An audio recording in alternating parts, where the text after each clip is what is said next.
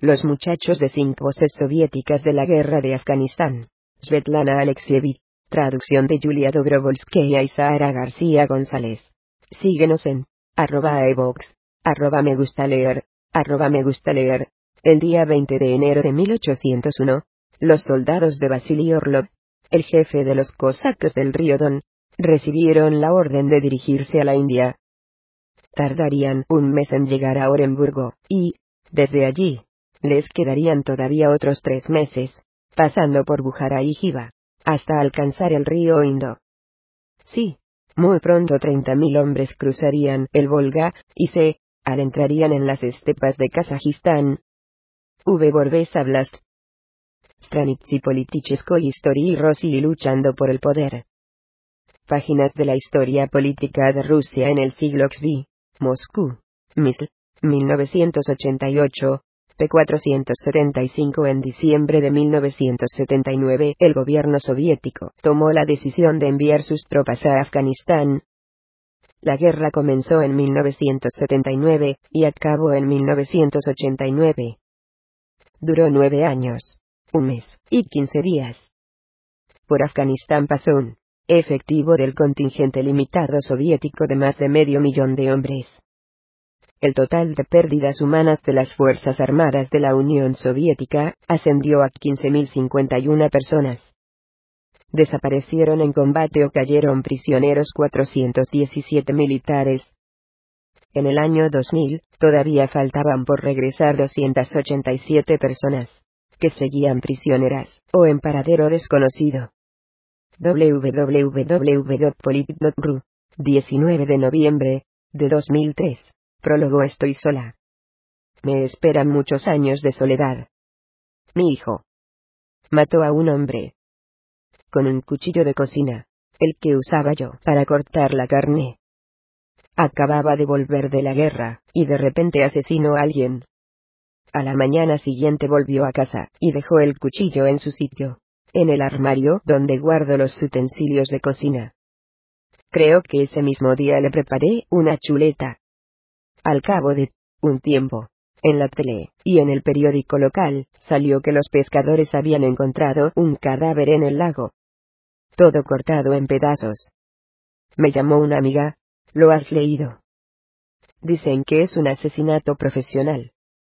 Se nota el estilo afgano, mi hijo estaba en casa, tirado en el sofá, leyendo un libro. Yo aún no sabía nada, no tenía ni idea, pero por alguna razón, tras aquellas palabras, le miré, el corazón de una madre. No oye el ladrido de los perros. No. Yo sí.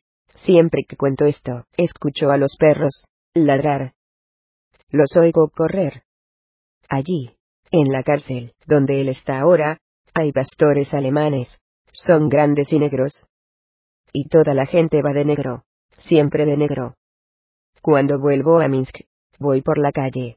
Paso por delante de una panadería, de una guardería, con mi barra de pan, y con la leche. Y oigo ese ladrido.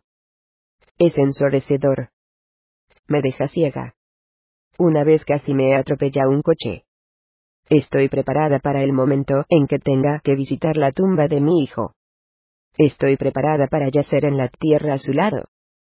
Pero no sé, no sé cómo vivir con esto. A veces me da miedo entrar en la cocina, mirar el armario donde estaba guardado el cuchillo. ¿No lo oye? ¿No oye nada? Seguro. ¿Nada de nada? Ya no sé cómo es él, cómo es mi hijo. ¿Quién volverá conmigo dentro de quince años? Le condenaron a quince años en régimen especial. ¿Quiere saber cómo le eduqué? Pues le gustaban mucho los bailes de salón, Fuimos juntos a Leningrado, visitamos el Museo del Ermitaje. Leíamos libros juntos. Llora Afganistán me quitó a mi hijo. Recibimos un telegrama de Tashkent llegó con el vuelo tal. Os veo en el aeropuerto. Salí corriendo al balcón. Quería gritar, que lo supiera el mundo entero. Está vivo. Mi hijo regresa vivo de Afganistán. Para mí esa horrible guerra se ha acabado y me desvancí. Por supuesto, llegamos tarde al aeropuerto, Ya hacía un buen rato que el vuelo había aterrizado, mi hijo estaba en un parque. Lo encontramos tirado en el suelo, tocando la hierba, sorprendido de lo verde que era. No podía creer que había vuelto. Pero en su rostro no había alegría. Por la tarde vinieron nuestros vecinos. Trajeron a su hija pequeña, estaba muy bonita, con un lazo azul de un color muy vivo. Él la sobre sus rodillas, la abrazaba y lloraba, las lágrimas brotaban y brotaban. Porque allí ellos mataban. Y él también. Lo comprendí más tarde. Al pasar la frontera, los aduaneros le habían quitado los slips. Eran de una marca americana. No estaba permitido. Así que vino, sin ropa interior. Me traía un regalo, un albornoz. Aquel año yo, había cumplido los cuarenta, y se lo habían quitado. Para su abuela, había comprado un chal, también se, lo quitaron. Lo único que traía eran flores. Eran gladiolos. Pero en su rostro no había alegría. Por la mañana al despertarse todavía estaba normal, mamá. Mamá. Por la tarde su rostro se ensombrecía, su mirada se extraviaba. No puedo describirlo. Al principio no bebía, ni un solo trago. Se sentaba, los ojos clavados en la pared. Se levantaba de un brinco, agarraba la chaqueta. Yo me ponía en la puerta. ¿A dónde vas, Valiusa? Miraba a través de mí. Salía. Yo salgo tarde del trabajo, la fábrica está lejos. Hacía el turno de noche, llamaba a la puerta, y él no me abría. No reconocía mi voz. Era tan raro. Puedo entender que no reconociera las voces de los amigos, pero, la mía. Y más aún porque yo era la única que le llamaba valiosa. Era como si estuviera todo el rato esperando a alguien, como si temiera a alguien. Un día le compré una camisa nueva, se la probamos, y lo vi tenía las manos completamente cubiertas de cordes. ¿Eso qué es? ¿Nada? ¿No es nada, mamá? Lo supe después. Ya después, del juicio. En el batallón de instrucción se había abierto los venas. Durante los ejercicios militares de exhibición él se encargaba de la estación de radio portátil.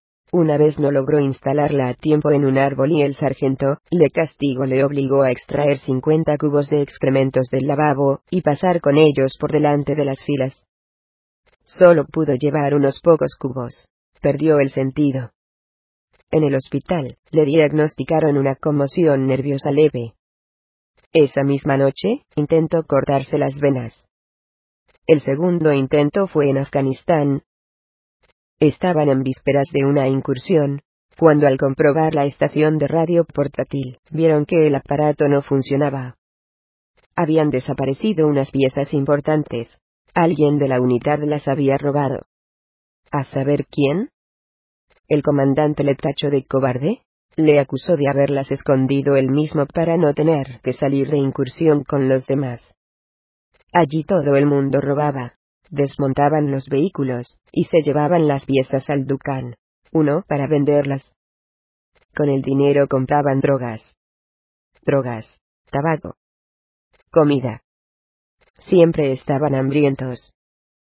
En la tele, echaban un programa sobre Eric Plaff. Lo estábamos viendo juntos. Mamá, me preguntó, ¿tú sabes lo que son las drogas? No, le mentí. Pero yo le vigilaba para ver si fumaba porros. Nunca encontré ni rastro. Pero allí todos consumían drogas. Lo sé, ¿cómo era allí, en Afganistán? Le pregunté una vez. Cállate, mamá. Cuando él salía de casa, yo releía sus cartas desde Afganistán, quería llegar al fondo del asunto, comprender lo que le pasaba.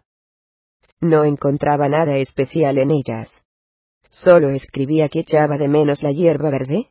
Le pedía a su yaya que se hiciese una foto en la nieve, y se la enviara. Pero yo veía, sentía, que algo le estaba ocurriendo. Me habían devuelto a otra persona. Ese no era mi hijo. Yo misma le había enviado a hacer la mili. Él tenía derecho a una prórroga, pero yo quería que aprendiera a ser firme. Osaro. Nos convencía ambos de que el servicio militar le iría bien, le haría más fuerte. Le envié a Afganistán con la guitarra bajo el brazo, organicé una despedida con dulces. Él invitó a sus amigos, a unas cuantas chicas. Recuerdo que compré diez tartas. Solo una vez habló de Afganistán. Una tarde. Entró en la cocina. Yo estaba preparando conejo. Había sangre en el cuenco.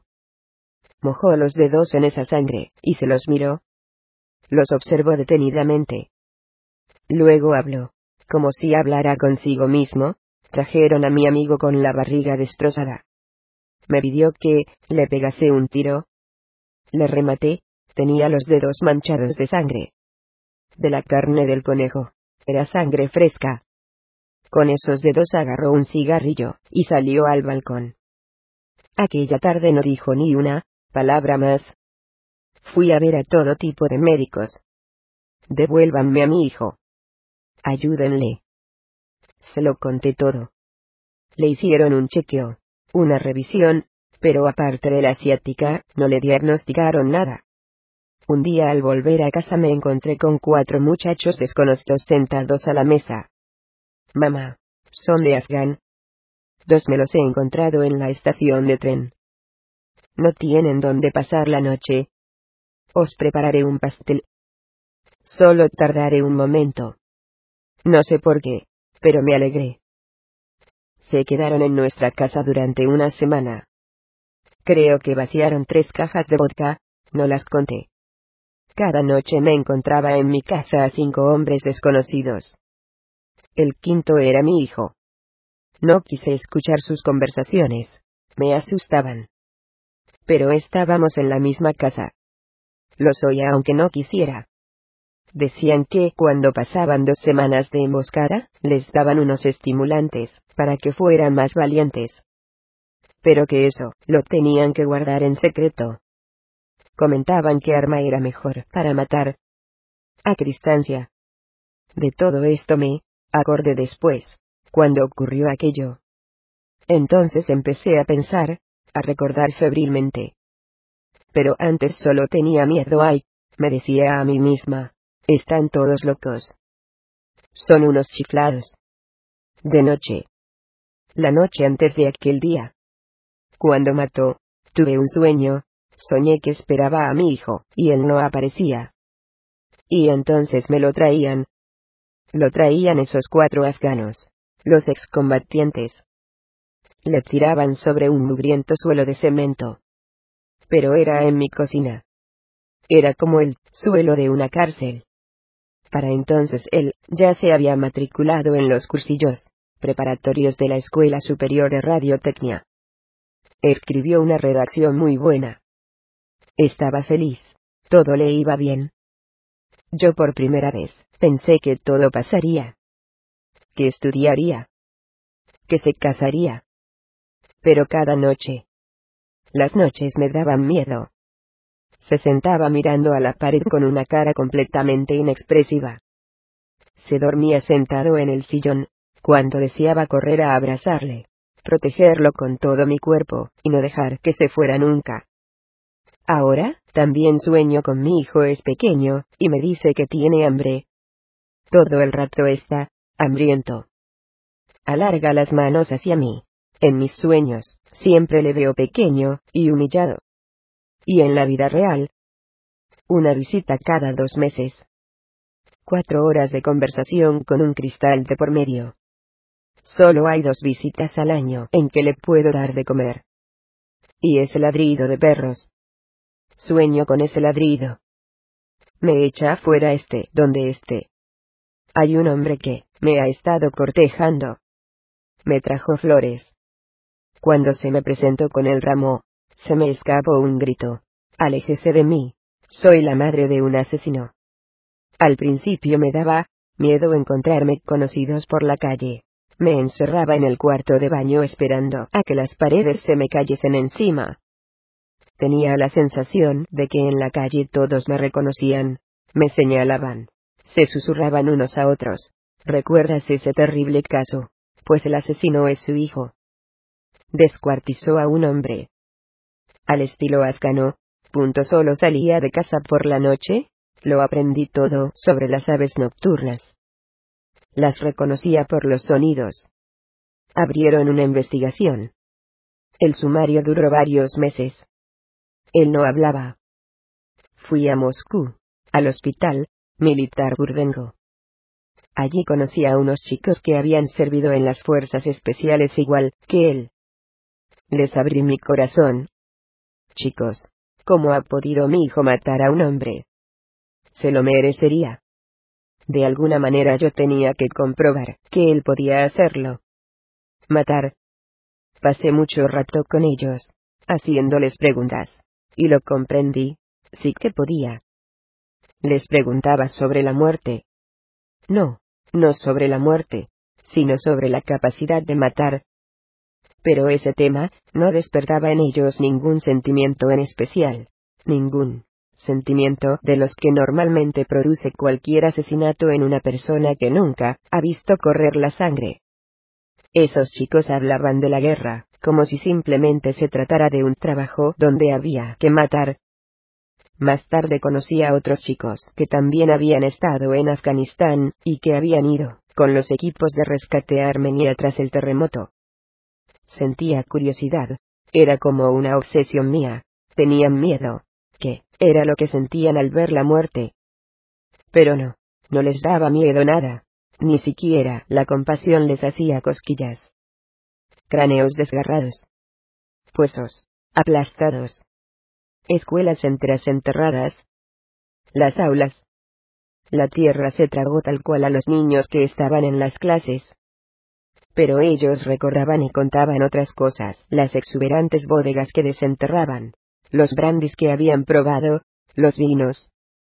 Se burlaban ojalá, cesaran de hacia algún otro lugar. Pero que fuera una tierra soleada donde hubiese viñedos, y buenos vinos. Pueden estar sanos estos chicos. Están bien de la cabeza. A ese le odio incluso muerto. Me lo escribió mi hijo hace poco. Cinco años después. ¿Qué pasó, entonces? No me lo explica. Solo sé que aquel muchacho se llamaba Yura, y se jactaba del dinero que había cobrado en Afganistán. Luego se supo que había servido en Etiopía. Era alférez. O sea que mentía sobre Afganistán. En el juicio solo la abogada dijo que estaban juzgando a un enfermo. Que en el banquillo de los acusados no se encontraba un criminal, sino un enfermo que había que curarlo. Pero entonces, eso fue hace siete años. Entonces, la verdad sobre Afganistán todavía no existía. Los llamaban héroes. Los soldados internacionalistas. Mi hijo, era el asesino. Porque él hizo aquí lo mismo que ellos hacían allí. Allí por hacer eso, les daban medallas y órdenes. Porque entonces solo le juzgaron a él, ¿verdad que no juzgaron a los que le habían enviado allí? A los que le habían enseñado a matar. Yo eso no se lo enseñé. Pierde el control y grita. Mi hijo mató a un hombre con mi cuchillo de cocina. Y por la mañana lo trajo, y lo volvió a guardar en el armario. Como si fuera un cuchillo o un tenedor cualquiera. Envidio a esa madre que tiene un hijo que volvió sin piernas. ¿Qué importa que la odie cuando se emborracha? que odia al mundo entero. ¿Qué importa que arremeta contra ella como un animal? La madre le paga prostitutas, para que no se vuelva loco. Una vez ella misma, le hizo el amor, porque su hijo, pretendía lanzarse desde un décimo piso. Cualquier cosa me parece mejor. Envidio a todas las madres, incluso a las que enterraron a sus hijos. Me sentaría al lado de su tumba, y estaría feliz le llevaría flores. Oye el ladrido de los perros. Me persiguen. Los oigo. Una madre, de las libretas de notas en la guerra 1986. Junio no quiero volver a escribir sobre la guerra.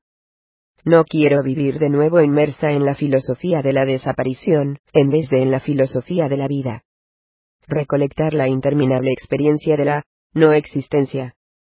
Cuando acabe la guerra, no tiene rostro de mujer pasé mucho tiempo, sin ser capaz de estar presente cuando, tras un pequeño golpe, a un niño, le sangraba la nariz.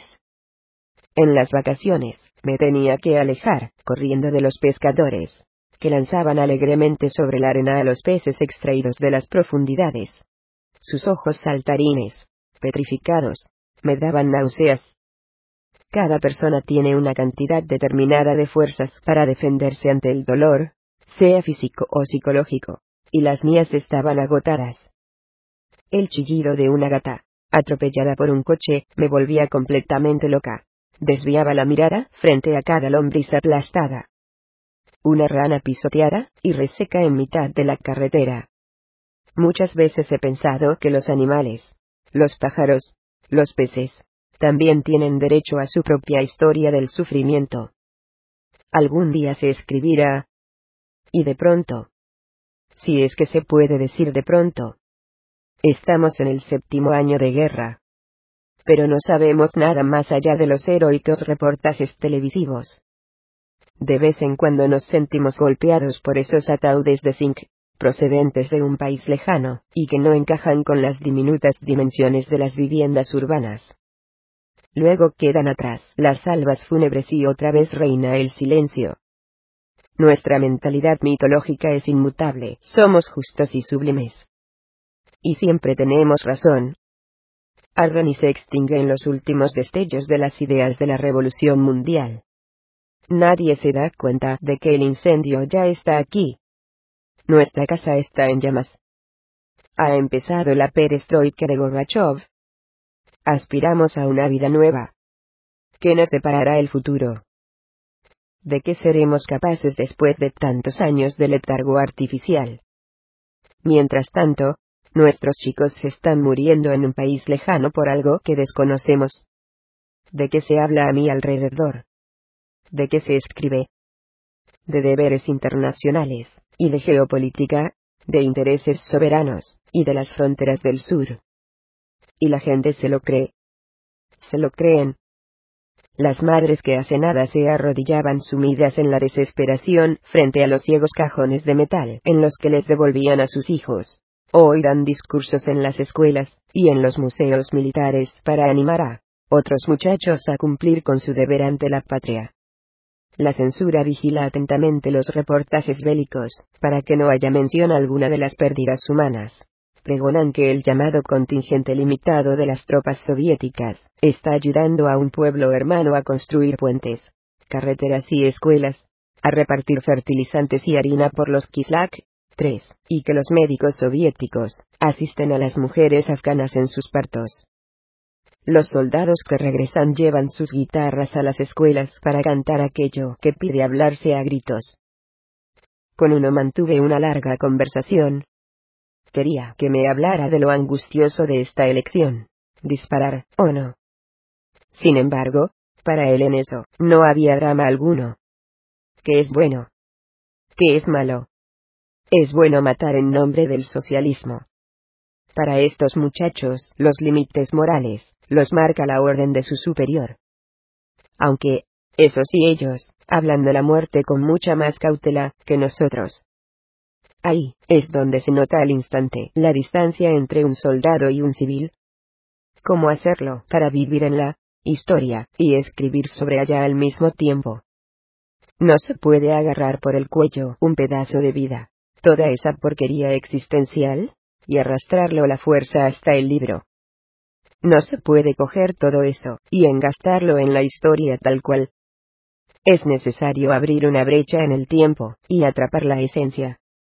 La esencia de todo pesar tiene veinte sombras a que esperaré, Ricardo y, en la estación de autobuses, en una sala de espera medio vacía, había un oficial sentado con su maleta, a su lado un chaval con la cabeza rapada al estilo militar, escarbaba con un tenedor la tierra de la maceta de un ficus seco.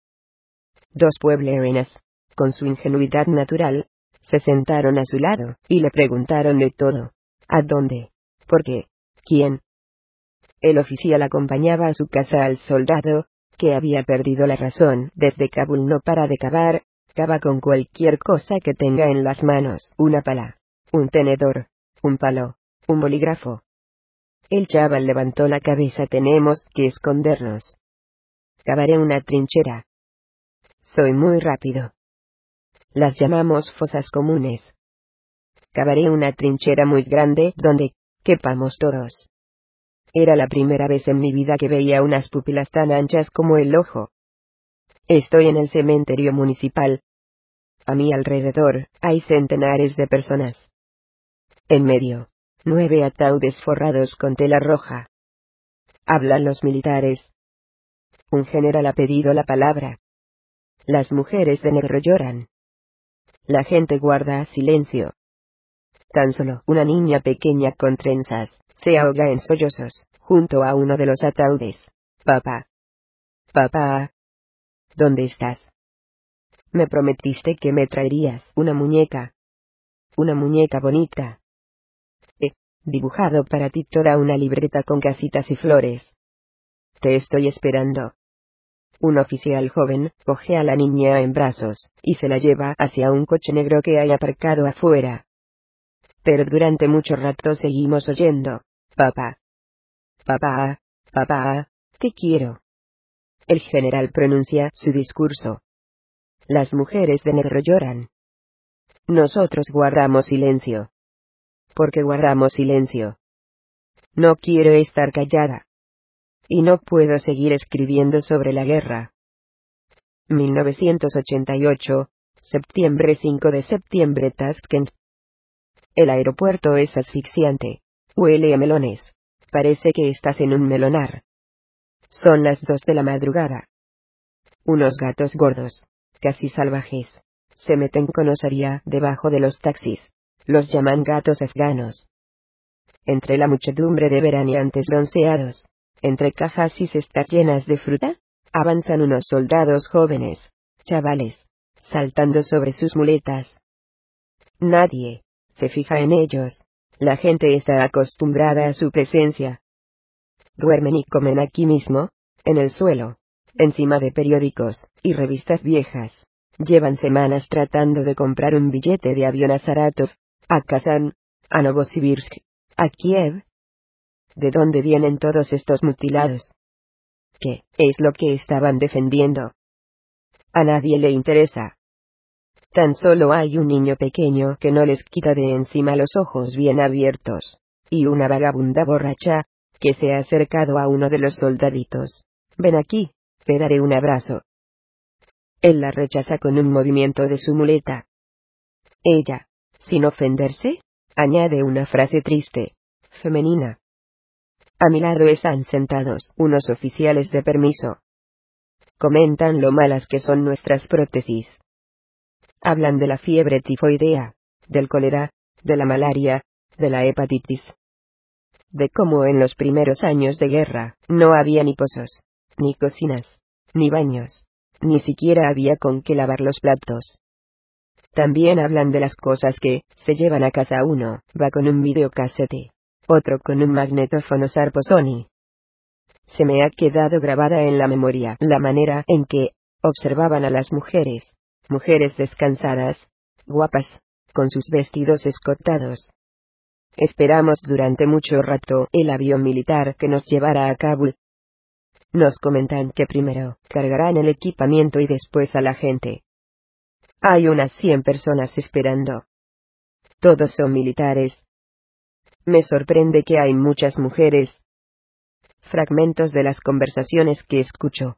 Estoy perdiendo el oído. Lo primero que dejé de oír son los pájaros que cantan más agudo. Es debido a una contusión craneal. Por ejemplo, al escribano cerillo, no lo oigo en absoluto. He grabado su canto, y me pongo la cinta a toda pastilla, pero nada. Primero disparas y luego, miras a ver a quién le has dado. ¿Será una mujer? ¿Un niño? Cada uno tiene su propia pesadilla. El burrito, durante el bombardeo, se tumba. Acaba el bombardeo, y se levanta de un brinco. ¿Quiénes somos nosotras en la Unión Soviética? Las putas. Eso lo sabemos. Una trata de ganar al menos para comprarse una vivienda, y los hombres que todos se dan a la botella. El general hablaba del deber internacional, de la defensa de las fronteras del sur. Incluso le salió la vena sentimental llévense caramelos. Sí, los afganos son como niños. El mejor regalo son unos caramelos. Era un oficial joven. Se enteró de que le habían cortado la pierna, y lloró. Su tez parecía de niña blanca, con las mejillas rosadas. Al principio los muertos me daban cosa, sobre todo, si no tenían piernas o brazos. Y después, nada, me he acostumbrado. Caen prisioneros. Les cortan los miembros y luego los ponen, torniquetes, para que no mueran desangrados. Y así los dejan. Les nuestros recogen a esos muñones. Ellos buscan la muerte, pero los curan contra su voluntad. Y después del hospital, no quieren volver a casa. En la aduana, vieron que llevaba la bolsa de viaje vacía. ¿Qué llevas? Punto nada. ¿Nada? Punto no me creyeron. Me obligaron a quitarme la ropa. Todo el mundo va con dos o tres maletas. En el avión, me toca sentarme al lado de un vehículo blindado que va, atado con unas cadenas. Por suerte, el mayor que va en el asiento vecino está sobrio. Los demás van borrachos. Cerca de mí alguien duerme abrazado a un busto de Marx. Los retratos y los bustos de los caudillos socialistas se transportaban sin envoltorios. No solo transportan el armamento, sino todo lo necesario para los ritos soviéticos. Hay una pila de banderas rojas, rulos de cintas rojas. El aullido de la sirena. Despiértese. Si no, se perderá el reino de Dios. Eso ya cuando sobrevolábamos Kabul. Iniciamos el aterrizaje.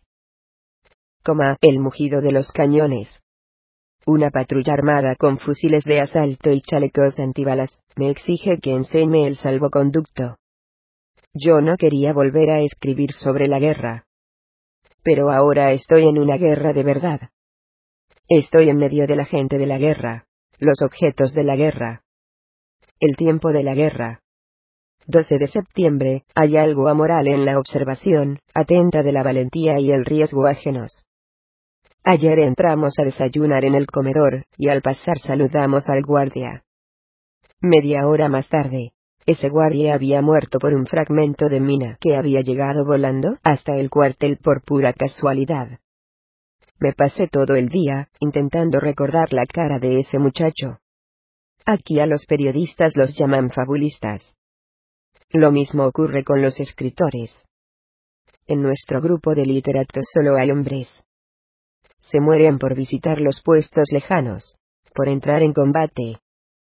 Le preguntó a uno, ¿para qué? Lo encuentro interesante. Después podré contar que he estado en el túnel de Salan. Y dispararé, un poco. No logró quitarme de encima la sensación de que la guerra es fruto de la naturaleza masculina, de la que en muchos aspectos me siento muy alejada. Aunque es cierto que la cotidianidad de la guerra es grandiosa. Apollina y veía la belleza en ella. En una guerra todo es distinto, tu ser, tu naturaleza, tus pensamientos.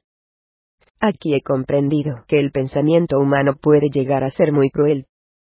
Este donde esté, pregunto y escucho en el cuartel, en el comedor, en el campo de fútbol, en la sala de baile. Sorprendentemente, en todas partes, aparecen elementos de la vida en tiempos de paz. He disparado a quemarropa, y he visto como un cráneo humano se hacía pedazos. Y pensé es el primero. Después del combate solo, quedan muertos y heridos. Todos callados. Aquí siempre sueño con tranvías. Sueño que voy a casa en un tranvía. Mi recuerdo favorito mamá horneando pasteles. Toda la casa olía a masa dulce. Te haces amigo de un buen tipo. Y poco después, ves sus entrañas esparcidas por las rocas. Entonces empiezas a vengar su muerte. Estábamos esperando una caravana. Pasamos dos o tres días preparados para la emboscada. Teníamos que permanecer todo el rato tumbados sobre la arena caliente. Nos meábamos encima. Al final del tercer día explotábamos de cólera. Con qué odio disparamos aquella primera ráfaga. Después del tiroteo, cuando todo se había acabado, nos dimos cuenta la caravana iba cargada de plátanos y mermelada. Nos hartamos de dulce, para el resto de nuestras vidas. Hicimos prisioneros a unos Dulsman. Cuatro los interrogamos. ¿Dónde están los almacenes militares? Punto ellos callados. A dos de ellos, los subimos en los helicópteros. ¿Dónde? Señaladnoslo. Nada. A uno de ellos, lo tiramos a las rocas. Hacer el amor en la guerra y después de la guerra no es lo mismo. En la guerra todo es como si fuera la primera vez.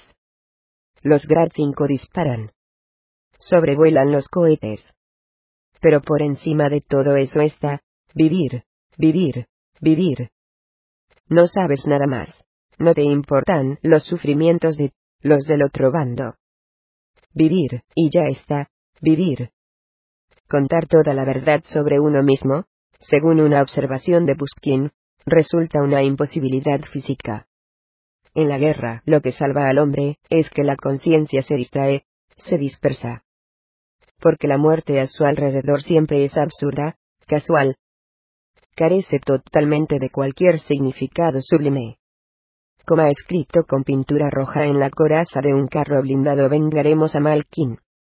En mitad de una calle. Arrodillada ante un niño muerto, una joven afgana grita. Probablemente, solo los animales heridos gritan así. Hemos pasado por delante de aldeas muertas. Parecen un campo arado. La arcilla inerte de lo que hasta hace poco ha sido una vivienda humana asusta todavía más que la oscuridad desde la que nos pueden disparar. He ido al hospital y he dejado un osito de peluche sobre la cama de un niño afgano. Él ha cogido el juguete con los dientes y así, sonriendo, se ha puesto a jugar, le faltaban ambos brazos. Tus rusos le han disparado. Me iban, traduciendo lo que decía a su madre.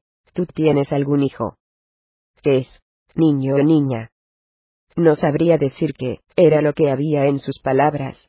Si terror o perdón. Cuentan la crueldad con que los mujahidines castigan a los prisioneros rusos. Es algo que te hace pensar en la Edad Media. En realidad, Aquí el tiempo es otro. Los calendarios marcan el siglo SIF. En un héroe de nuestro tiempo, de Lermontov, cuando el personaje de Maximik comenta la actuación del montañés que degolló al padre de Vela, dice claro, a su entender él tenía razón. Sin embargo, desde el punto de vista de un ruso, aquel era un acto bárbaro. El escritor había sabido captar ese sorprendente rasgo de los rusos, la capacidad de ponerse en el lugar de otro pueblo, de ver las cosas desde otro punto de vista. Pero ahora, 17 de septiembre día tras día observo cómo el ser humano se hace pequeño. Solo en contadas ocasiones se crece. Iván Karamazov, de Dostoyevsky, observa una bestia jamás, podría ser tan cruel como lo es el hombre, tan artística y estéticamente cruel. Sí, sospechó que es así. No queremos oír nada, no queremos saberlo. Sin embargo, en cualquier guerra, no importa quién luche ni por qué luche, ya sea con Julio César o con Joseph Stalin, los hombres se matan entre ellos. Se trata de asesinato. Y sin embargo, en nuestro país, no hay costumbre de reflexionar sobre ello. Por alguna razón, ni siquiera en las escuelas, se habla de la educación patriótica, sino de la patriótica militar. Pero, ¿por qué debería sorprenderme? En el fondo es muy lógico socialismo militar, país militar, pensamiento militar. No se debe poner a prueba al ser humano de este modo. El ser humano no resiste tantos experimentos. En medicina, a esto se le llama la vivisección. Experimentación en vivo.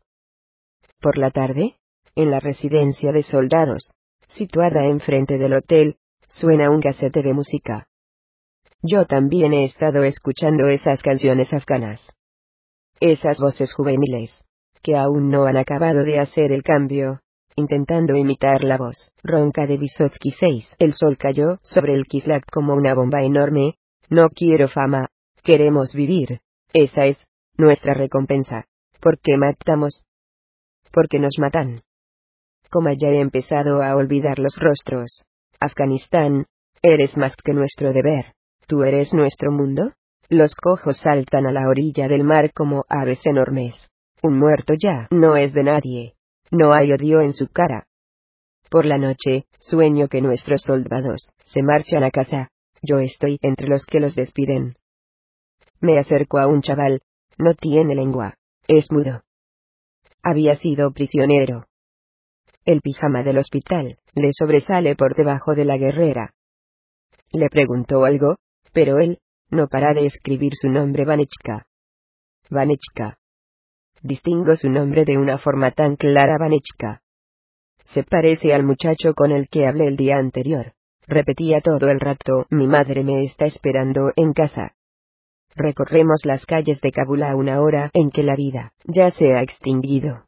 En el centro de la ciudad, vemos un montón de pancartas que no son familiares. El comunismo es un futuro de luz. Kabul, la ciudad de la paz. El pueblo y el partido están unidos. Son nuestras pancartas. Salieron de nuestras imprentas. Nuestro Lenin, está aquí con la mano alzada. Nos encontramos con unos cámaras de Moscú. Han estado filmando cómo cargan el tulipán negro. 7. Sin levantar la mirada.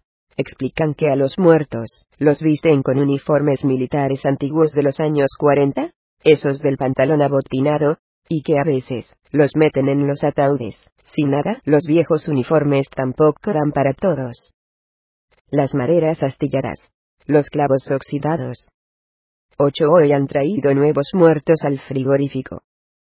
Huelen como la carne de jabalí cuando ya está rancia. Alguien me creerá, si escribo esto. 20 de septiembre he visto un combate. Han matado a tres soldados. Por la noche, hemos cenado todos juntos y nadie se ha acordado de los muertos, aunque los tenemos aquí al lado el derecho del hombre a no matar, a no aprender a matar. No está escrito en ninguna de las constituciones existentes. La guerra es un mundo, no es un suceso. Aquí todo es distinto, el paisaje, el hombre, las palabras. En la memoria se graba, la parte más teatral de la guerra, un tanque hace una maniobra, se oyen las voces de mando.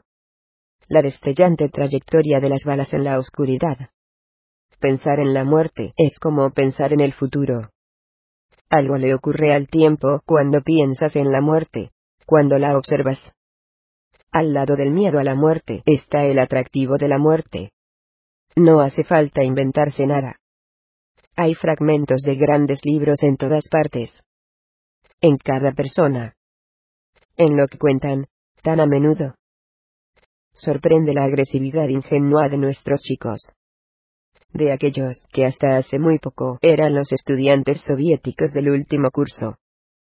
Lo que quiero conseguir de ellos es el diálogo del hombre con su hombre interior. Y, sin embargo, ¿qué idioma hablamos con nosotros mismos, con los demás?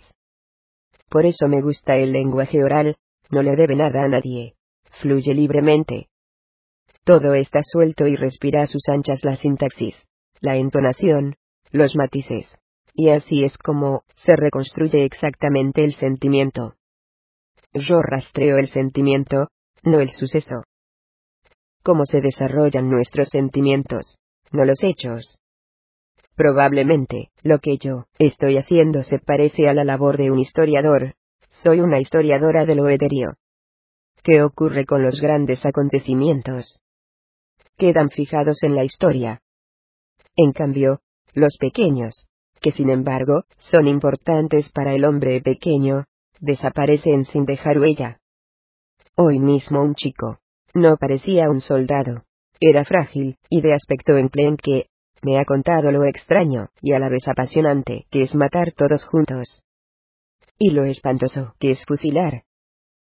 ¿Acaso eso quedará en la historia? Eso es a lo que yo me dedico desesperadamente libro tras libro a disminuir la historia hasta que toma una dimensión humana. He estado reflexionando mucho sobre la imposibilidad de escribir un libro acerca de la guerra, estando en medio de una guerra. Hay muchas interferencias, la compasión, el odio, el dolor físico, la amistad. Y esa carta que viene de casa, y nos enciende las ganas de vivir, Cuentan que cuando matan evitan mirar a los ojos, incluso esquivan la mirada de los camellos. Aquí no hay ateos. Todos son supersticiosos. Me llenan de reproches, sobre todo los oficiales, no tanto los soldados. ¿Cómo puedo escribir sobre la guerra, si nunca he disparado ni he sido blanco de disparos? Pero tal vez eso sea lo mejor, que nunca he disparado. ¿Dónde está ese ser humano a quien el simple hecho de pensar en la guerra le causa sufrimiento? No lo encuentro. Ayer cerca del Estado Mayor, había un pájaro muerto en el suelo, de una especie que desconozco. Es curioso. Los militares se acercaban a él, trataban de adivinar qué especie era. Les daba lástima. Sobre los rostros muertos, se puede leer algo así como la inspiración. No logro acostumbrarme a la locura de los objetos cotidianos en la guerra agua, cigarrillos, pan. Punto sobre todo cuando nos fuimos del acuartelamiento, y subimos a las montañas. Allí el hombre está cara a cara con la naturaleza y la incertidumbre. La bala pasará por delante. Sí, o no. ¿Quién disparará primero? Tú o él. Allí te encuentras con el hombre que la naturaleza, creo, no el que creó la sociedad. En la Unión Soviética los reportajes de la tele muestran imágenes de cómo se plantan las arboladas de la amistad, que ninguno de nosotros ni ha visto ni ha plantado. Dostoyevsky en Los demonios. El hombre y sus convicciones son, está claro, dos cosas muy diferentes. Todos somos culpables. Todos somos culpables. Solo nos falta convencernos de ello. Punto también dice que la humanidad sabe sobre ella misma mucho más de lo que ha podido plasmar en la literatura o en la ciencia. Sin embargo, él decía que esta reflexión no era suya, sino de Vladimir Solovyov. Si no hubiera leído a Dostoyevsky me sentiría aún más desesperada. 21 de septiembre de lejos, se oyen las descargas del lanzacohetes Grad. Resulta espantoso incluso a distancia, Después de las grandes guerras del siglo XX y sus muertes masivas, la tarea de escribir sobre guerras modernas más pequeñas, como la guerra afgana, requiere otra postura ética y metafísica. Hay que reclamar un espacio para lo diminuto, lo personal y lo aislado. Un solo hombre, único para alguien. El hombre no debe verse desde la perspectiva del Estado, sino desde la perspectiva de quién es para su madre, para su mujer, para su hijo. Cómo recuperar la perspectiva normal. También me interesa el cuerpo, el cuerpo humano, ese enlace entre la naturaleza y la historia, entre lo animal y lo verbal. Todos los pormenores físicos son importantes, los cambios de la sangre expuesta al sol, el hombre, justo antes de su marcha, la vida como tal es increíblemente pintoresca, y, por muy cruel que suene, el sufrimiento humano es especialmente pintoresco. La cara oscura del arte.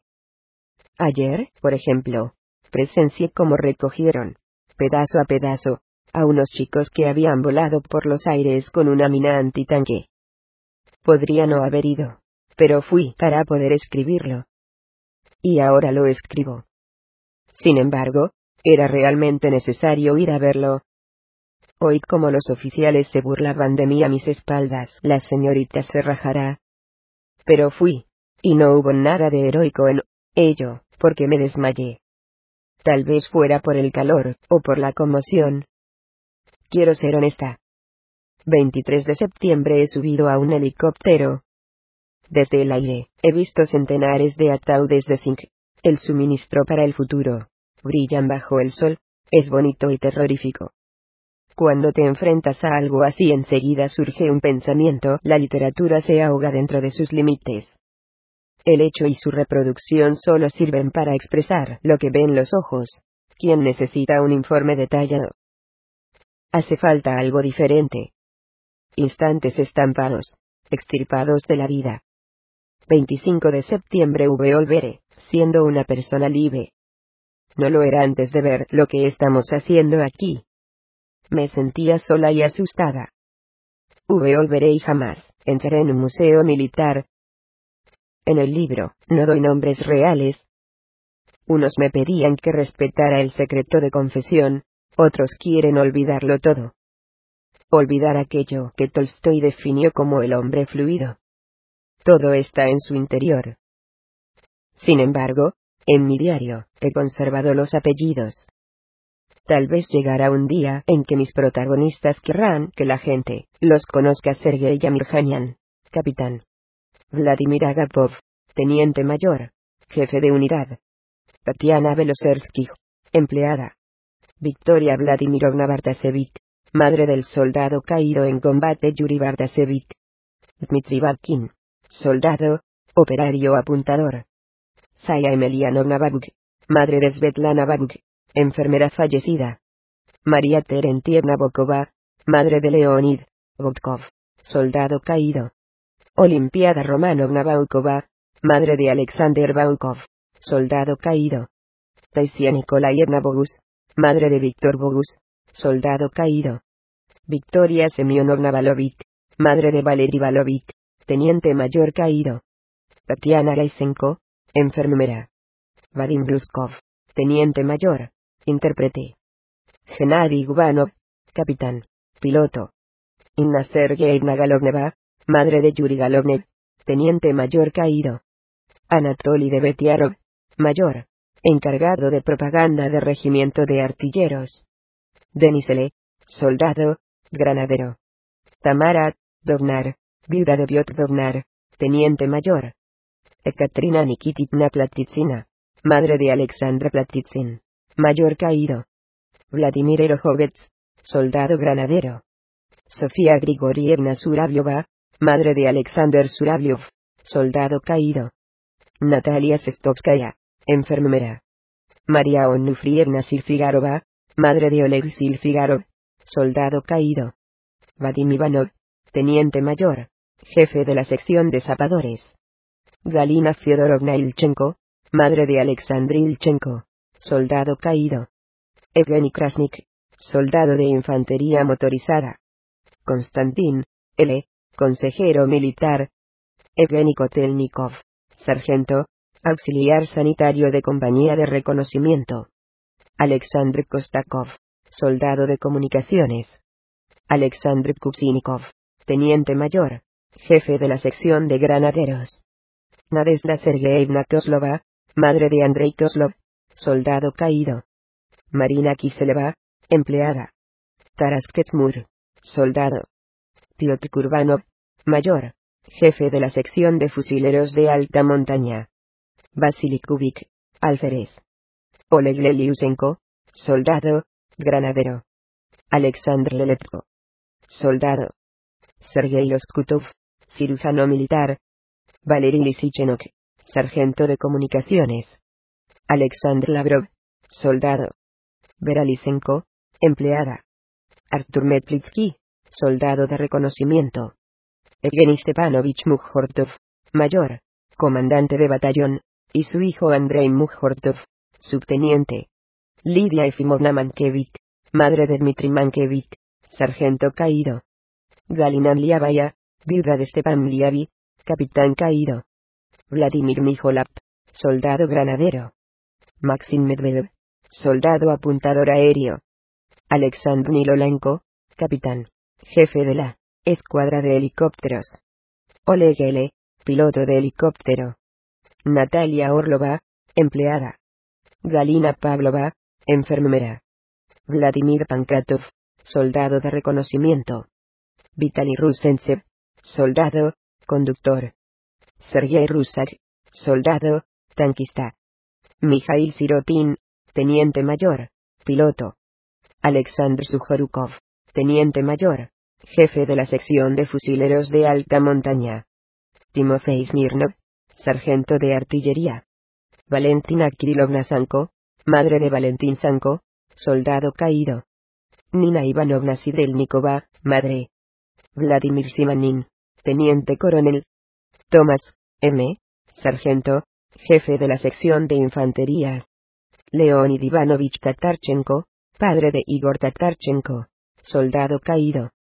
Vadim Trubin, soldado del Grupo Especial de Operaciones. Vladimir Ulanov, capitán. Tamara Fadeva, médica bacterióloga.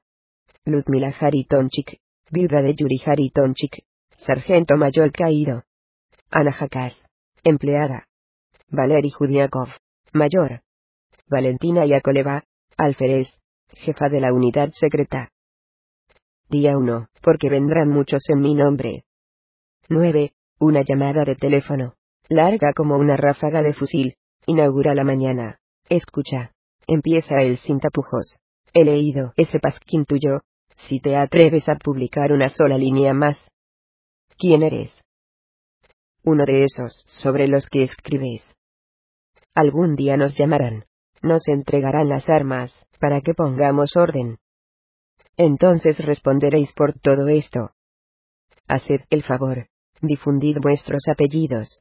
No os ocultéis detrás de seudónimos. Como odio a los pacifistas. ¿Alguna vez has subido montañas completamente pertrechada? ¿Has viajado dentro de un carro blindado cuando la temperatura afuera es de más de 50 grados? ¿Hueles por la noche la peste de las plantas espinosas? ¿A que no la hueles? No, ¿verdad? Pues entonces, no, toques nada. Eso es nuestro.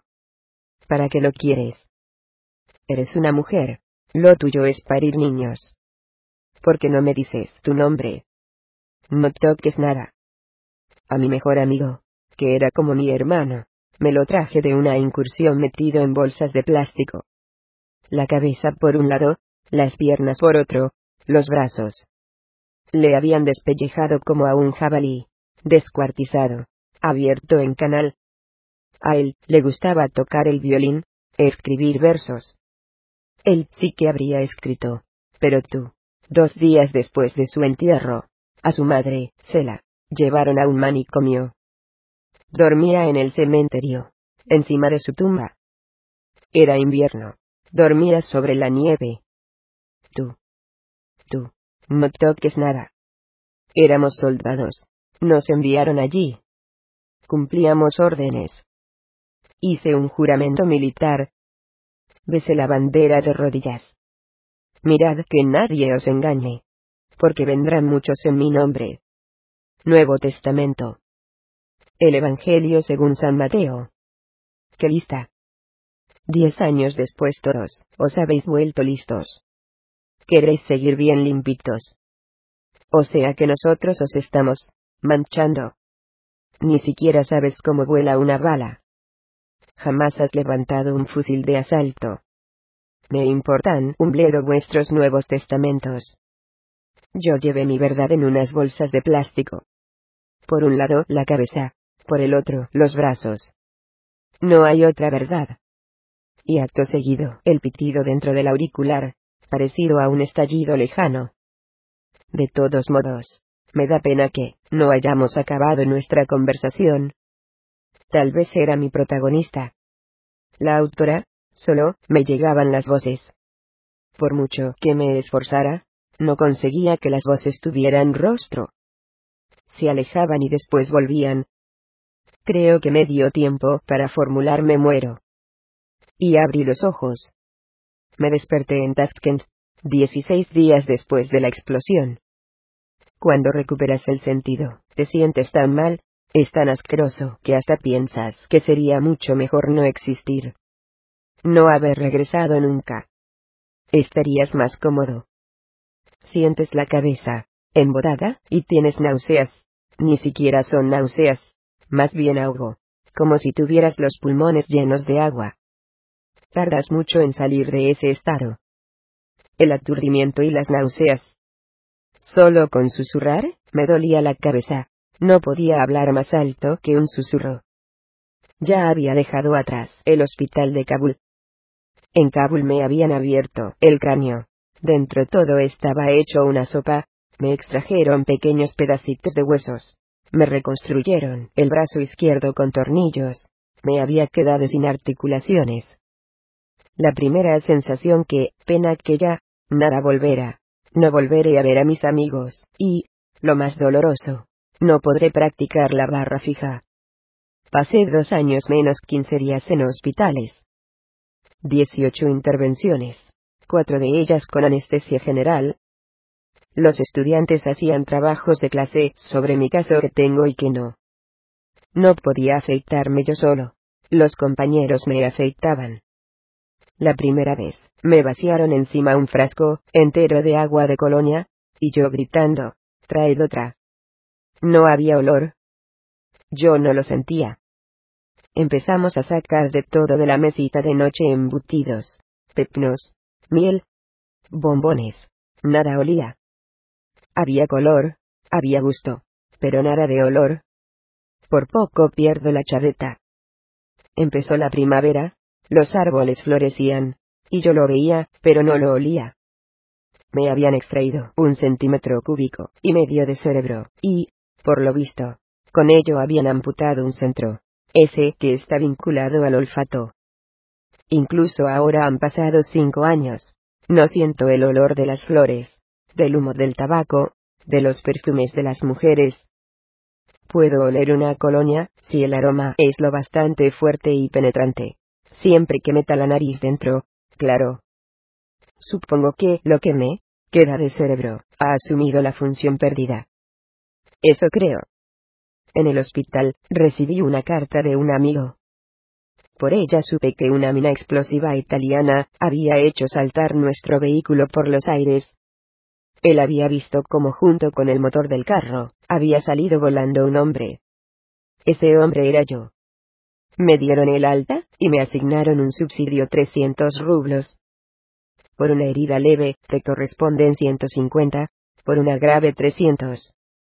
Y a partir de ahí, ya te las apañarás. Una pensión de cuatro perras. A vivir a costa de tus padres. Mi padre vive en una guerra, aunque hoy no haya ninguna. La cabeza se le ha puesto toda blanca, y tiene la tensión por las nubes. Durante la guerra no sabía nada, comencé a verlo claro después. Y todo empezó a rebobinarse.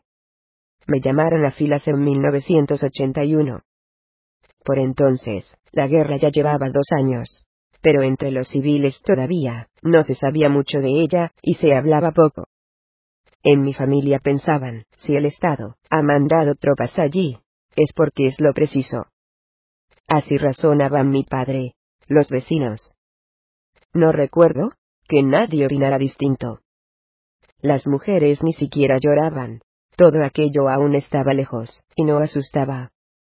Una guerra que no lo parece, y si es una guerra, pues es una guerra rara, sin muertos ni prisioneros. Nadie había visto todavía los ataúdes de zinc. Fue más tarde cuando nos enteramos de que los ataúdes llegaban a la ciudad, y que los enterraban en secreto, de noche, y en las lápidas ponían falleció, en vez de cayó en combate. Nadie se preguntaba, por qué de pronto los chavales de 19 años se morían, haciendo el servicio militar. ¿Era, por el vodka? ¿Por la gripe? O tal vez, se habrán empachado de naranjas. Los únicos que los lloraban eran sus parientes, mientras que los demás vivían como, siempre porque no los tocaba de cerca. Los periódicos decían que nuestros soldados construían puentes, plantaban arboladas de la amistad, y que nuestros médicos atendían a las mujeres y a los niños afganos. En Vitebsk, en el batallón de instrucción, no se nos ocultaba que nos preparaban para ir a Afganistán. Muchos trataban de escabullirse a toda costa. Un tipo, me confesó que tenía miedo, porque allí nos matarían a tiros. Yo le traté con desdén, Justo antes de ir nosotros se negó a ir primero mintió diciendo que había perdido el carnet del Komsomol. Pero después el carnet apareció, y él se inventó que su chica estaba encinta. Yo lo consideraba subnormal. Íbamos a hacer la revolución. Eso, era lo que nos decían. Y nosotros nos lo creíamos. Ante nosotros veíamos algo romántico. La bala se encuentra con el hombre, tú lo oyes, no se te olvida. Es inconfundible. Ese chapoteo húmedo, tan característico. Un muchacho al que conoces cae de bruces a tu lado, sobre el polvo, agrio como la ceniza. Le vuelves boca arriba sus dientes, todavía aprietan el cigarrillo que tú mismo le has dado hace un segundo. Todavía humea. Yo no estaba preparado para disparar al hombre, todavía formaba parte de la vida de paz. Yo venía de la paz. La primera vez, actúas como en un sueño, corres, te arrastras, disparas, pero nada se te queda en la memoria. Después del combate, no tienes nada que contar. Todo se queda como detrás de un cristal. Al otro lado de una cortina de lluvia. Lo percibes como una pesadilla. El miedo te hace despertar, pero no logras recordar nada. Para experimentar el horror tienes que recordarlo, que acostumbrarte a él. En unas dos o tres semanas, no queda ni rastro de tu personalidad anterior, solo tu nombre. Tú ya no eres tú, eres otra persona. Creo que es así, por lo visto, así es. Y esa otra persona, ese otro hombre ya, no se espanta cuando ve a un muerto, sino que la mar de tranquilo, o tal vez incluso mosqueado, piensa en cómo lo va a bajar de las rocas, y arrastrarlo durante varios kilómetros en medio, de un calor insoportable. No tiene que imaginarlo. Ya sabe cómo apestan en medio de ese calor las entrañas salidas afuera, y lo que cuesta después quitar de la ropa el olor a excrementos y a sangre humana. La imaginación, la imaginación mengua. Observas el rictus de las calaveras calcinadas en medio de un sucio charco de metal fundido, como si al morir no gritaran, sino que se estuvieran riendo a carcajadas. Y todo eso de pronto te resulta ordinario. Simple. Surge una excitación aguda y estimulante cuando ves a un muerto, no soy yo. Sucede tan rápidamente. Esa transformación, es muy rápida. Y nos afecta a todos. En la guerra, la muerte no tiene ningún secreto. Matar es simplemente apretar el gatillo. Nos instruían se salvará el que dispare primero. Es la ley de la guerra. Aquí debéis saber hacer dos cosas, andar con rapidez, y tener buena puntería.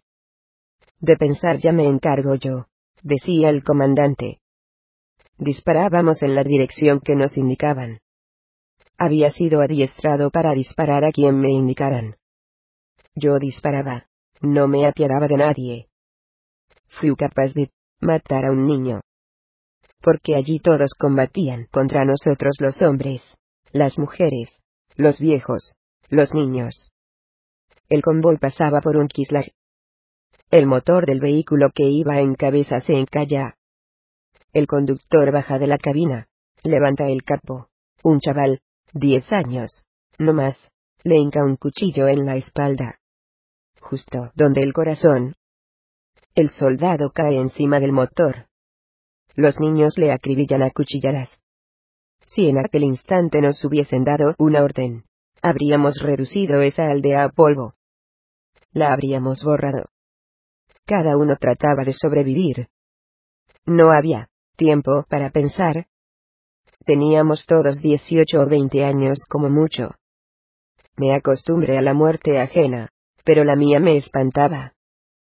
Había visto a un hombre quedar reducido a la nada en un segundo, como si nunca hubiera existido. Y entonces enviaban a casa el uniforme de gala en un ataúd vacío. Dentro echaban tierra, para que pesara lo debido. Como nos apetecía vivir, Nunca he sentido tantas ganas de vivir como allí. Regresábamos del combate, y nos reíamos. Nunca me he reído tanto como allí. Los chistes malos, tenían tanto éxito como los mejores. Este. Por ejemplo. Un traficante de poca monta llega a la guerra. Antes que nada averigua cuántos vales 10 dan por cada Dusman capturado. El precio son ocho vales. Dos días más tarde, alrededor del cuartel, se levanta una nube de arena, el tipo trae a doscientos prisioneros. Un compañero le pide véndeme uno. Te doy siete vales. ¿Qué dices, querido? Si los acabo de comprar a nueve por barba. Nos reíamos aunque nos lo contasen por milésima vez. Cualquier chorrada nos hacía reír a carcajadas, a mandíbula batiente. Hay un dusman así, llamábamos a los muyairines con un diccionario en las manos. Es un francotirador. Ha visto a uno con tres estrellas pequeñas en las sombreras, es un teniente primero. Mira el diccionario por tres estrellas, pagan cincuenta mil afganis. Pam, pam. Una estrella grande es un mayor, son doscientos mil afganis. Pam, pam. Dos estrellas pequeñas es un alférez. Pam, pam. Por la noche, su jefe pasa cuentas. Un teniente primero pagamos, un mayor pagamos, un... como... un alférez. Idiota, te acabas de cargar a nuestro intermediario. ¿Quién nos venderá ahora las conservas? ¿Quién nos venderá las mantas? A la horca. De dinero hablábamos mucho. Más que de la muerte. Yo no me llevé nada el fragmento de la mina que me sacaron, y ya está. Algunos cogían de todo. Porcelana, piedras preciosas, joyas, alfombras. Eso durante las misiones de combate, cuando entrábamos en los Kislar. Otros compraban o hacían trueque. Un cargador de caja con los cartuchos a cambio de un estuche de maquillaje rímel, polvos y sombra de ojos para la novia. Vendían cartuchos servidos. Una bala hervida no sale disparada por el cañón, es como que el cañón la escupe. No se puede matar con una bala así. Cogíamos los pucheros, echábamos allí los cartuchos, poníamos agua y los servíamos durante dos horas. Y ya está. Por la tarde los vendíamos. Todo el mundo hacía negocios, los oficiales, y los soldados, los valientes, y los cobardes. De los comedores desaparecían cuchillos, tenedores, marmitas, cucharas. En los cuarteles faltaban jarras, taburetes, martillos. Desaparecían las bayonetas de los fusiles, los retrovisores de los coches, los recambios, incluso las condecoraciones. En los Ducan aceptaban de todo, hasta la basura que el transporte sacaba de la base militar latas, periódicos viejos, clavos oxidados, trozos de madera chaparra, botes de plástico. La basura se vendía a camiones. El dólar y el agua siempre abrirán el camino. En cualquier lugar. Un soldado soñaba. Había tres. Tres sueños de soldado comprar un chal para su madre, un estuche de maquillaje para su novia, y unos slips para él. En la Unión Soviética entonces no había slips. Así fue esa guerra. Nos llaman los afganos. Es un nombre que me resulta ajeno. Como un vestigio. Un estigma. No somos como los demás. Somos distintos. ¿Qué cómo somos? Yo no sé quién soy, no sé si soy un héroe o un imbécil a quien señalan con el dedo. O tal vez soy un criminal. Ya se habla que ha sido un error político. Hoy lo dicen a media voz, mañana lo dirán más alto. Y yo dejé sangre allí, mía. Y de otros. Nos concedieron órdenes que no nos ponemos. Un día las devolveremos. Son condecoraciones recibidas honradamente en una guerra, deshonrada. Las escuelas nos invitan a dar charlas. ¿De qué se supone que tengo que hablarles? De las operaciones militares, de mi primer muerto. De que incluso, ahora me aterroriza la oscuridad. De que cuando se me cae algún objeto, me estremezco. De cómo capturábamos prisioneros, pero no los entregábamos al cuartel. O no siempre. Se calla en un año y medio de guerra nunca vi a un Dusman vivo. Solo muertos. De las colecciones de orejas humanas desecadas. Trofeos de guerra. Cómo se jactaban de ellos de los Kislar, que después de darles un repaso con la artillería, se parecen más a un campo arado que a un pueblo. ¿Será esto lo que quieren oír en nuestras escuelas? ¿Qué va? Allí necesitan a los héroes, Pero yo recuerdo cómo destruíamos y matábamos, y allí mismo construíamos, repartíamos regalos. Todo aquello estaba tan mezclado que ni siquiera ahora logro separarlo. Esos recuerdos me asustan. Me escondo de ellos. Los eludo. No conozco ni a un solo hombre que no fume ni beba después de haber regresado de allí. Los cigarrillos flojos no me sirven. Busco los de la misma marca que fumábamos allí. Los médicos me tienen prohibido fumar. Tengo media cabeza hecha de metal. Tampoco puedo beber alcohol. Por favor, no escriba eso de la hermandad afgana. No existe. Yo no lo creo. En la guerra, estábamos unidos, nos habían engañado por igual, todos deseábamos vivir por igual, y nos moríamos por volver a casa, también por igual. Aquí nos une que, mientras que la fortuna en nuestro país se reparte por enchufe a los privilegiados, ninguno de nosotros tenemos nada. Y eso que están en deuda, por nuestra sangre. Compartimos los mismos problemas subsidios, apartamentos, buenos medicamentos, prótesis, electrodomésticos. Una vez que los resolvamos, nuestras asociaciones se disolverán. Conseguiré, atraparé, arrancaré a mordiscos ese apartamento, muebles de importación, frigorífico, lavadora, reproductor de video de marca japonesa, y, adiós. Entonces se verá con toda claridad que no me queda nada por hacer en esa asociación. Para los jóvenes, no tenemos ningún atractivo. Para ellos somos una cosa rara. Oficialmente nos equiparan con los excombatientes de la Gran Guerra Patria. Pero ellos defendían su país. Nosotros qué. Nos había tocado el papel de los alemanes. Un chico me lo dijo tal cual. Sí, eso es. Así es como nos ven ellos. Y a nosotros eso nos molesta. Ellos estaban aquí escuchando música, va bailando, leyendo, mientras nosotros allí, nos alimentábamos de basofia y moríamos en explosiones de minas. Quien no haya estado allí conmigo, quien no lo haya visto, no lo haya vivido, para mí no es nadie. Dentro de diez años, cuando todas nuestras hepatitis, malarias y lesiones internas salgan a la superficie, tratarán de quitársenos de encima, en el trabajo, en casa.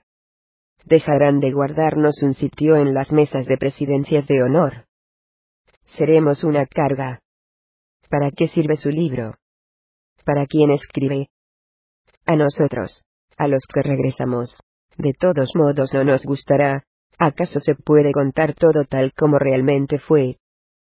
Como los camellos y los hombres muertos yacían en el mismo charco de sangre, mezclándose una sangre con otra, ¿Quién quiere saber eso? En nuestro país, para todos, somos unos extraños. No me queda más que mi casa, mi esposa y mi hijo, que nacerá pronto. Y unos pocos amigos de allí. No creo a nadie más. Y jamás podré creer. Soldado, granadero, he mantenido la boca cerrada durante diez años. Todo aquello lo he tenido callado. Los periódicos decían hoy un regimiento, ha hecho prácticas de marcha. Ha realizado ejercicios de tiro. Punto lo leíamos, y se nos hinchaba la vena. Yo estaba en una sección que acompañaba los vehículos. Con un destornillador, se puede agujerear fácilmente un coche, imagínate con una bala. Son un blanco perfecto. Cada día nos disparaban. Nos mataban. Una vez mataron al chico que estaba a mi lado. Fue el primero. Que cayó ante mis ojos. No nos conocíamos mucho todavía. Disparaban con un mortero. Tardó mucho rato en morirse. Se le habían clavado varios cascos de metralla. Él nos reconocía. Sabía quiénes éramos. Pero llamaba a otras personas. La noche antes de marcharme a Kabul, estuve a punto de pelearme con un chaval, su amigo nos intentaba separar. No te enfades con este, que mañana se va a Afgan. Allí jamás hubo propiedades individuales. Ninguno tenía su marmita personal, o su cuchara. Había una marmita, y todos nos abalanzábamos sobre ella. unos ocho hombres. Pero Afgan no es ninguna novela, no es una aventura. Ves en el suelo a un campesino muerto, cuerpo flacucho, y manos grandes. Cuando te están bombardeando pides no sé a quién se lo pides. Supongo que a Dios, que la tierra se abra, y te oculte.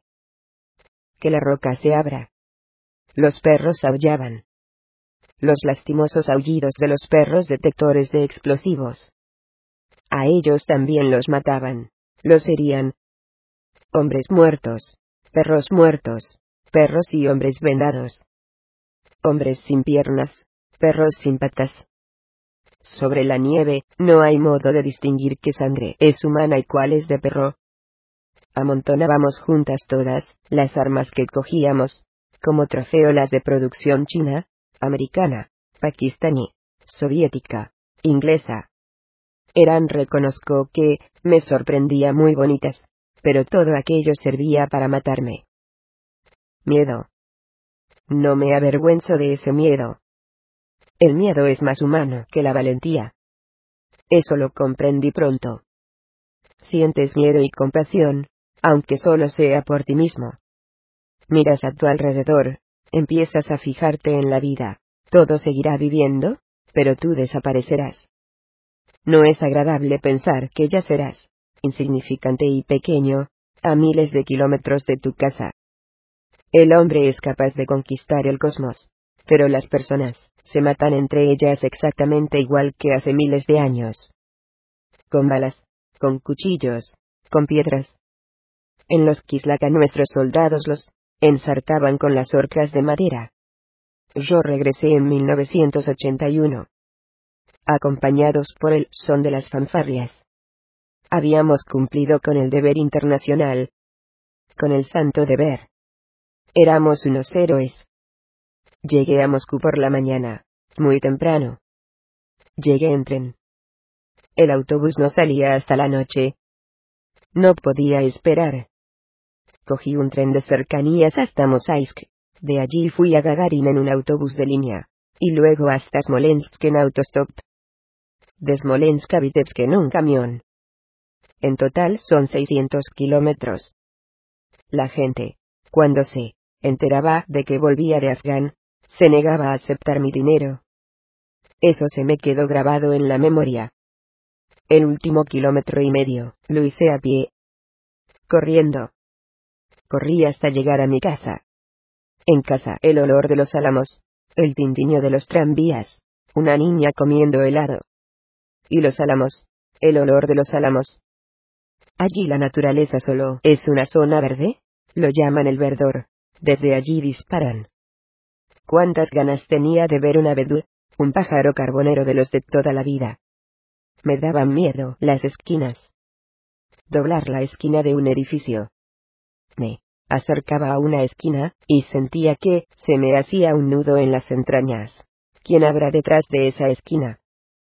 Viví un año con miedo de salir a la calle, sin el chaleco antibalas, sin el casco, sin la metralleta.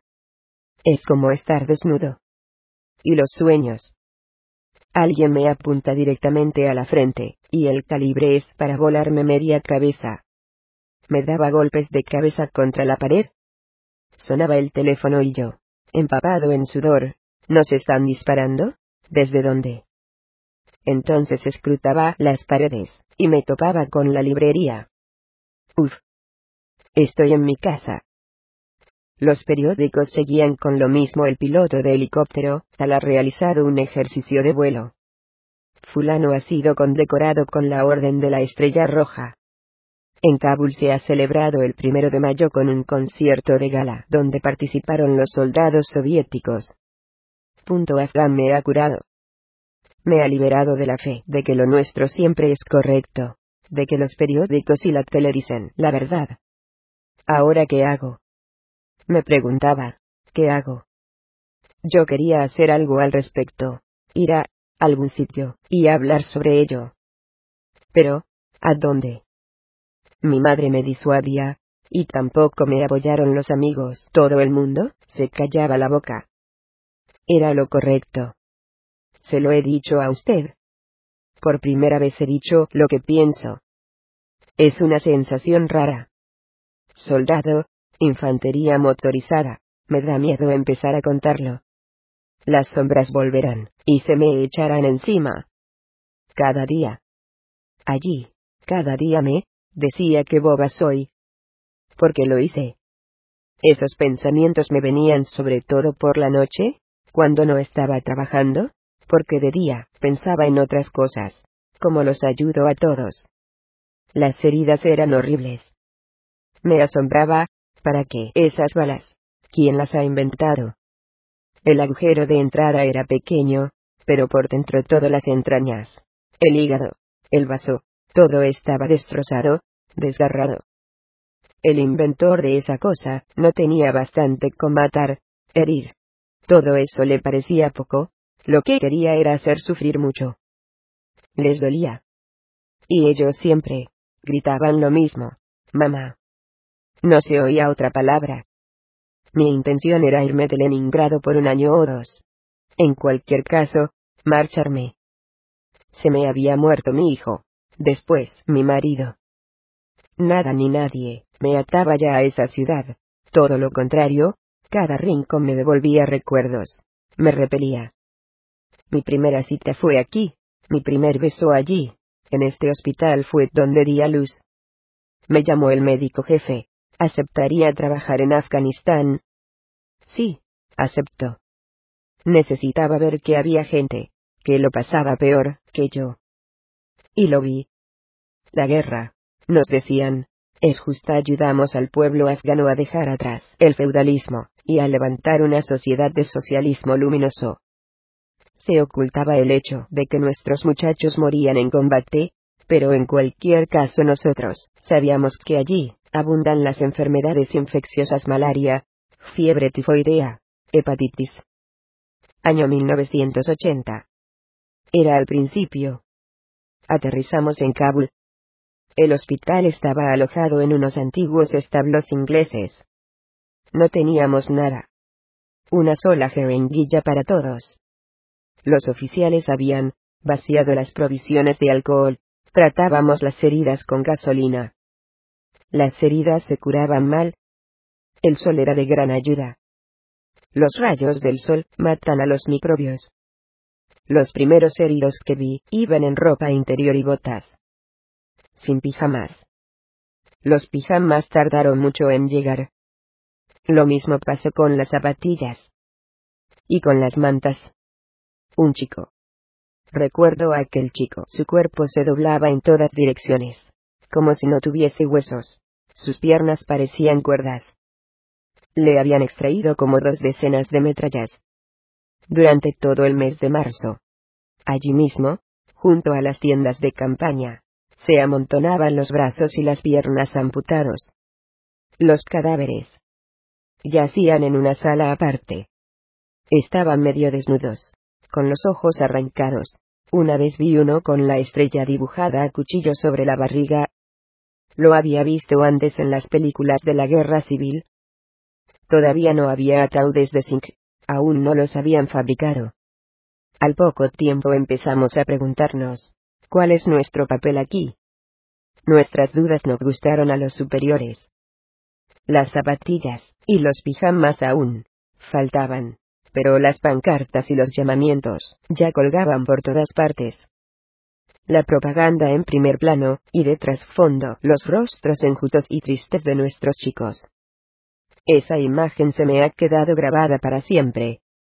Celebrábamos las reuniones de instrucción política dos veces a la semana. Nos instruían, sin parar el santo deber, las fronteras han de estar selladas. Lo más desagradable del ejército es la delación, es la orden de delatar. Informar de cualquier nadería.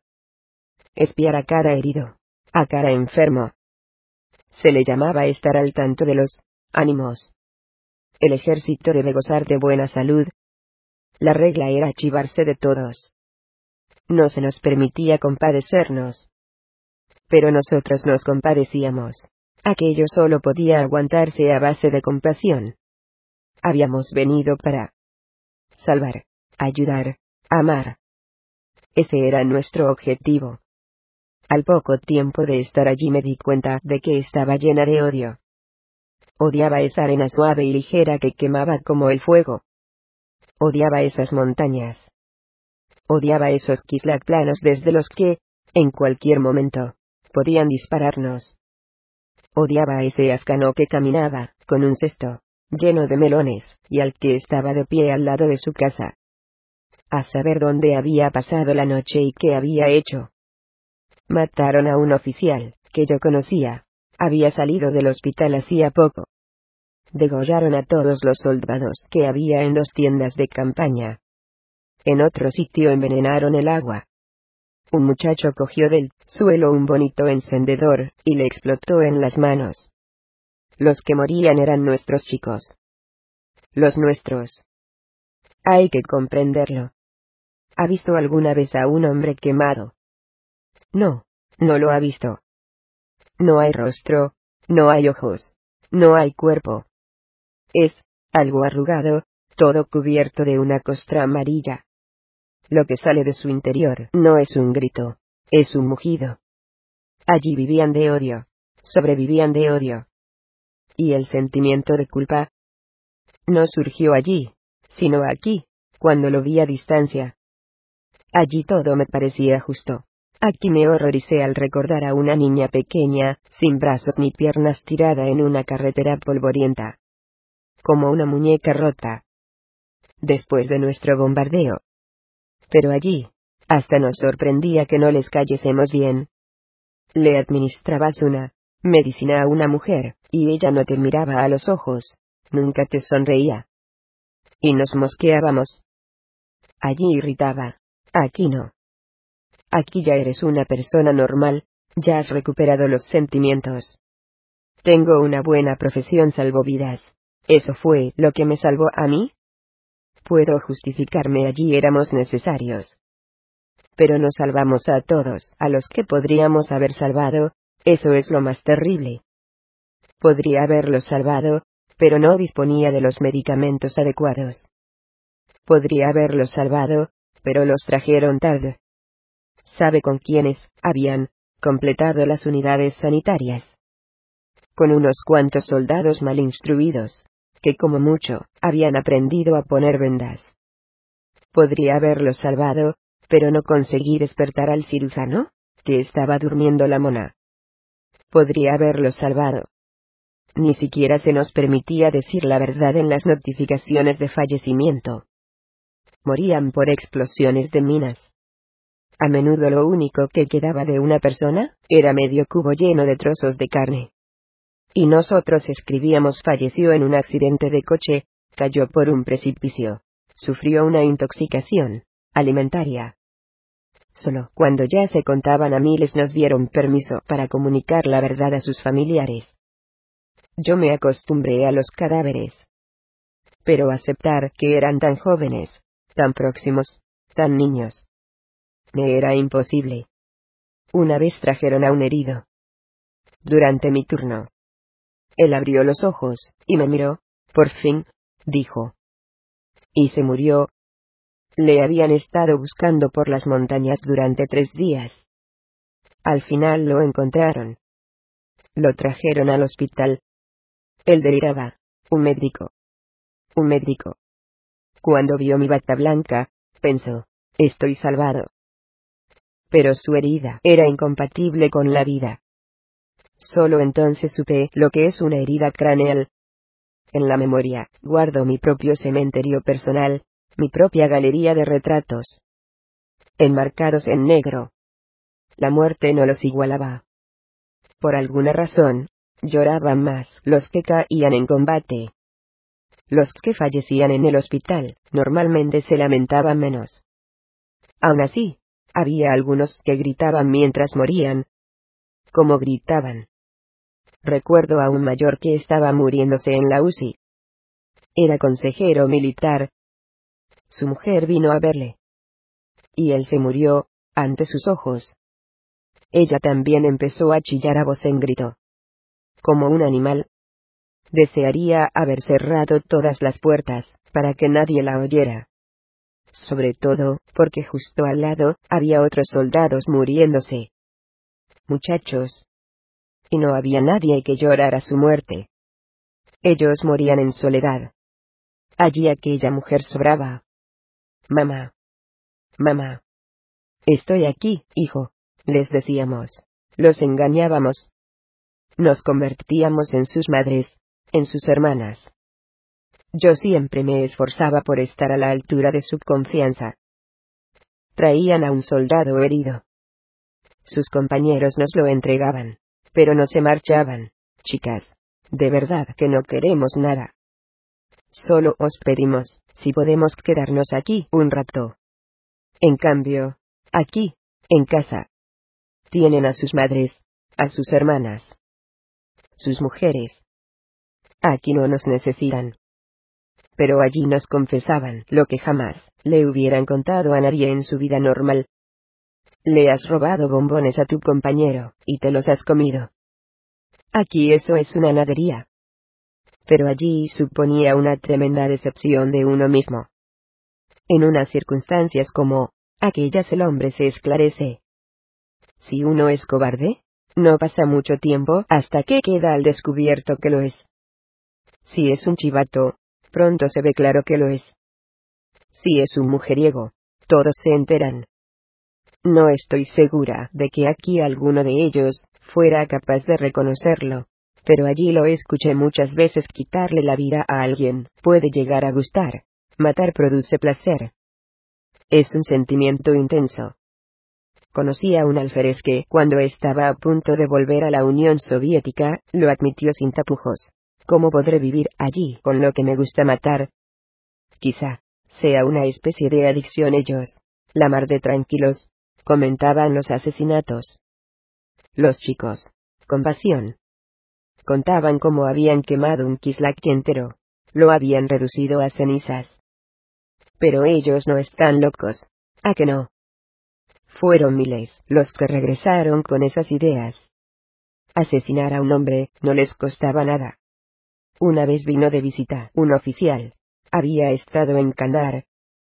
Por la noche, cuando llegó la hora de despedirse, se encerró en una habitación vacía, y se pegó un tiro. Decían que estaba borracho, no lo sé. Es difícil. Llegar al final de cada día era difícil. Un muchacho se pegó un tiro mientras estaba de guardia. Llevaba tres horas bajo el sol. Era un buen chico. No aguantó. Muchos perdían la razón. Al principio los ponían en salas comunes. Más tarde los alojaron por separado. Comenzaron las fugas. Les espantaban las ventanas enrejadas. Cerca de los demás se sentían mejor. Recuerdo sobre todo a uno. Siéntate, decía. Te cantaré la canción del licenciamiento. Cantaba, cantaba y se dormía se despertaba. A casa. A casa. Con, mamá, aquí tengo calor. No paraba de repetirlo. Muchos fumaban borros. Hachis, marihuana. Lo que pudieran conseguir. Explicaban que con eso se sentían fuertes, libres de todo. En primer lugar, de su propio cuerpo. Es como si anduvieras de puntillas. En cada célula notas la levedad, Sientes cada músculo. Tienes ganas de volar. Te mueves volando. La alegría te desborda. Todo está bien. Cualquier tontería te hace reír. La vista, el oído. Se vuelven más agudos. Distingues más olores, más sonidos. En ese estado matar, se te hace más leve, estás anestesiado. No hay compasión y tampoco te asusta tu muerte. El miedo se ha ido.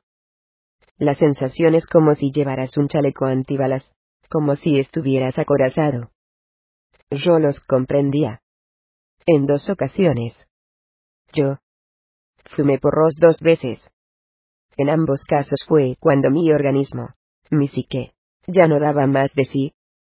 Yo estaba al cargo de la unidad de enfermedades infecciosas.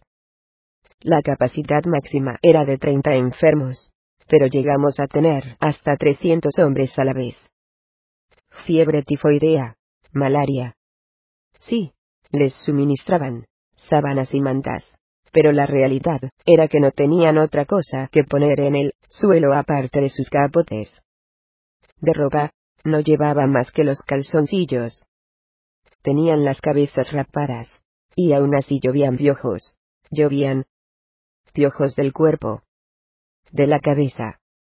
Jamás me había imaginado que pudieran existir tantos piojos. Y los afganos del Kislate al lado, eran los que vestían nuestros pijamas, y se hacían turbantes con nuestras sábanas. Sí, nuestros muchachos se lo vendían todo. No se lo reprocho. No. En la mayoría de los casos. Morían por tres rublos al mes. El sueldo, mensual de nuestro soldado era de ocho vales. Eso equivale a tres rublos. Los alimentaban con carne podrida, con pescado pasado que olía a herrumbre. Todos padecíamos escorbuto. A mí se me cayeron los dientes incisivos. Ellos vendían las mandas, y compraban achís. O algo dulce. O bagatelas. Los tenderetes allí son tan llamativos. Había montones de baratijas atractivas. Aquí, en la Unión Soviética, no hay nada parecido. Ellos nunca lo habían visto. Así que vendían sus armas, hasta los cartuchos, y después con esos mismos fusiles, y con esos cartuchos los mataban. Compraban chocolate, bollos. Después de haber vivido aquello, veo mi país con otros ojos. Mi ángulo de visión cambió, se ensanchó, tenía miedo de volver a casa. Todo me parecía raro.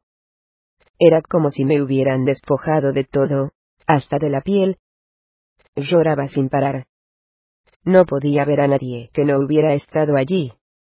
Con las personas que habían estado en Afgan, hubiera podido pasar días y noches enteros.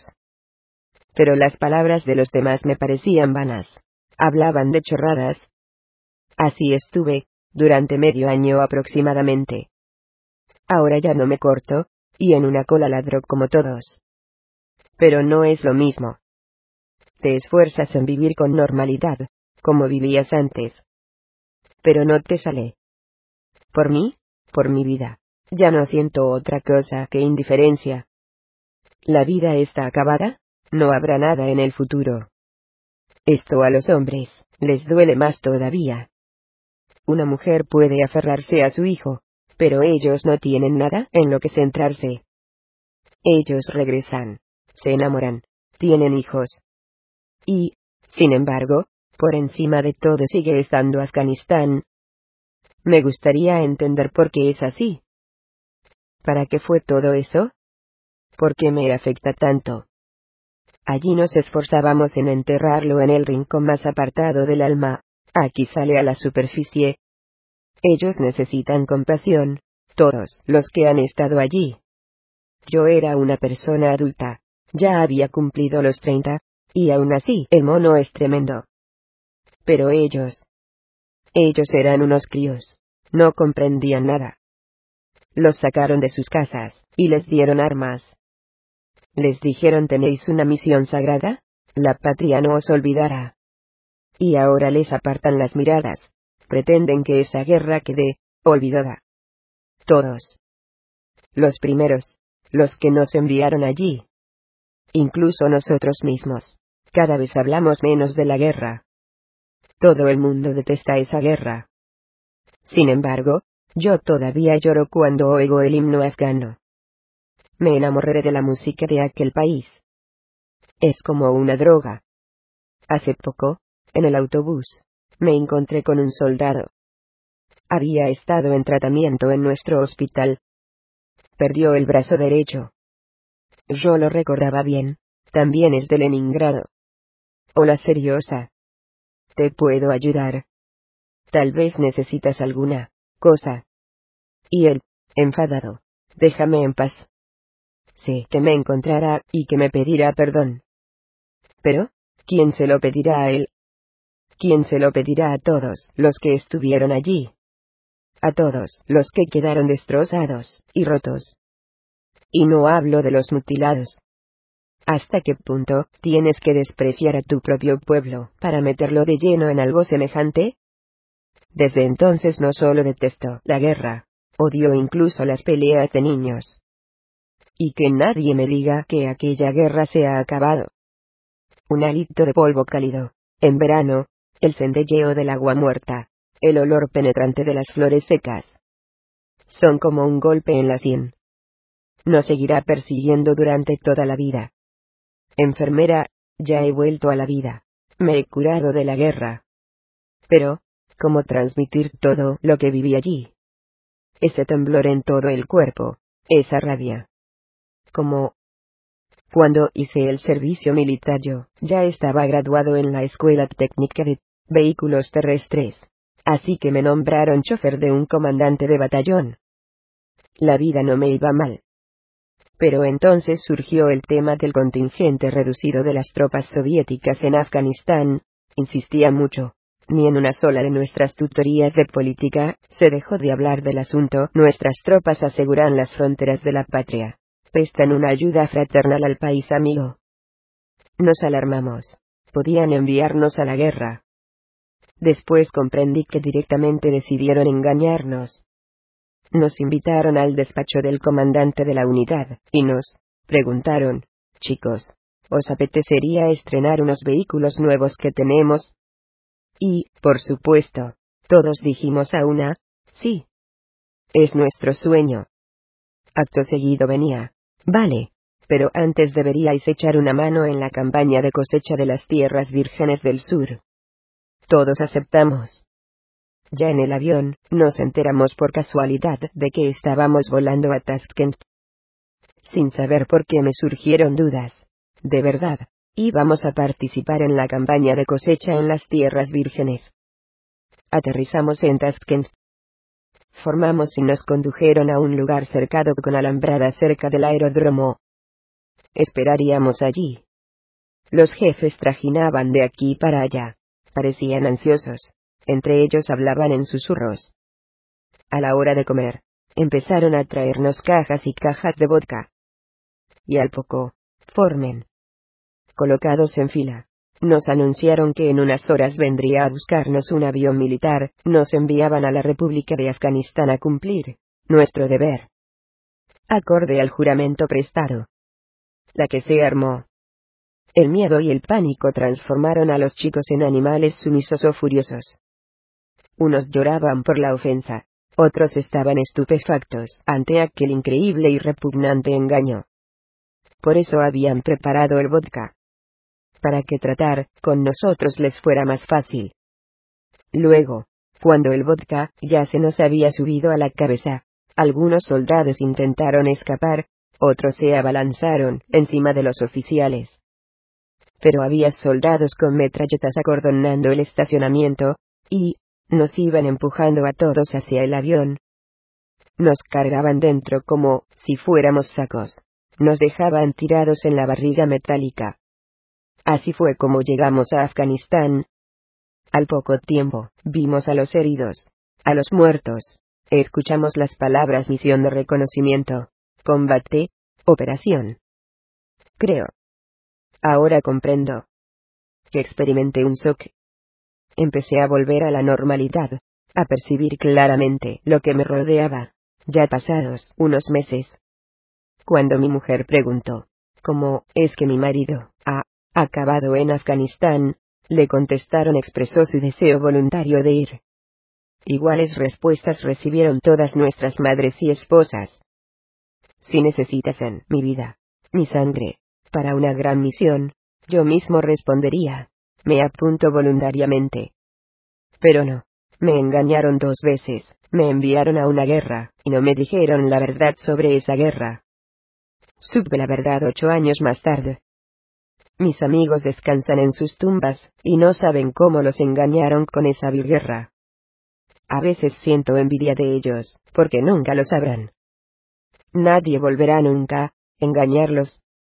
Soldado, conductor, yo echaba muchísimo de menos mi patria. Mi marido estuvo sirviendo durante mucho tiempo en Alemania, después en Mongolia. Pasé 20 años lejos de mi patria, a la que amaba irreprimiblemente. Así que finalmente envié una carta al Estado Mayor, había pasado toda mi vida en el extranjero. No podía más. Solicitaba que me ayudasen a regresar a casa. Ya estábamos en el tren. Pero yo seguía, sin poder creérmelo. A cada minuto, le preguntaba a mi marido. ¿De verdad que a la Unión Soviética? No me estarás mintiendo. En la primera parada, agarré un puñado de tierra, de mi tierra natal. La miraba y sonreía, mi tierra. Me la metía en la boca, en serio. Me lavaba la cara con ella. Mi favorito. ¿Mi? Nuestro. Yura es mi hijo mayor. Una madre no debería decir estas cosas, pero yo le amaba más que a nadie en este mundo. Más que a mi marido. Más que a mi segundo hijo. A ellos también los quería, pero con Yura era algo especial. Cuando era pequeñito, no le soltaba. Incluso cuando yo dormía, le agarraba de la pierna. No se me metía en la cabeza, cómo iba yo a dejarlo con alguien para ir al cine. Me lo llevaba conmigo, tenía unos tres meses. Cogía unos cuantos biberones de leche, y nos íbamos al cine. Puedo decir que estuve con él durante toda su vida. Le educaba solo según los libros, según los ideales Panka Korchagin, Oleg Kosevo, Sonia Kosmodemianskaya. En primero de primaria, no se sabía de memoria las fábulas o los versos infantiles, sino que recitaba páginas enteras de TKL Sakalial hasta la Si, se templó el acero, de Nikolai Ostrovsky. 11. Su maestra estaba encantada. Yura, ¿a qué se dedica tu madre? Has leído tantos libros. Mi mamá es bibliotecaria. Él conocía los ideales, pero no sabía nada de la vida real. Lo mismo que yo. Después de tantos años lejos de la patria, creía que la vida se componía de ideales. Un ejemplo. Ya habíamos regresado a nuestra tierra natal. Vivíamos en Chernivtsi, y Yura era estudiante en una academia militar. Una vez, a las dos de madrugada, llamaron a nuestra puerta. Abrí, y allí estaba el hijo. ¿Cómo es que vienes tan tarde? Llueve a cantaros, estás empapado. Mamá, he venido a decirte algo vivir, se me hace muy difícil. Todo lo que me has enseñado. Nada de eso existe. ¿De dónde lo has sacado? Y esto es solo el principio. ¿Qué será de mi vida? Pasamos el resto de la noche sentados en la cocina. ¿Qué le podía decir? Lo de siempre la vida, es bella, la gente es buena. Todo es cierto. Me estuvo escuchando en silencio. Por la mañana, volvió a la academia. Insistí muchas veces, Yura, deja la academia y matriculate en una universidad civil. Ese es tu lugar. Me duele ver cómo te torturas. Él no era feliz con su elección. Había decidido estudiar para convertirse en militar profesional de pura casualidad. Hubiera sido un buen historiador. O un científico. Los libros eran su vida. Qué maravilla de país era la antigua Grecia. Leía todo lo que encontraba sobre Grecia. Después se enamoró de Italia mamá. Leonardo da Vinci ya reflexionaba sobre los viajes espaciales. Algún día alguien descifrará la sonrisa de la Gioconda. Punto durante el último curso escolar, pasó las vacaciones de invierno en Moscú. Allí vive mi hermano, un coronel jubilado. Yura le confesó quiero matricularme en la facultad de filosofía. Su tío no lo aprobó. Yura, eres un muchacho honesto. Hoy en día, en nuestro país, ser filósofo es difícil, tendrás que engañarte a ti mismo y a los demás. Si dices la verdad, acabarás en la cárcel o en el manicomio. Así que, llegada la primavera, Yura tomó una decisión, no me preguntes por qué, mamá. He elegido la profesión militar. Yo hacía tiempo que había visto los ataúdes de zinc en el cuartel. Pero entonces mi hijo mayor solo hacía séptimo y el otro era aún más pequeño. Mi esperanza era que la guerra terminase antes de que ellos se hiciesen mayores. ¿Cómo puede ser que una guerra dure tanto? Pero, como dijo alguien en el funeral de Yura, la guerra acabó siendo tan larga como el colegio. Diez años. Llegó la graduación en la Academia Militar. Mi hijo se convirtió en oficial. Pero no me podía creer que mi hijo tuviera que ir a ninguna parte. Ni por un instante podía imaginarme mi vida sin él. ¿A dónde te destinarán? Solicitaré un puesto en Afganistán. Yura. Mamá, tú me has educado. Ahora, no se te ocurra intentar reeducarme. Me has educado bien. Esos degenerados que me he encontrado en la vida no son mi pueblo, ni mi patria.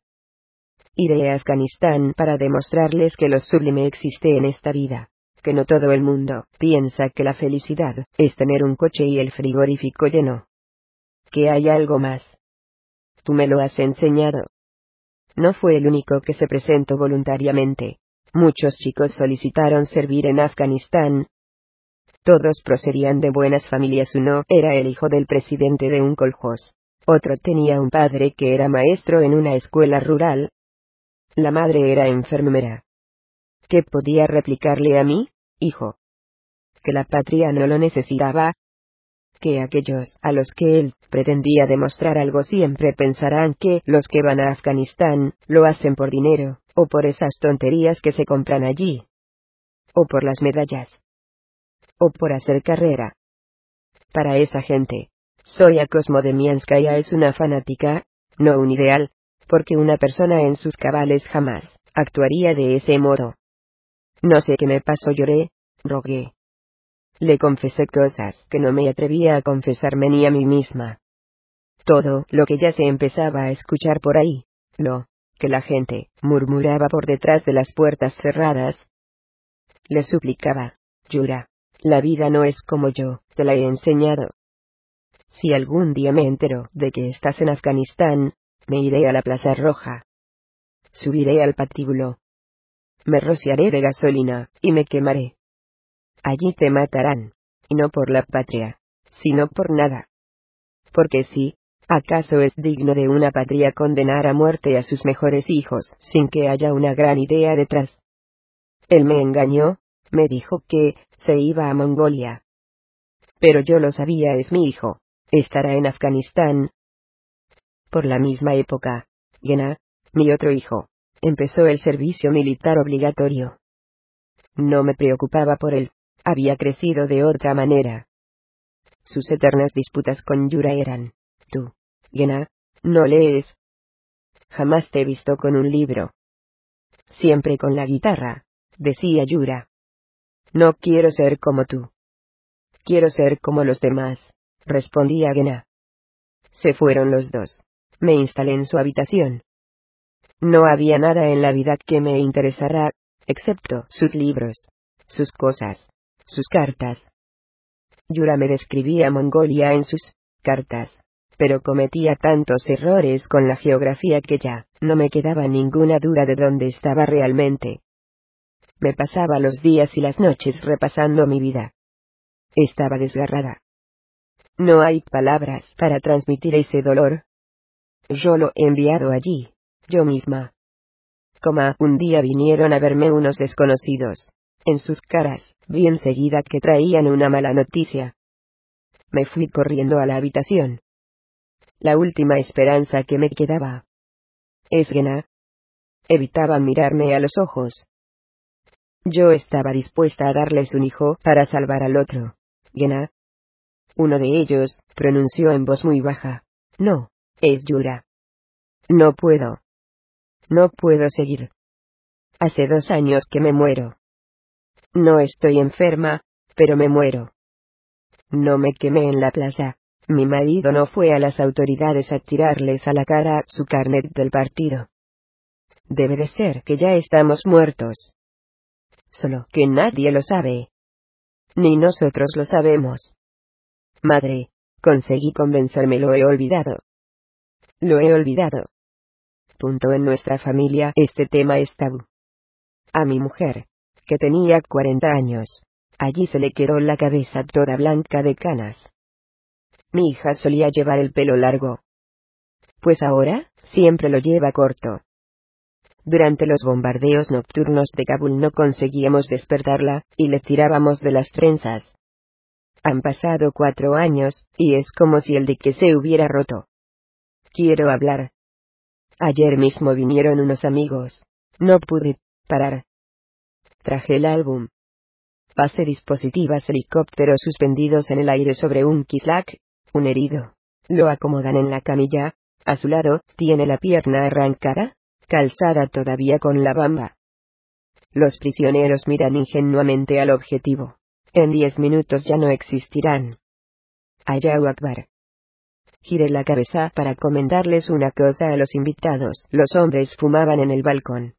Las mujeres se habían refugiado en la cocina. Solo miraban los niños. Unos adolescentes. Sentían curiosidad. No entiendo qué me está pasando. Quiero hablar. ¿Por qué será? Para que nada se me olvide. No me veo capaz de explicar cómo era entonces. ¿Qué era lo que sentía? Puedo decir lo que siento hoy. Pasados cuatro años. Dentro de diez, lo diré de otra manera, o, tal vez, todo se haya roto en pedazos. Sentía una especie de rabia. De grima. ¿Por qué tengo que ir yo? ¿Por qué me ha tocado a mí? Pero si te cae una carga encima, y no te quebrantas, a la larga te aporta satisfacción. Comienzas a prepararte, con pequeñas que navaja me llevo, que maquinilla de aceitar. Ya estás listo. Entonces, la espera se te hace inaguantable, quieres enfrentarte a lo desconocido cuanto antes, mientras todavía estás entusiasmado, en la cumbre. Es como una especie de esquema que se repite. Eso cualquiera se lo confirmará. A mí, me daban como escalofríos y sudor pegajoso. Y otro detalle, cuando el avión toma tierra, te sientes aliviado y a la vez excitado ahora empezará, por fin lo veremos, lo tocaremos, lo viviremos. Tres afganos. Allí, de pie. ¿Están hablando? Se ríen. Un chaval sucio, pasa corriendo por delante de los tenderetes. Se zambulle por debajo, y se esconde entre unas telas gruesas, bajo el aparador. Un papagayo me clava su mirada de ojos verdes. No parpadea. Estoy allí, y no entiendo lo que está pasando. Esos tres no interrumpen su charla. El que está de espaldas a mí se gira. Y yo ya me encuentro, mirando el cañón de una pistola. La pistola se levanta. Se levanta. Tengo el orificio delante de mis ojos. Lo veo. Oigo un chasquido seco, y ya no existo. Estoy al mismo tiempo en uno y otro lado. Pero todavía no me he caído. Me mantengo de pie. Quiero hablar con ellos. Ah. El mundo reaparece lentamente, como en una fotografía. Una ventana. Es alta. Una cosa blanca, dentro de ella se encuentra algo grande, pesado. Es alguien. Sus gafas me impiden verle el rostro. Caen gotas de sudor. Que golpean con fuerza mi rostro. Levanto los pesados párpados, y oigo un suspiro de alivio. Ya está, camarada teniente coronel, ha vuelto del viaje. Pero si levanto la cabeza, o tan solo la vuelvo, mi cerebro se hunde. La conciencia parpadea. El chaval se zambulle de nuevo en el montón de trapos gruesos debajo, del aparador. El papagayo me clava su mirada de ojos verdes que no parpadean. Los tres afganos están de pie. El que se encuentra de espaldas a mí se gira. Mis ojos se topan con el cañón de la pistola. Con el agujero. Lo veo. Ya no espero el chasquido familiar. Grito. Debo matarte. Debo matarte. ¿Coma de qué color es un grito? ¿Qué sabor tiene? ¿De qué color es la sangre? En el hospital es roja. Sobre la arena seca es gris. Sobre una roca, cuando anochece, es de color azul, pero ya no está viva. En un herido de gravedad, la sangre se escurre muy deprisa, igual que de un frasco roto. y el hombre se apaga. Se apaga. Tan solo sus ojos brillan hasta el final. Su mirada se vuelve esquiva, tenazmente esquiva. Está todo pagado. Todo. Íntegramente. Nervioso. Empieza a avanzar por la habitación a grandes pasos. Si miras las montañas, desde abajo son infinitas, décimas inalcanzables. Cuando subes en un avión, más abajo ves unas esfinges volcadas. ¿Comprende a qué me refiero? Al tiempo. A la distancia entre los acontecimientos. Entonces, ni siquiera nosotros, los involucrados, sabíamos qué guerra era aquella. No confunda el yo de hoy con el de ayer, con el hombre que estuvo allí en 1979. Sí, yo lo creía. En 1983 vine a Moscú. La gente aquí actuaba, vivía, como si nosotros no estuviéramos allí. Como si no hubiera ninguna guerra. En el metro, igual que siempre, se reían, se besaban. Leían, yo caminaba por la calle Arbat e iba parando a la gente. ¿Cuántos años hace que dura la guerra de Afganistán? Ni idea. ¿Cuántos años hace que dura esta guerra? Dos, tal vez. Ah. Es que hay una guerra. ¿En serio? Hoy cualquiera se atreve a reírse de nosotros. A pitorrearse eran ciegos y tontos. Eran unos borregos. Un rebaño sumiso. Ahora Gorbachev les ha dado permiso. Se ha abierto la veda. Venga, a burlarse todo el mundo. Hay un antiguo proverbio chino que dice, aquel cazador que se jacta delante de un león muerto merece todo el desdén del mundo. Aquel que se jacta delante de un león derrotado merece todo el respeto del mundo. Algunos pueden hablar de errores. Yo no sé quién. En cualquier caso, yo no. Me preguntarán, ¿por qué se cayó usted la boca entonces? Ya no era un muchacho. Casi había cumplido los cincuenta. Tengo que aclararlo. De entrada sí, allí yo disparaba, pero al mismo tiempo, le tengo respeto a ese pueblo. Incluso lo adoro. Me gustan sus canciones, sus oraciones, sosegadas e infinitas como sus montañas.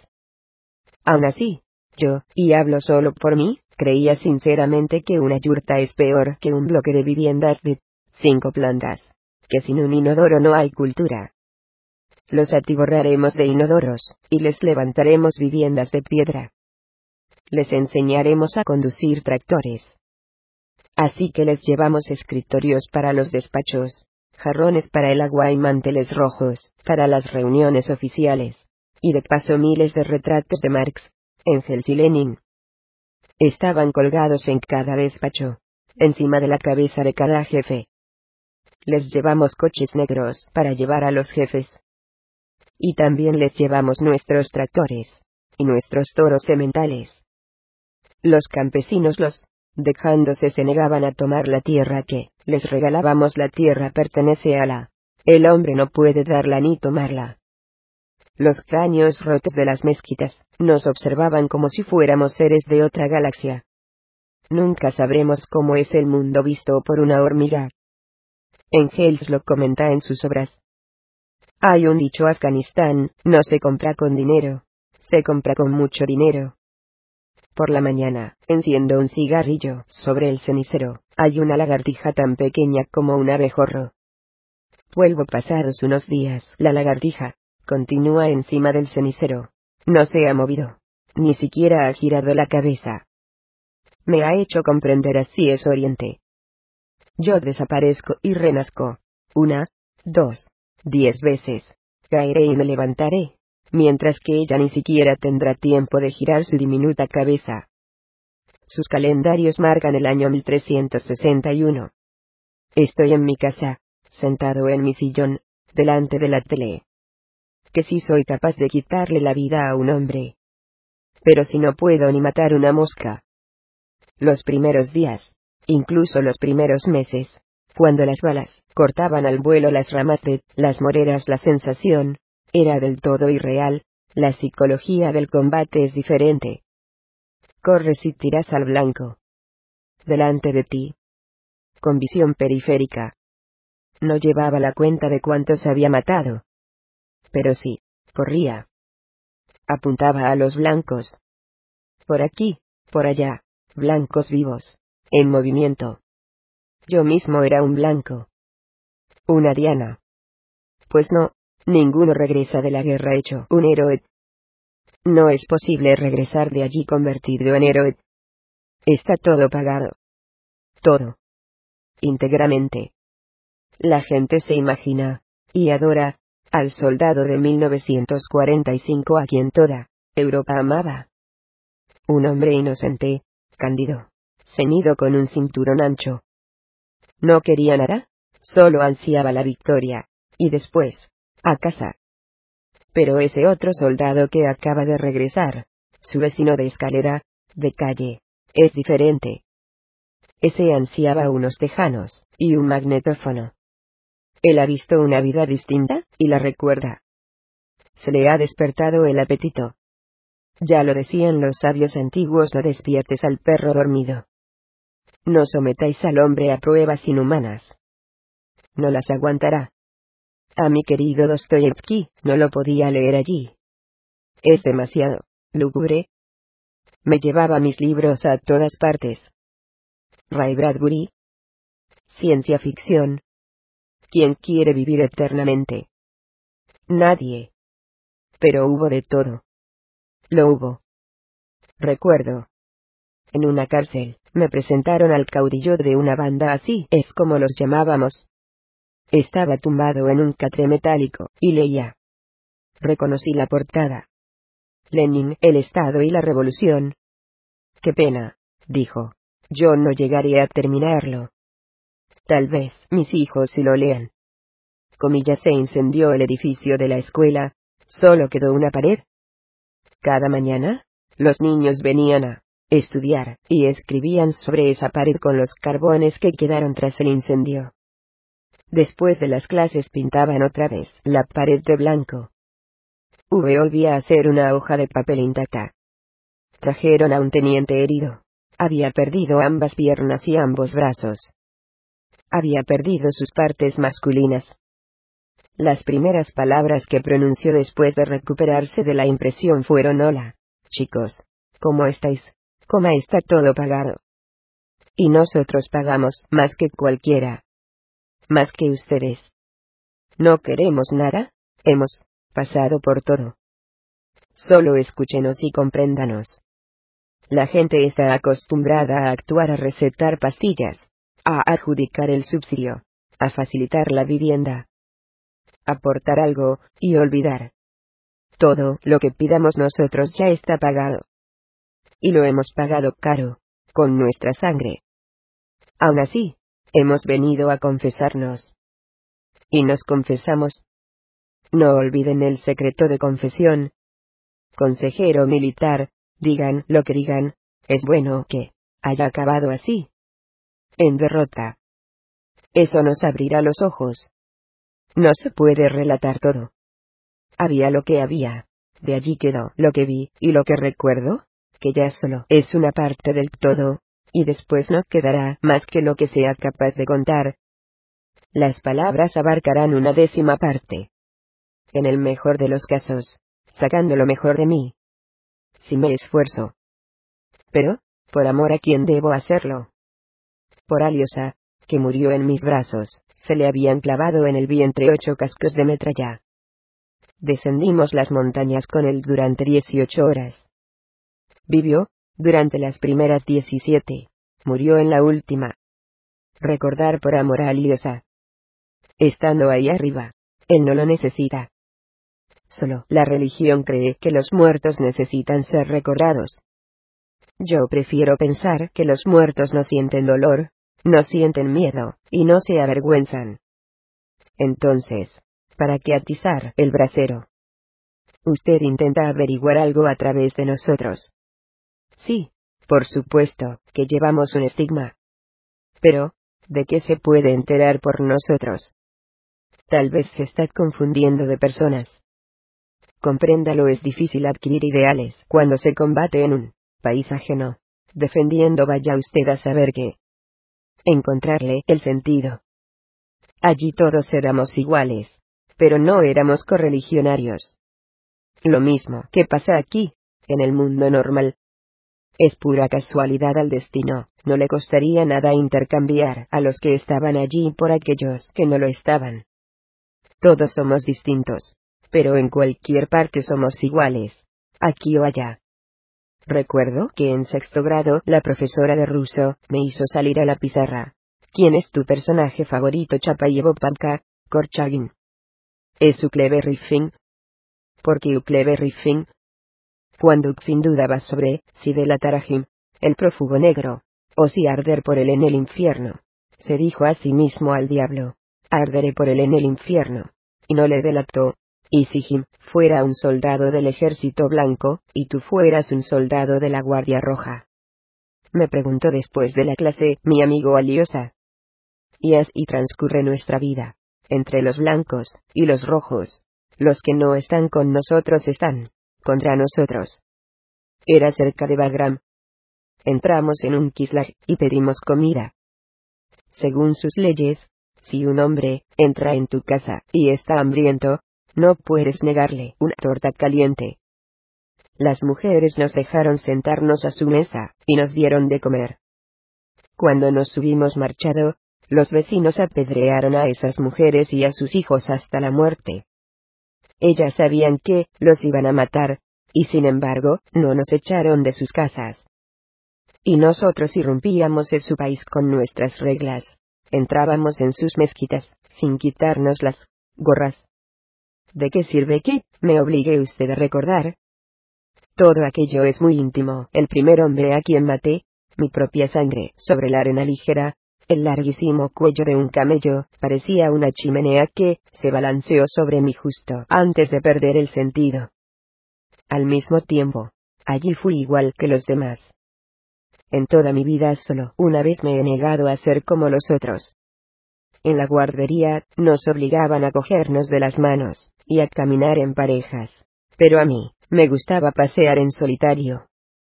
Las maestras jóvenes, aguantaban mis caprichos a regañadientes, pero al poco tiempo una de ellas se casó, se marchó, la sustituyó la señora Clava. Cogea seriosa de la mano. La señora Clava me obligó a acercarme al otro niño. No me apetece. ¿Por qué no te apetece? Me gusta pasear solo. Tienes que hacerlo, como todos los niños y niñas buenos. Que no. Cuando se acabó el recreo, la señora Clava me desnudó, incluso me quitó los calzoncillos y la camiseta, y me dejó solo en una habitación oscura durante tres horas. Cuando eres pequeño, no hay nada peor que quedarte solo. En medio de la oscuridad. Es como si todos se olvidasen de ti. Crees que nadie te encontrará. Al día siguiente, pasé de la mano con Seriosa, como todos los demás.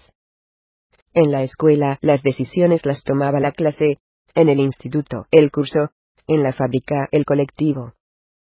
En todas partes decidían por mí. Me inculcaron que una sola persona no sirve de nada. Una vez leí en un libro El asesinato de la valentía. Cuando me marché allí, dentro de mí ya, no había nada que asesinar. V voluntarios. Dos pasos hacia adelante. Todos dieron dos pasos hacia adelante. Y yo también los di. En Sinand.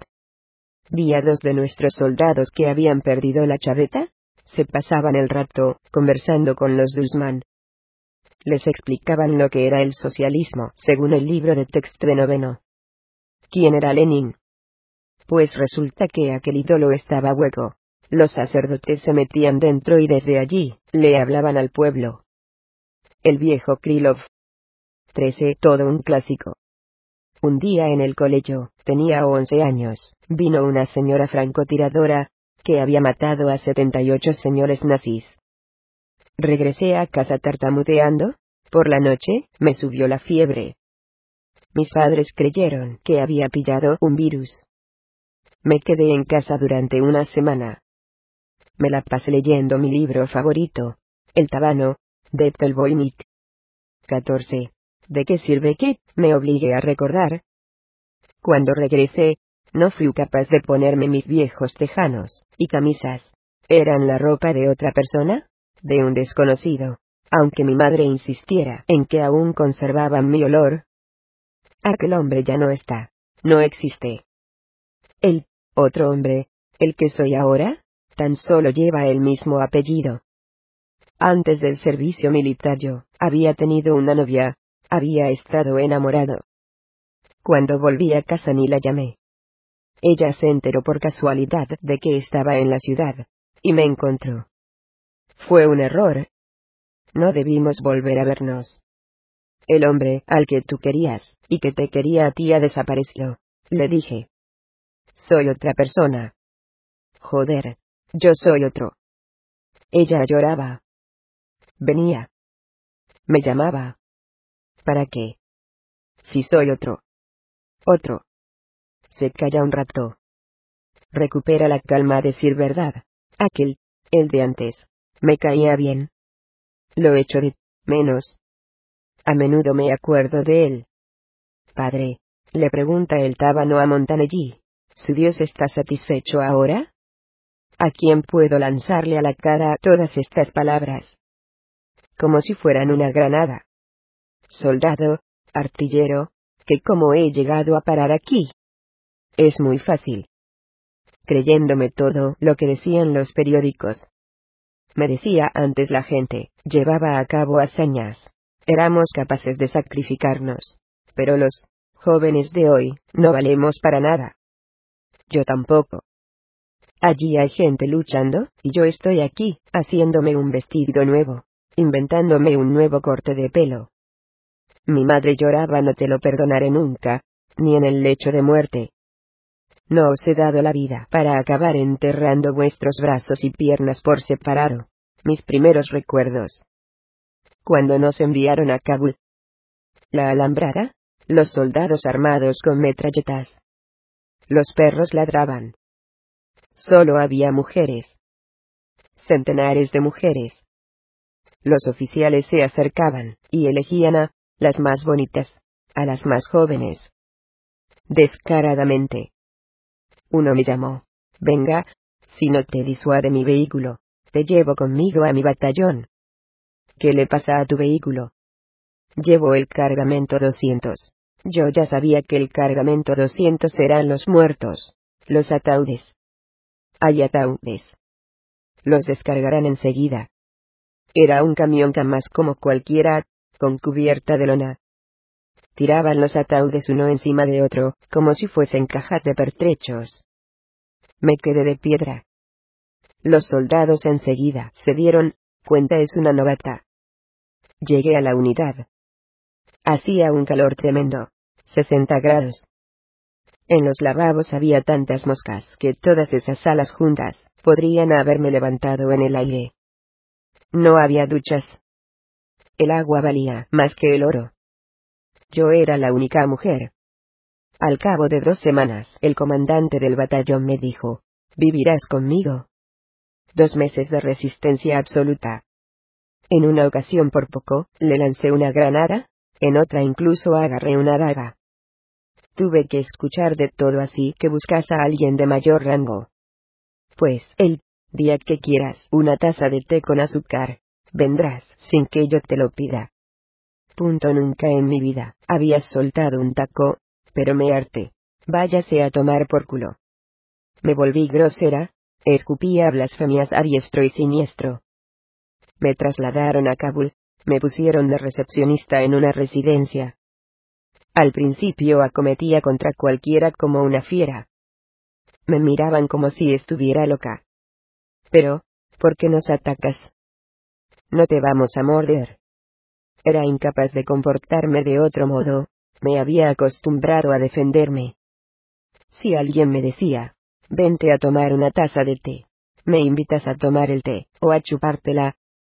Hasta que apareció mi amor. Esas palabras aquí no se pronuncian. Él me presentaba a sus amigos diciendo, mi mujer. Y yo le susurraba al oído, ¿tu mujer afgana? Un día íbamos sentados encima de un vehículo blindado. Nos dispararon y yo le protegí con mi cuerpo. Por suerte, la bala se metió por la escotilla. Él estaba de espaldas. Cuando volvimos al cuartel, le escribió a su esposa, sobre mí. Ahora lleva dos meses, sin recibir cartas de su casa. Me gusta salir a disparar. Vaciar el cargador de una ráfaga. Hace que me sienta mejor. Yo misma he matado a un dulzman. Hicimos una salida a las montañas, para respirar aire fresco, para disfrutar de las vistas. Escuché un ruido detrás de una roca, me tiré hacia atrás, como si me hubiera dado una descarga eléctrica, y apreté el gatillo, disparé en ráfaga. Me adelanté a él. Después me acerqué a mirar, era un hombre fuerte, guapo. Tú sí que vales, me dijeron, los chicos. Me hinché como un pavo. También les gustó que, no revolviera en su bolsa. No le cogí nada, excepto la pistola. De camino al campamento, me vigilaban todo el rato por si me mareaba o vomitaba. Nada de nada. Solo noté que mi cuerpo se hacía muy ligero. Llegué, abrí el frigorífico, y comí, comí mucho, tanto que en otro momento me hubiera bastado para una semana. Era una crisis nerviosa. Me trajeron una botella de vodka. Lo bebía y no me emborrachaba. Estaba aterrada si hubiera fallado, mi madre me habría recibido en el cargamento 200. Yo quería estar en la guerra, pero no en esta, en la gran guerra patria. ¿De dónde nace el odio? Es muy fácil. Ha matado a tu compañero, al mismo que tantas veces había estado a tu lado, los dos habíais comido de la misma marmita. Él te había hablado de su novia, de su madre. Y de repente, ves su cuerpo calcinado. Todo se te hace muy claro. Dispararás como una demente. No estamos acostumbrados a reflexionar sobre las grandes cuestiones. ¿Quién organizó todo esto? ¿Quién es el culpable? Hay un chiste. A la radio armenia le preguntan, ¿Qué es la política? La radio armenia responde, ¿Ha oído usted me hará un mosquito? Pues la política es una cosa aún más fina. Que el gobierno se encargue de eso. Pero aquí los hombres ven la sangre, y se vuelven bestias. Pierden los cabales. Una vez que observas cómo la piel quemada se encoge. Igual que las medias de nylon. Y ya tienes suficiente. Es horrible cuando matan los animales. Ejecutaron a una caravana que transportaba armas. Fusilaron por separado a los hombres y a los asnos. Ambos esperaban en silencio la muerte de igual manera. El grito de un asno herido era como si restregaras una pieza de metal contra otra. Estridente. Mi cara, mi voz aquí son diferentes puede hacerse una idea de cómo somos aquí nosotras, las chicas. Comentamos en voz alta, menudo imbécil. Se ha enfadado con el sargento, y se ha unido a los Dulzman. Tendrían que haberle pegado un tiro. Lo habrían contabilizado como otra baja de combate, esta es una conversación, sincera, ¿verdad? Es que muchos oficiales creen que aquí es igual que en la Unión Soviética, que pueden coger a un soldado, y pegarle, ultrajarle. Pues después se los encuentran muertos. Un tiro por la espalda en combate. Ponte a buscar quién ha sido. Y demuéstralo. En los puestos de montaña, los chicos llevan años, sin ver a nadie. El helicóptero pasa tres veces por semana. Una vez fui con uno. Se me acercó un teniente. Señorita, quítese el pañuelo. Suéltese el pelo. Yo llevaba unas trenzas muy largas. Llevo dos años, sin ver otra cosa que las cabezas rapadas de los soldados. Los soldados, todos, saltaron fuera de sus trincheras.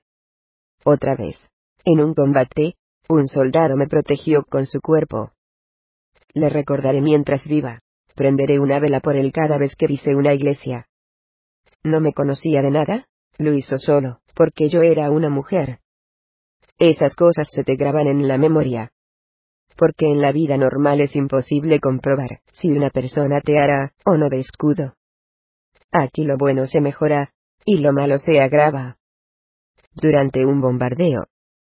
Le estoy contando otro caso. Un soldado me gritó una grosería. Una guarrada. Eran palabras sueces. Maldito seas, pensé. Y justo entonces, le alcanzó una descarga, le cortó media cabeza, medio cuerpo. Delante de mis ojos.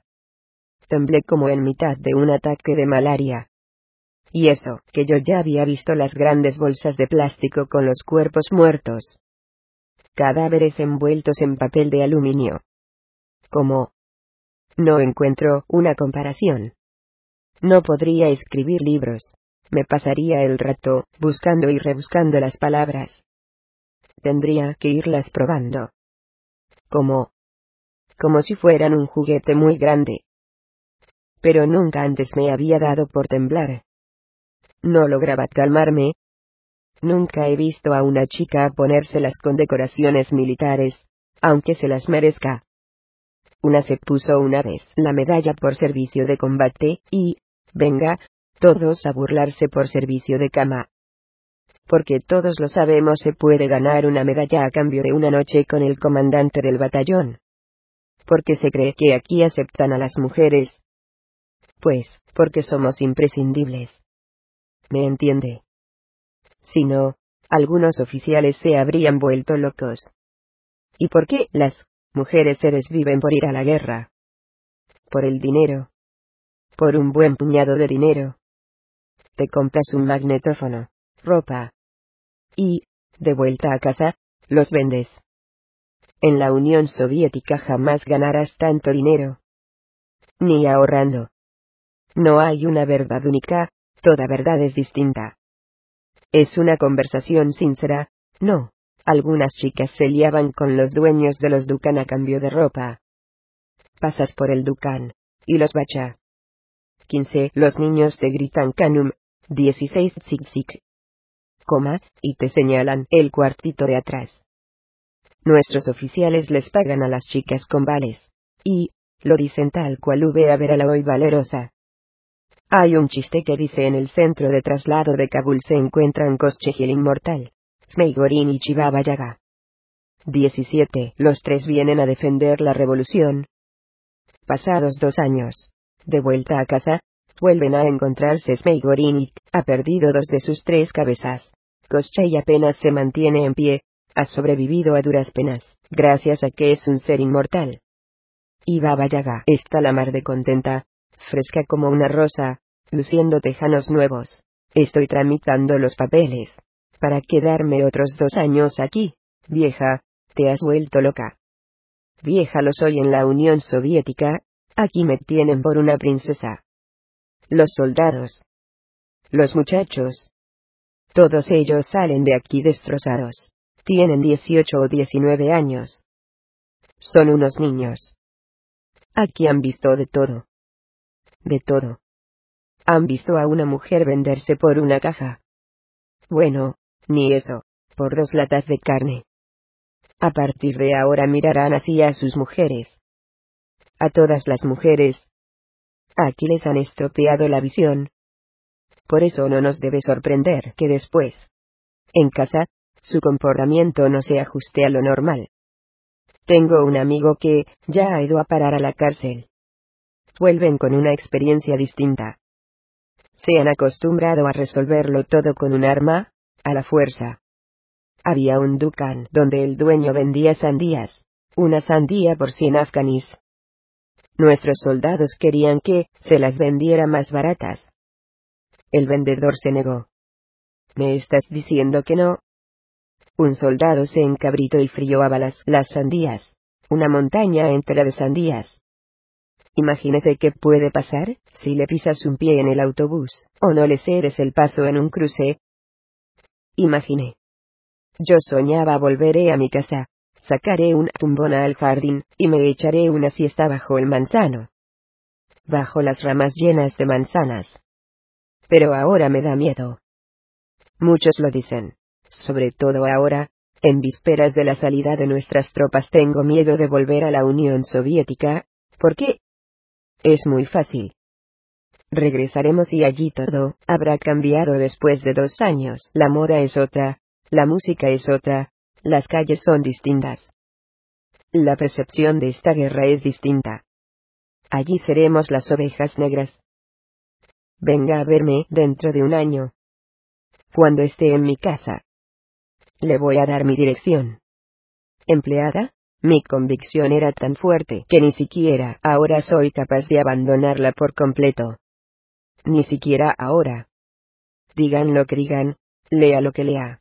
Cada vez me aseguro una mínima vía de escape. Es el instinto de conservación. Una especie de defensa. Antes de hacer el servicio militar, me gradué en la Universidad del Deporte. Mi última práctica, la de fin de carrera, la hice como monitor en el campamento Artec. 18 allí no paraba de escuchar palabras sublimes, palabra de pionero, misión de pionero. Hoy en día parece una tontería. Pero entonces todo esto, hacía que se me saltaran las lágrimas. Fui a la oficina de reclutamiento, y pedí destinarme a Afganistán, el responsable de la instrucción política, nos dio una ponencia sobre la situación internacional. Fue el quien nos dijo que nos habíamos adelantado a los boinas verdes americanos tan solo por una hora, cuando estos ya estaban en el aire camino de Afganistán. Ahora, mi credulidad me da lástima. Nos explicaban, nos inculcaban, nos machacaban, y finalmente nos hicieron creer que aquel era nuestro deber internacional. Nunca logro llegar hasta el final.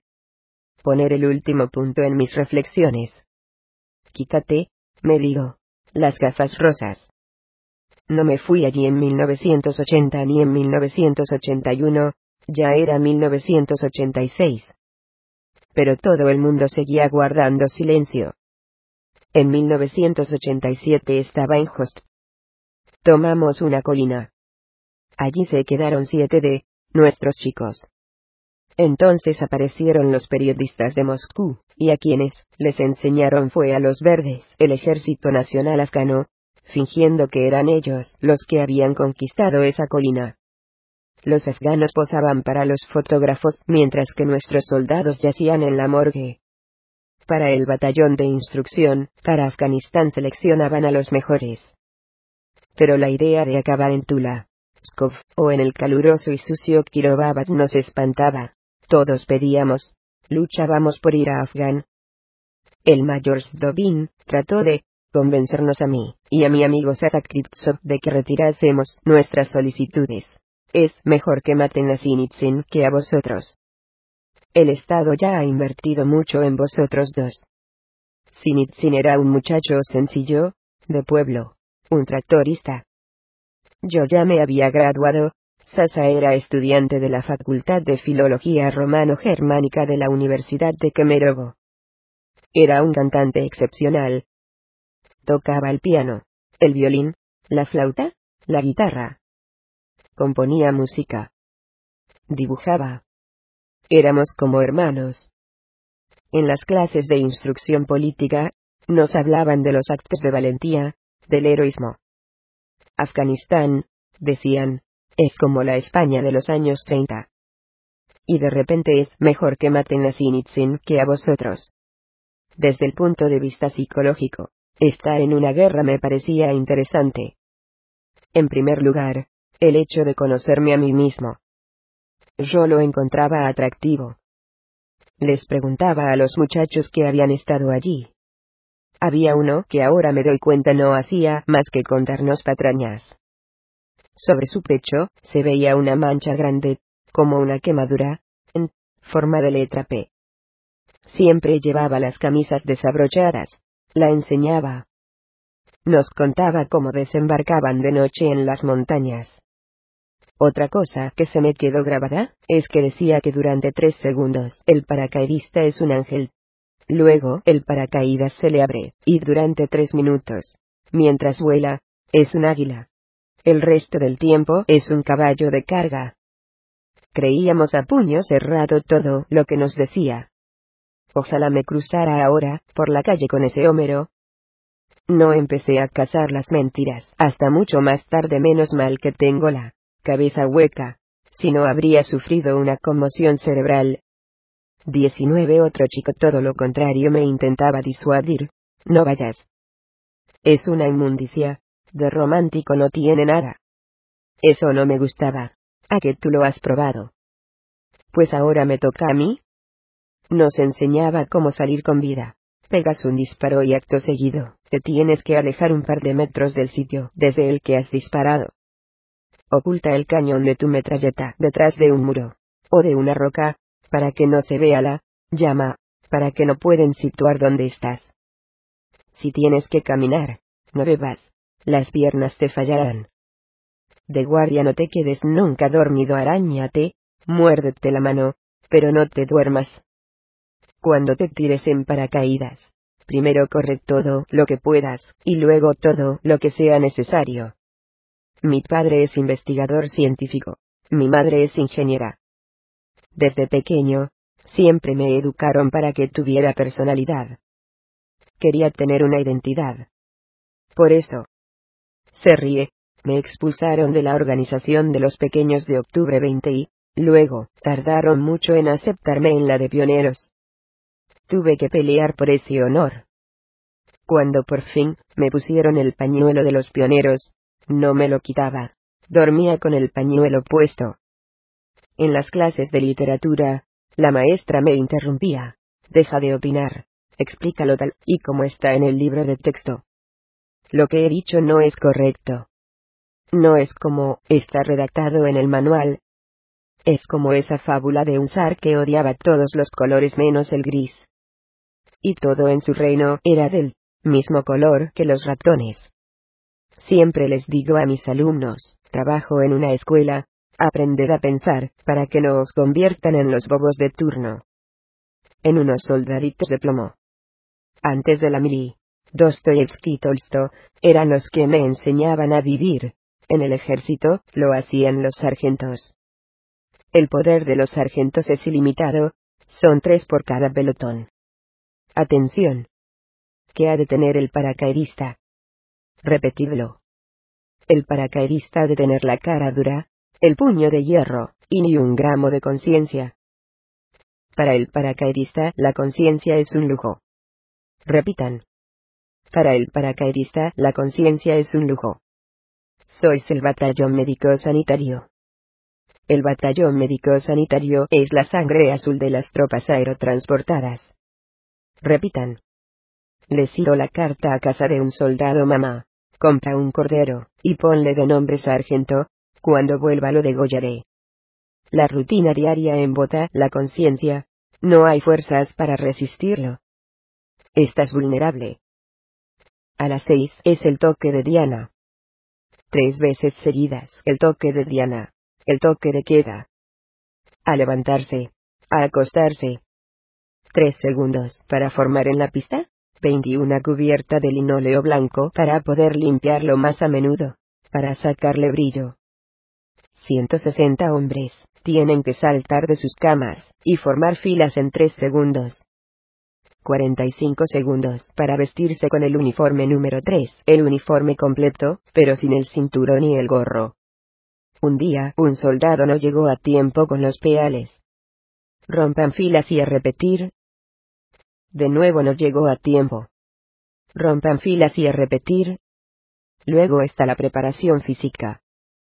El combate cuerpo a cuerpo, una mezcla de karate, boxeo, sambo y técnicas de combate para la daga el palo, la pala de zapador, la pistola, la metralleta.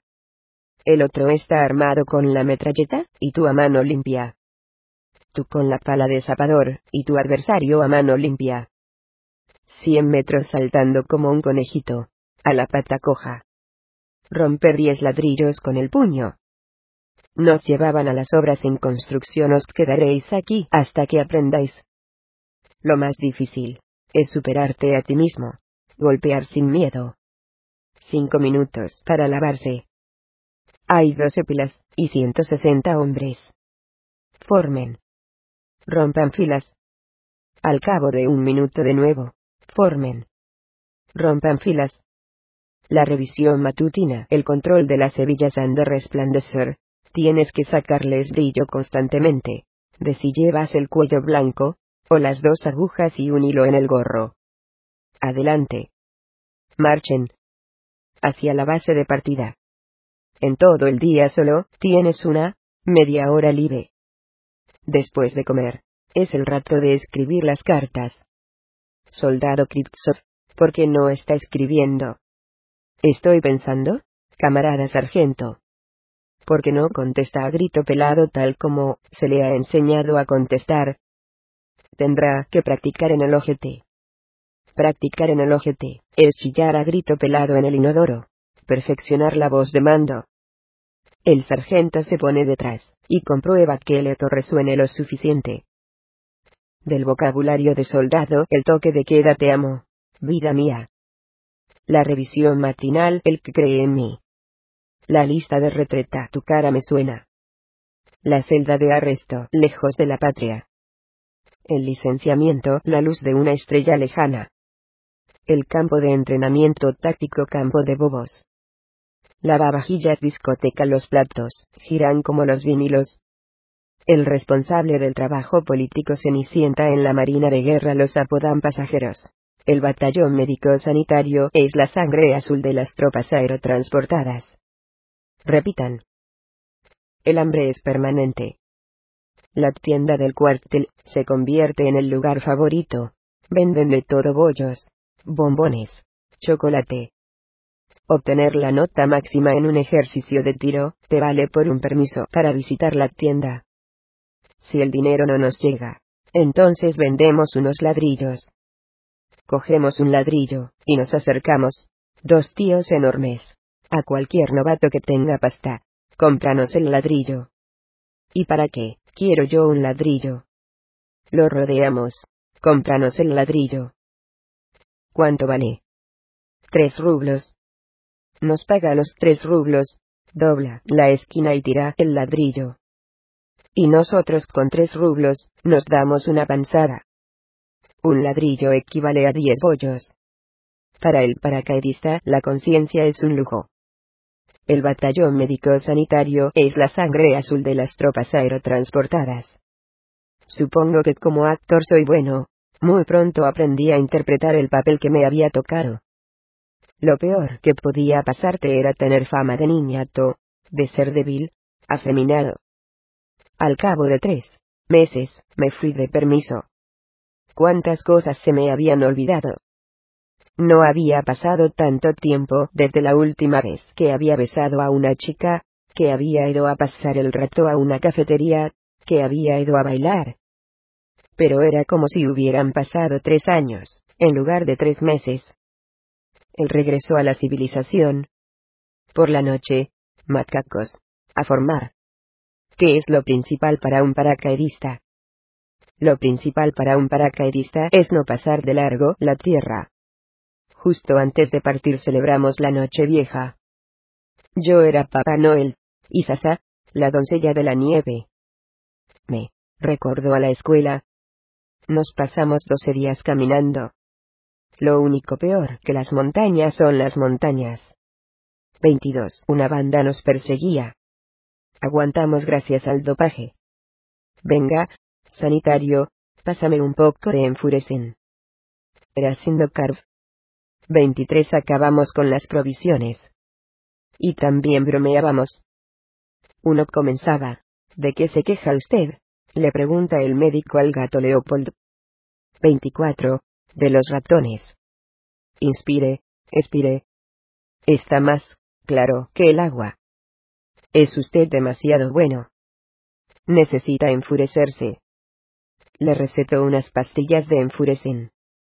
Debe tomarse una tres veces al día después de comer. ¿Y entonces qué? Enfurecerá. Al quinto día, se quitó la vida. Dejó que los demás le adelantasen, y se puso la metralleta en la garganta. Tuvimos que cargar con el fiambre, con su macuto, su chaleco antibalas, su casco.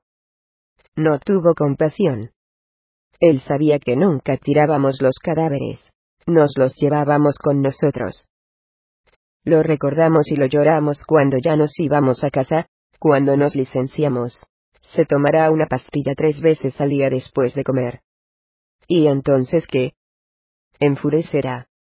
Las heridas de explosión son las más terribles. Una pierna arrancada de cuajo por la rodilla. El hueso queda desnudo. La misma explosión le corta el talón de la otra pierna. También el miembro. Le hace saltar un ojo. Le arranca una oreja. Las primeras veces me estremecía. Sentía como un hormigueo en la garganta. Trataba de convencerme, si no lo haces ahora, nunca serás un auxiliar sanitario. Me acerqué a rastras. No había piernas.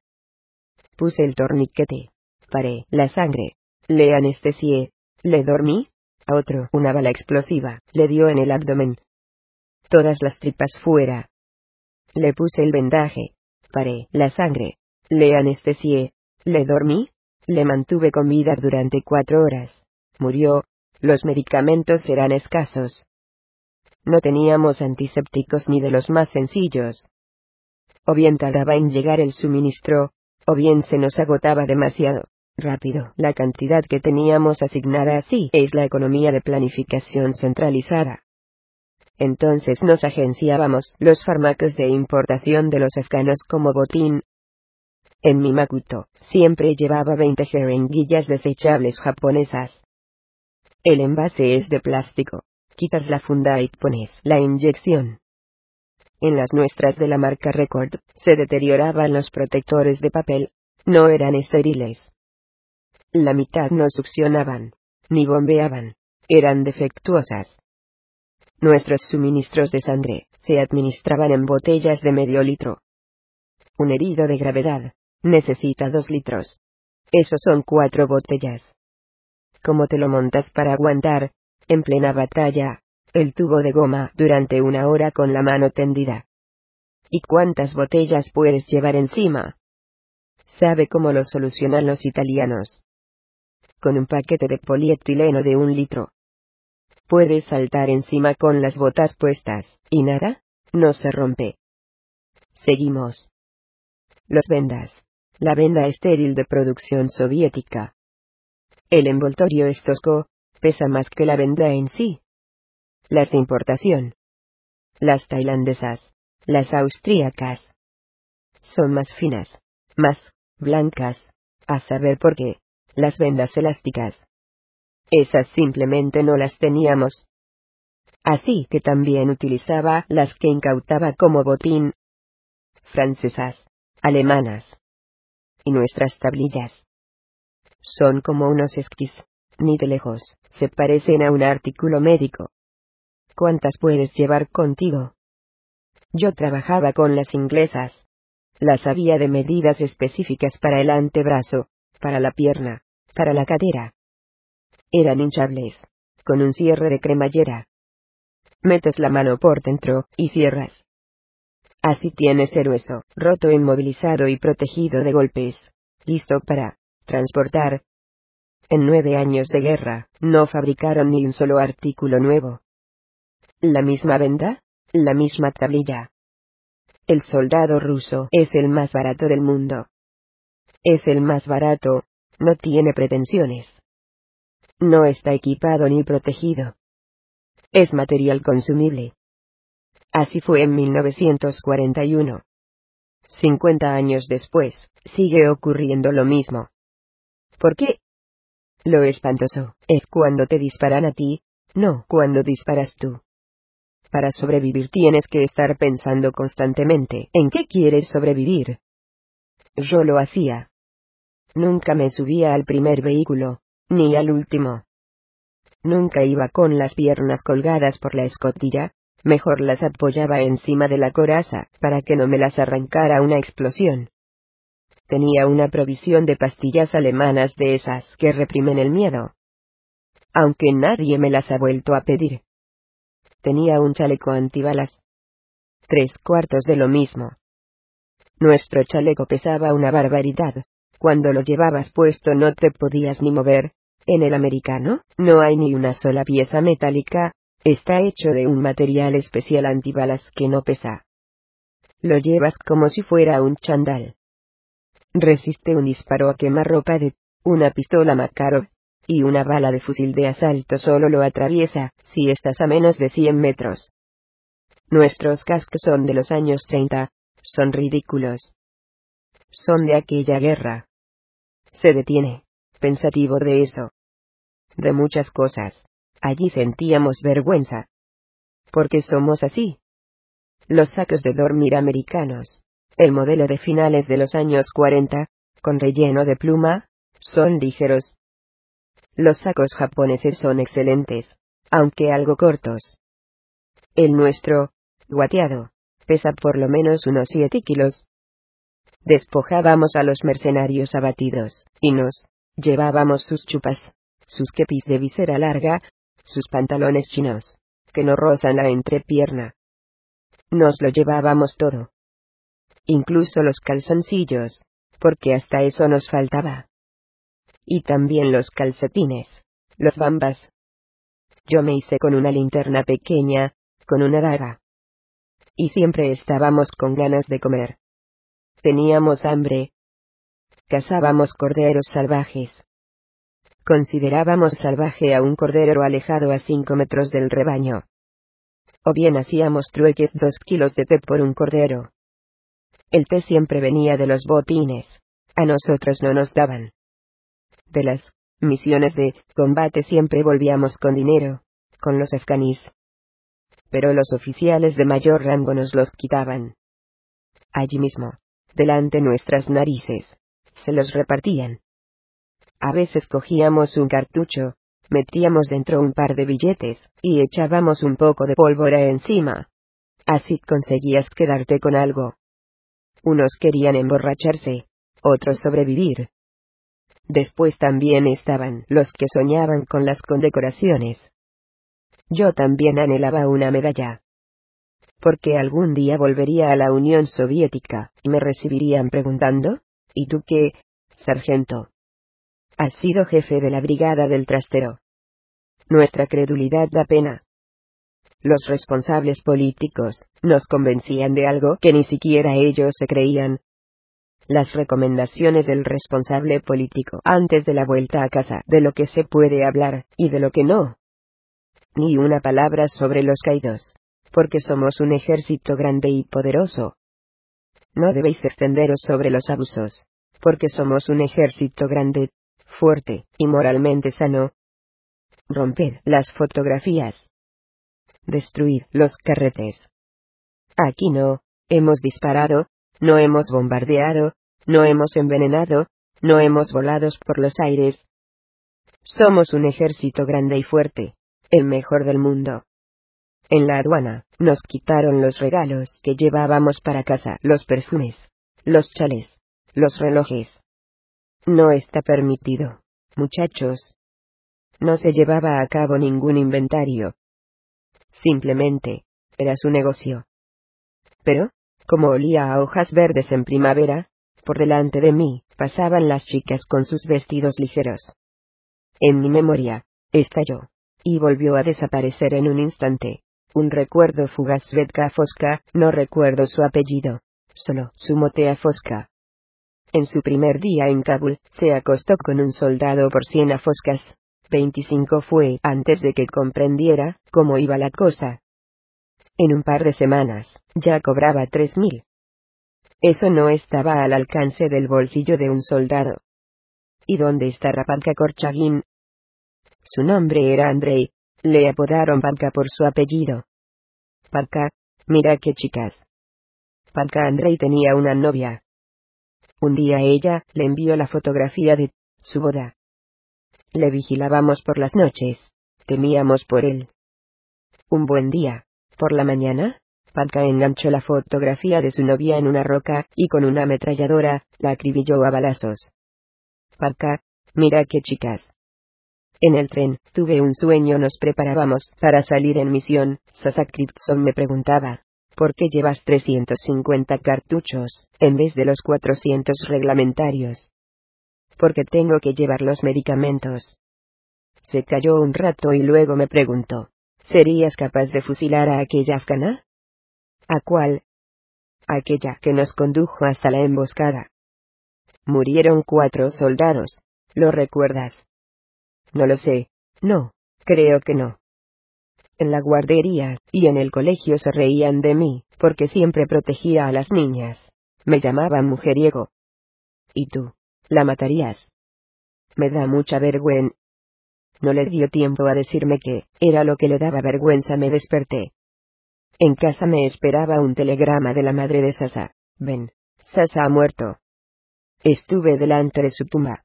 Sasa, me da mucha vergüenza haber sacado un excelente en el examen final de comunismo científico con aquella crítica a la democracia burguesa. Hice un análisis comparativo. Tú ya me entiendes.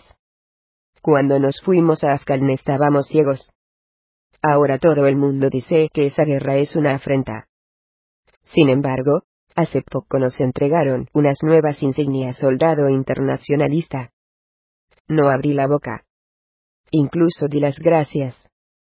Sasa, tú estás allí, y yo aquí. Necesito hablar con él. Cabo, auxiliar sanitario de compañía de reconocimiento, era muy pequeñito. Nació pequeño como una niña, pesaba dos kilos, y medía treinta centímetros. Me daba miedo cogerlo en brazos. Lo estrechaba contra mi pecho, vida mía. Nada le asustaba, solo las arañas.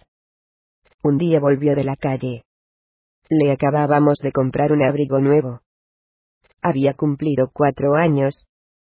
Dejé el abrigo en el colgador, y me fui a la cocina. Desde allí empecé a oír plaf plaf, plaf plaf. Salí corriendo el recibidor estaba lleno de ranas. Saltaban de los bolsillos de su abrigo. Él las recogía. No tengas miedo, mamá. Son buenas. Y las metía otra vez en los bolsillos. Vida mía. Le gustaban los juguetes militares. Yo le regalé un tanque, una metralleta, una pistola. Se las ponía y desfilaba por casa. Soy un soldado. Soy un soldado. Le tocaba empezar primer curso, pero no lográbamos comprarle un uniforme, se los probábamos y se le caían de lo grandes que le iban todos. Vida mía. No nos dijo a dónde se iba. Pasaron dos meses, y nos llegó una carta desde Afganistán. No llores, mamá. Nuestra coraza es muy fuerte, mi vida. Nuestra coraza es muy fuerte. Yo ya le estaba esperando en casa, solo le quedaban dos meses de servicio. Le compré camisas, una bufanda, un par de zapatos. Ahí siguen, dentro del armario. Se lo habría puesto para la tumba. Yo misma se lo habría puesto, pero no me dejaron abrir el ataúd. Verle por última vez. Tocarlo. Habrán encontrado un uniforme de su talla. No sé cómo vestía allí. El primero en venir, fue un capitán de la oficina de reclutamiento. Sea fuerte, señora. ¿Dónde está mi hijo? Aquí, en Minsk. Se lo traerán enseguida. Me desplomé sobre el suelo. Vida mía. Me levanté y me abalancé sobre el capitán. ¿Por qué está usted vivo, y mi hijo? No. Usted es tan fuerte, tan robusto. Pero él es pequeño. Usted es hombre, él es un muchacho. ¿Por qué está usted vivo? Trajeron el ataúd. Yo le llamaba, mi vida. Mi vida. Ahora le visito en el cementerio. Caigo sobre la lápida. La abrazo, mi vida. Madre, me metí un puñado de mi tierra en el bolsillo. Cuántas emociones experimenté luego, en el tren. Wow. La guerra. Yo lucharé. Entre nosotros, claro está, también había cobardes. Un chaval no pasó el examen médico de la visión, y salió corriendo. Feliz. ¡Qué suerte! Otro que iba detrás de él tampoco lo pasó. Pero ese por poco, se puso a llorar. ¿Cómo voy a volver ahora, a mi unidad? Los chicos llevan dos semanas haciéndome despedidas. Si al menos fuera por una úlcera estomacal, pero me rechazan por mis muelas. Tal como estaba, en paños menores. Se coló en el despacho del general, si no me aceptan por unas muelas malas, que me las quiten de una vez. En el cole, siempre sacaba excelentes en geografía. Cerraba los ojos, y veía las montañas. Los monos. Tomábamos el sol, comíamos plátanos. La realidad fue diferente. Nos metieron en tanques y vamos envueltos en capotes, con una ametralladora, apuntando hacia la derecha y otra hacia la izquierda. El último vehículo, el que cerraba la fila, iba con la ametralladora apuntando hacia atrás. Todas las aspilleras estaban abiertas. Las metralletas, asomando. Parecía un erizo metálico. Nos cruzamos con otros dos vehículos blindados. Los chicos se sentaban encima de la carrocería, lucían camisas de rayas y sombreros de tela, nos observaban y se tronchaban de risa. Vi a un mercenario muerto. Eso me trastornó. ¡Qué preparación física! Era un atleta. Yo, en cambio, llegué a las montañas, y no sabía ni cómo pisar las rocas, que siempre hay que empezar, con el pie izquierdo. Tuve que transportar un teléfono portátil a lo largo de 10 metros por encima de una abrupta roca. Cuando había una explosión yo, cerraba la boca, en vez de abrirla, que es lo que hay que hacer, porque si no los tímpanos te revientan. Nos entregaron unas máscaras antiguas. Las tiramos el primer día, los Dusman no tenían armas químicas. Vendimos nuestros cascos en el Ducán. Era otra carga inútil encima de la cabeza. Además se calentaban como sartenes. Mi único problema era cómo conseguir cargadores extra con cartuchos. Nos dieron cuatro a cada uno. El quinto se lo compré a un compañero con la primera paga que recibí. El sexto me lo regalaron. En un combate, cuando sacas el último cargador, el último cartucho, te lo metes entre los dientes. Ese es para ti. Y vamos a construir el socialismo. Pero nos cercaron con una alambrada de púas chicos. Está prohibido salir. No hace falta que hagáis propaganda del socialismo. Ya hay otra gente encargándose de eso. Claro que esa desconfianza nos ofendía. Yo hablaba con el dueño de un ducán. Tu forma de vivir no es correcta. Nosotros te enseñaremos cómo vivir. Construiremos el socialismo. Él, sonriendo, yo ya vendía antes de la revolución y sigo vendiendo ahora. Vete a tu casa. Son nuestras montañas. Ya nos las arreglaremos nosotros solos. Circulábamos por las calles de Kabul, las mujeres tiraban piedras y palos a nuestros tanques. Los bacha escupían tacos en ruso sin acento. Gritaban ruso, lárgate a casa, ¿para qué habíamos venido? Como nos disparaban con un lanzagranadas. Tuve tiempo de girar la ametralladora, eso fue lo que me salvó. El proyectil iba directo hacia mi pecho, pero conseguí desviarlo. Me acribilló un brazo y las metrallas se me clavaron en el otro. Recuerdo perfectamente esa sensación suave, agradable. Nada de dolor, y un grito encima de mí. Dispara. Dispara. Yo apretaba, pero la ametralladora continuaba en silencio. Luego me miré, tenía el brazo colgando, completamente quemado. A mí, me parecía que estaba apretando con el dedo, pero no tenía dedos. No perdí el conocimiento, me arrastré junto con los demás fuera del vehículo, y me pusieron un torniquete. Había que caminar. Di un paso, y me caí. Había perdido, como un litro y medio de sangre.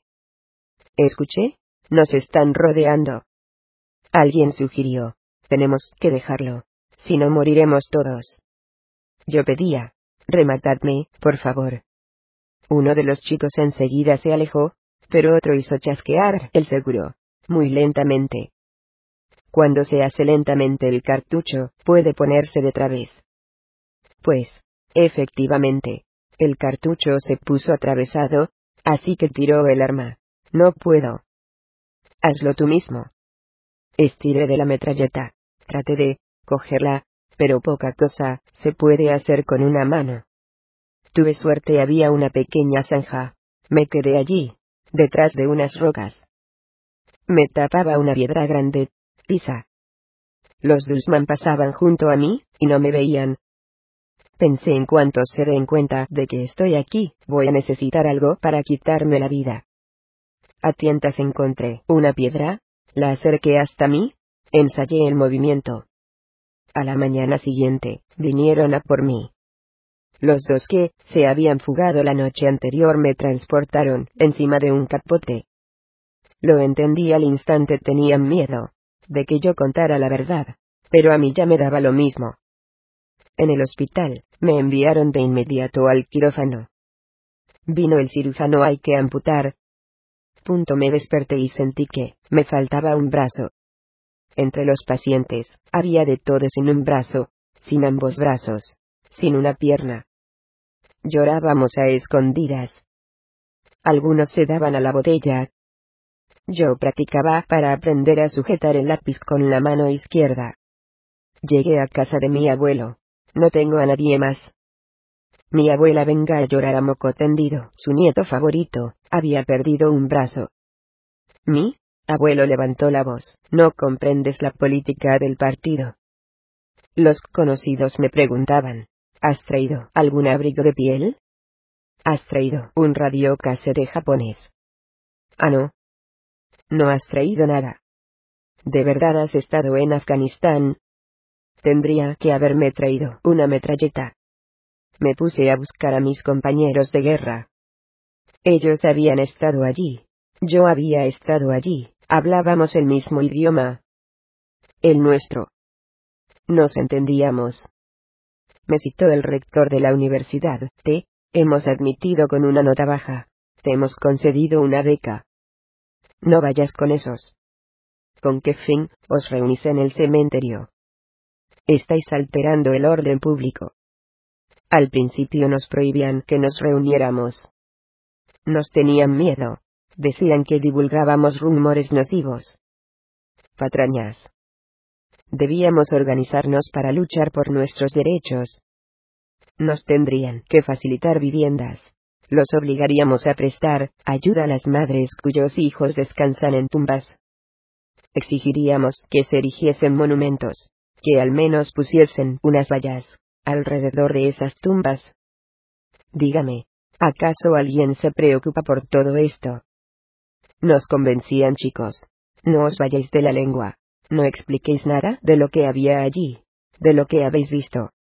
Es secreto de Estado. Cien mil soldados en un país ajeno son secreto de Estado. Incluso el calor que hace en Kabul es secreto de Estado. Una guerra nunca hace mejor a un hombre. Solo lo hace peor. De eso no cabe duda. Nunca podré regresar al día en que me fui a la guerra. Ya nunca seré el hombre que era antes de la guerra. ¿Cómo puedo ser una persona mejor si he visto? Como los médicos, le compraban con vales dos vasos de orina a un ictérico. Luego se los bebían.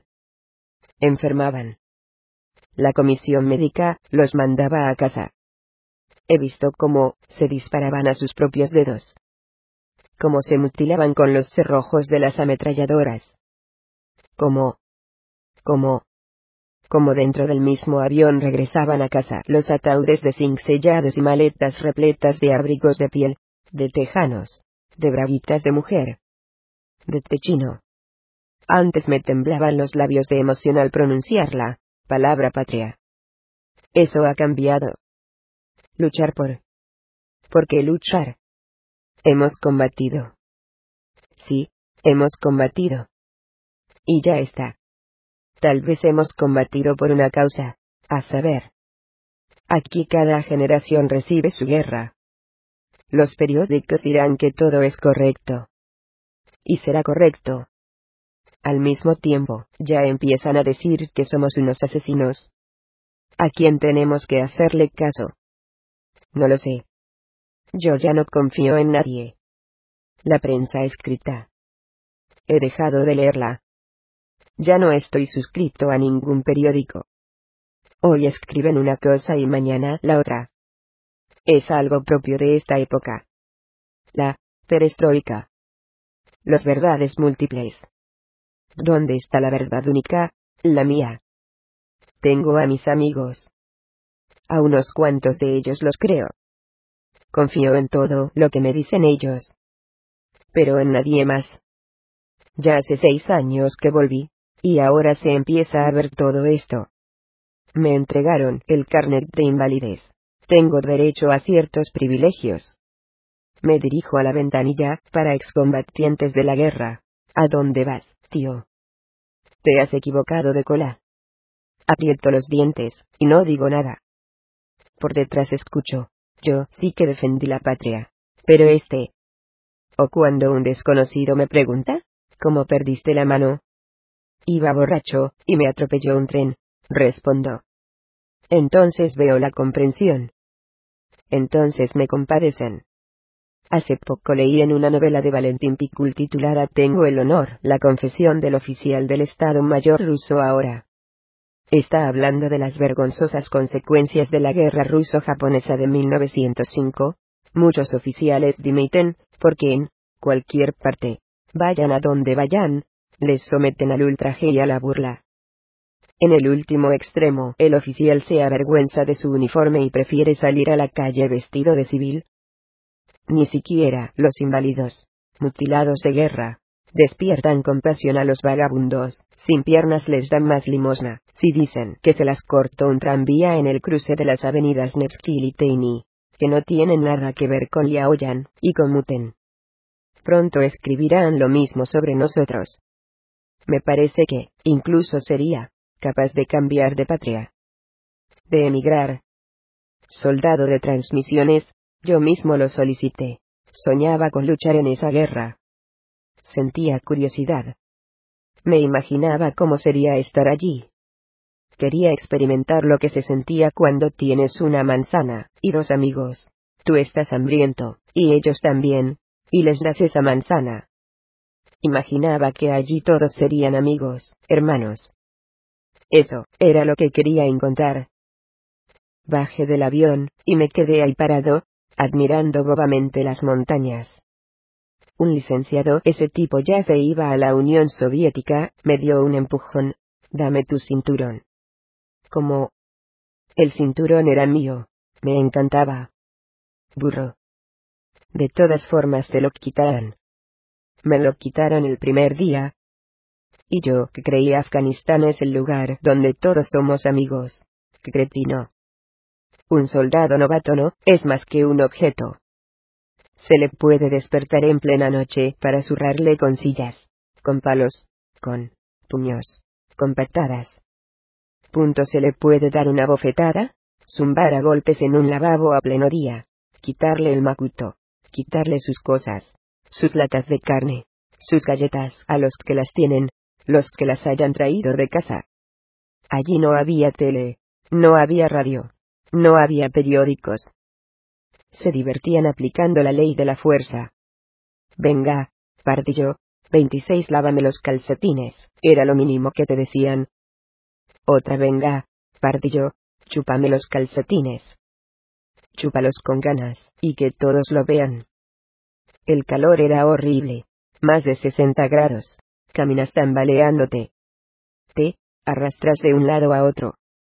Es curioso, porque en las operaciones militares los viejos 27 iban los primeros, nos protegían, cuidaban de nosotros.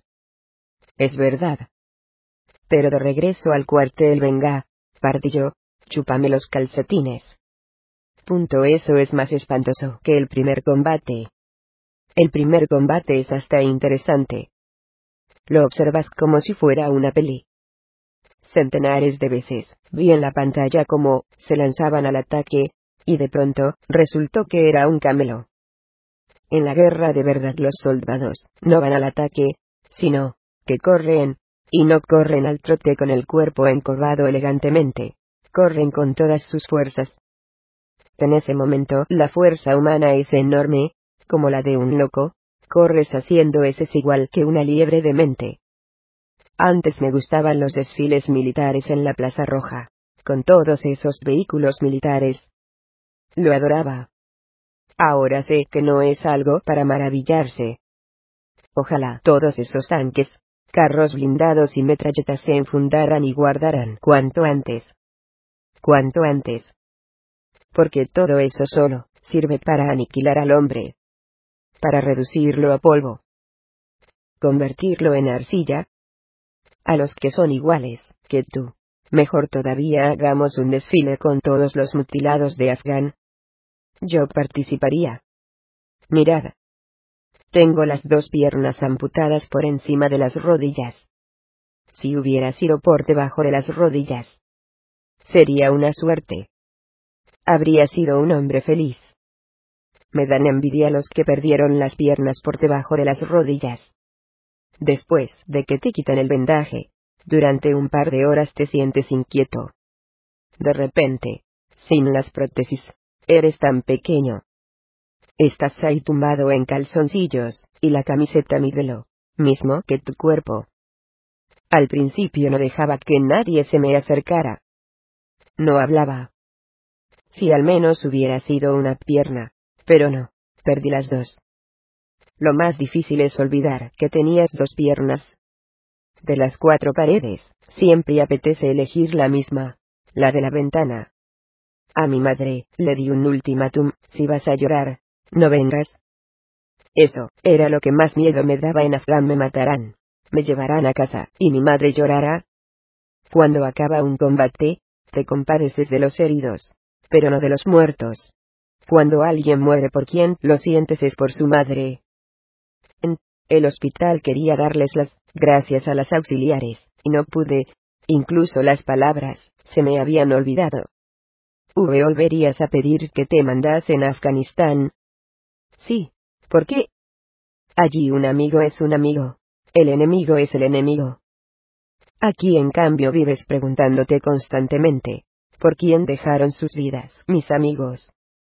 por esos oportunistas bien cebados, por los burócratas, o por los jóvenes pasotas a los que todo les importa un pimiento, con tal de tener su lata de cerveza por la mañana. Aquí, todo es distinto. Me siento como un extraño. Como un extranjero. Aprendí a caminar. Doy un traspié, y me caigo. Tranquilo, me digo. Primero date la vuelta y apóyate sobre los brazos. Después levántate, y camina. Los primeros meses, casi hubiera sido más adecuado decir arrástrate, en vez de camina. Me arrastraba. La imagen más viva que tengo de allí un chiquillo moreno de rasgos rusos. Hay muchos de esos. Estamos allí desde 1979. Siete años. Si volvería. Seguramente si no fuera por las dos piernas cortadas por encima de la rodilla. Si al menos hubiera sido por debajo. Volvería a ir.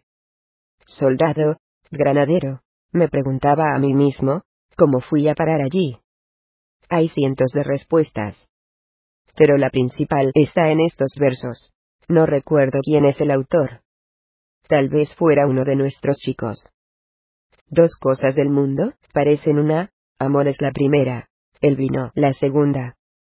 Más dulce que el vino, mejor que el amor, es para el hombre de la guerra el ardor.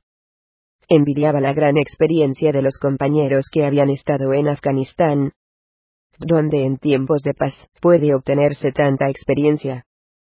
Yo soy cirujano.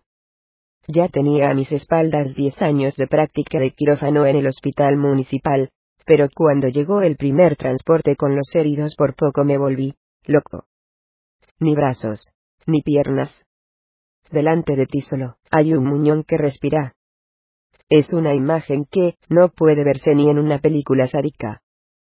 Allí practiqué intervenciones que en la Unión Soviética no podría hacer ni en mis mejores sueños. Las enfermeras más jóvenes no aguantaban. Rompían a llorar, tartamudeaban o se reían a carcajadas. Había una que no paraba de sonreír. Las tenían que enviar a casa. En la realidad, el hombre no muere como en el cine. Nada que ver. No lo hace según el método Stanislavski. Una bala alcanza el cráneo. El hombre agita las manos, y se cae.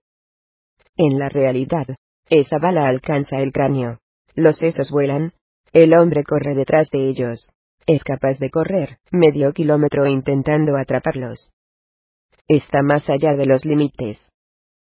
Corre hasta que llega la muerte fisiológica. Sería más fácil rematarlo que presenciar cómo solloza e implora que la muerte le libere.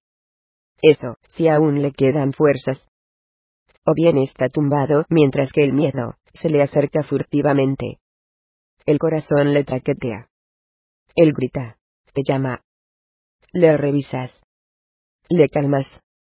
Y la mente aguarda a que llegue el momento en que el chico se relaje. Te apartas a dos pasos de su cama, y ya se ha ido.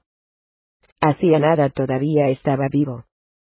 Aquello tardará mucho en pasar al olvido. Esos muchachos, los soldados, crecerán, pero volverán a vivirlo una y otra vez. Sus criterios cambiarán, olvidarán algunas cosas, otras saldrán a la superficie. Mi padre fue piloto durante la Segunda Guerra Mundial, pero nunca ha contado nada. Siempre callaba. Entonces yo no le comprendía. Ahora sí, lo entiendo. Le respeto por su silencio. Recordar. Es igual que meter una mano en el fuego. Una palabra, una indirecta, es suficiente. Ayer leí en un periódico fulano, se defendió hasta la última bala, pero con esa última bala, se quitó la vida. ¿Qué es quitarse la vida? En un combate la cuestión siempre está presente. Tú o él.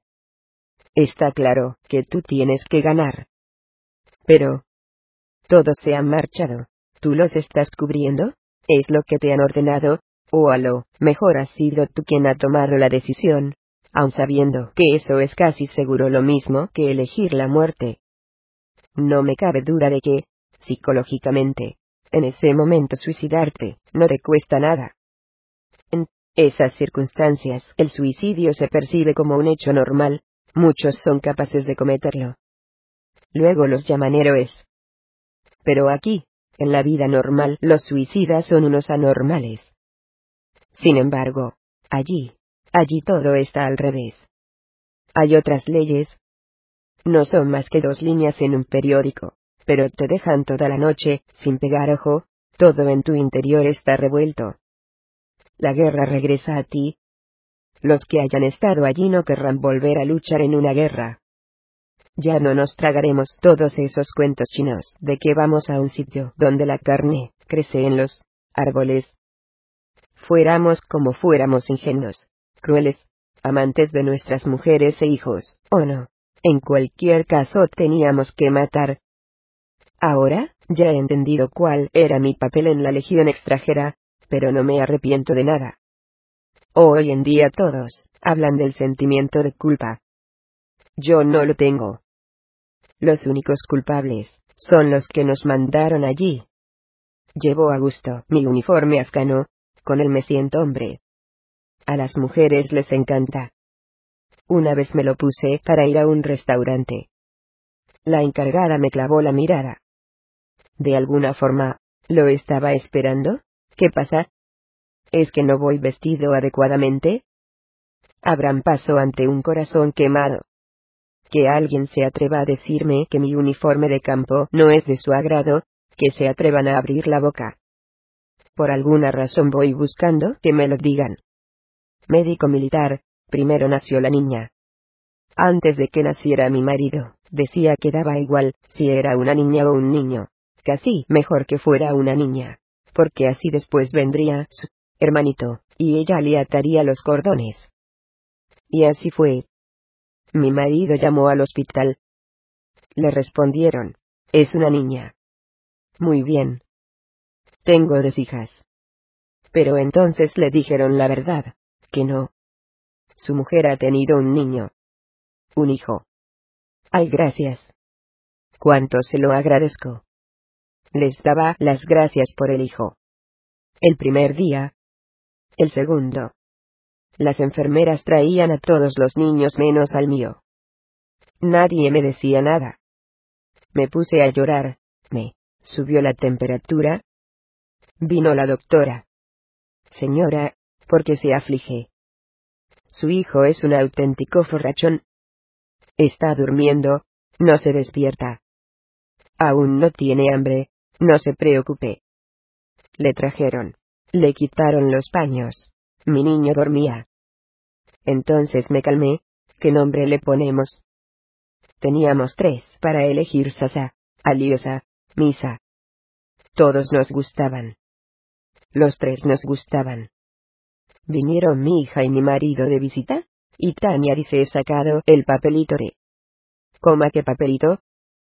Resulta que habían puesto unos papelitos con los tres nombres, dentro de un gorro, para echar a suertes como se llamaría. Dos veces salió el papelito con el nombre Sasa. Así que lo decidió Tania. Mi hijo nació grande, pesaba cuatro kilos quinientos. Era enorme, medía sesenta centímetros. Comenzó a andar, lo recuerdo a los diez meses. A los dieciocho ya hablaba bien, aunque hasta los tres años, le costó pronunciar la R y la S. Tenía un amigo, al que llamaba Tigri, en vez de Sergei. Su señorita de la guardería era Kilat Kalabna, en vez de Kira Nikolayevna. Al ver por primera vez el mar gritó yo no nací. Una, ola me dejó en la orilla. Por su quinto cumpleaños, le regalé su primer álbum de fotos.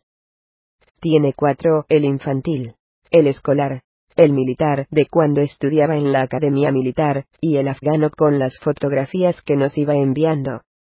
Mi hija también tiene los suyos, yo se los regalaba a cada uno. Yo adoraba mi casa, a mis hijos. Les escribía poemas, un brote de campanilla atraviesa la nieve. La primavera florece, y mi hijo llega a la vida. Antes, en la escuela, los estudiantes me apreciaban. Yo era muy alegre. Durante mucho tiempo, su juego favorito, fue el de policías y ladrones. Soy muy valiente. Él había cumplido los cinco, y tenía los nueve cuando viajamos al río Ubeolga. Bajamos del barco, del embarcadero hasta casa de la abuela había medio kilómetro. Sasa se quedó plantado, como un clavo. No quiero caminar. Llévame en brazos. A un niño tan grande, en brazos. No quiero caminar. Y no lo hizo. Luego se lo recordamos muchas veces. En la guardería le encantaba bailar. Tenía unos pantaloncitos rojos, bombachos. Se fotografió con ellos. Tengo las fotos. Hasta octavo coleccionaba sellos. Ahí están los álbumes. Después coleccionó pines. Hay una caja entera de pines. También le gustaba la música. Guardo los casetes con sus canciones favoritas. De pequeño soñaba con ser músico. Pero parece que acabó pesando más el hecho de que su padre fuera militar de profesión. Vivíamos en el cuartel, y parece que eso, se le metió dentro, comía con los soldados. Los ayudaba a limpiar los vehículos. Nadie le dijo no cuando envió la solicitud a una academia militar, todo lo contrario tú, hijo, serás un gran defensor de la patria. Él sacaba muy buenas notas. En la escuela siempre era de los que participaban en el consejo escolar. Se graduó en la academia con diploma de honor. Los altos mandos nos enviaron felicitaciones. Año 1985. Sasa está en Afganistán. Estamos muy orgullosos de, le adoramos está en la guerra. Yo les hablaba a mis alumnos de Sasa, de sus amigos. Esperábamos su visita de permiso. Por alguna razón, no se nos pasaba nada malo por la cabeza. Antes de que nos instaláramos en Minsk, siempre habíamos vivido en cuarteles. Se nos pegó la costumbre de no cerrar la puerta con llave mientras estábamos en casa. Él entró, sin llamar diciendo, han llamado ustedes a un reparador de teles. Él y sus amigos habían volado de Kabul a Tashkent, habían conseguido billetes para Donetsk, que era lo más cercano. No había vuelos a Minsk, así que desde Donetsk volaron a Vilna. En Milna tenían que esperar tres horas para coger el tren. Era demasiado, la casa estaba a tan solo 200 kilómetros. Tomaron un taxi. Estaba bronceado, flaco, le brillaban los dientes. Hijito, lloraba yo. Qué flacucho estás. Mamá. Me cogió en brazos y daba vueltas por la habitación. Estoy vivo. Estoy vivo, mamá. ¿Me oyes? vivo. Faltaban dos días para Nochevieja. Él puso los regalos, debajo del árbol. ¿Un chal grande para mí? De color negro. ¿Por qué elegiste el negro, hijo mío? Mami, allí había de todo. Pero cuando me tocó a mí ya solo quedaban los negros. No pasa nada, te favorece. Con ese chal lo enterré. No me lo quité durante dos años. Siempre le había encantado hacer regalos. Él los llamaba sorpresitas. Recuerdo una vez. Aún eran pequeños. Mi marido y yo volvimos a casa, y los niños no estaban. Corrí a ver a los vecinos. Salí a la calle, los niños no estaban. Y nadie los había visto.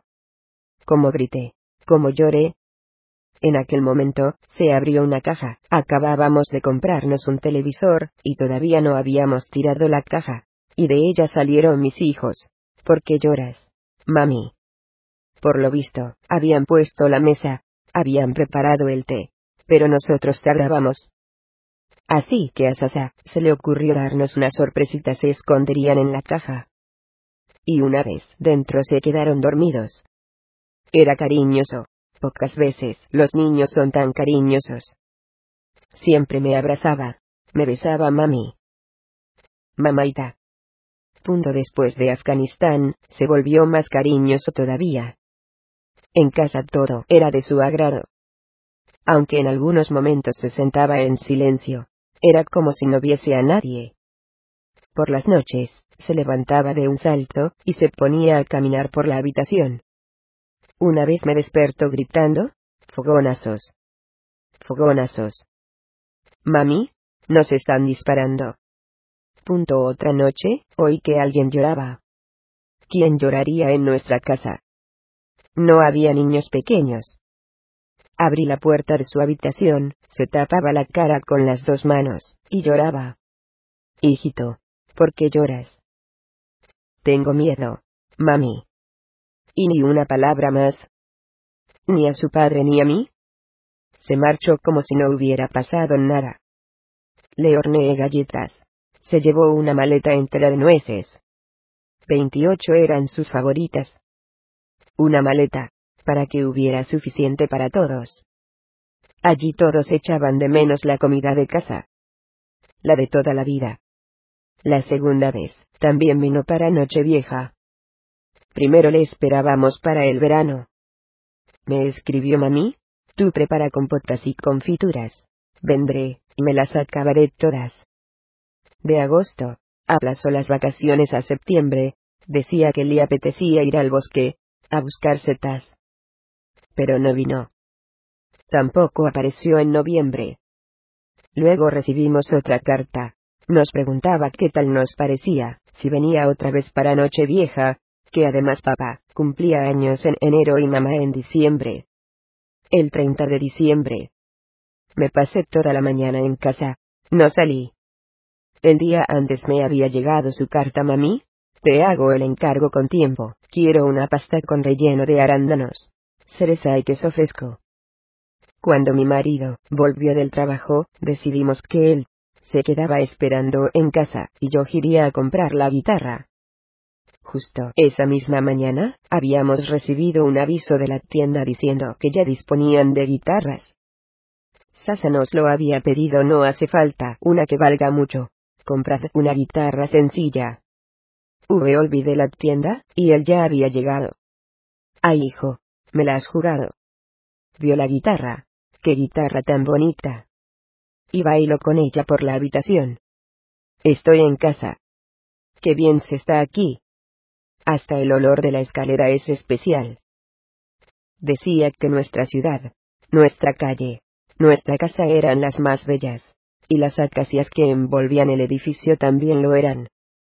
Amaba esta casa. Ahora vivir aquí, se nos ha hecho difícil todo, nos trae recuerdos de Sasa. Pero mudarnos sería igual de difícil, él lo amaba todo de aquí. Aquella vez volvió cambiado. No solo nosotros, también sus amigos lo notaron. Él les decía, qué felices sois. No imagináis lo felices que sois. Cada uno de vuestros días es una fiesta. Regresé a casa de la peluquería con un nuevo corte de pelo. Le gustó. Mami, peínate siempre así. Estás tan guapa.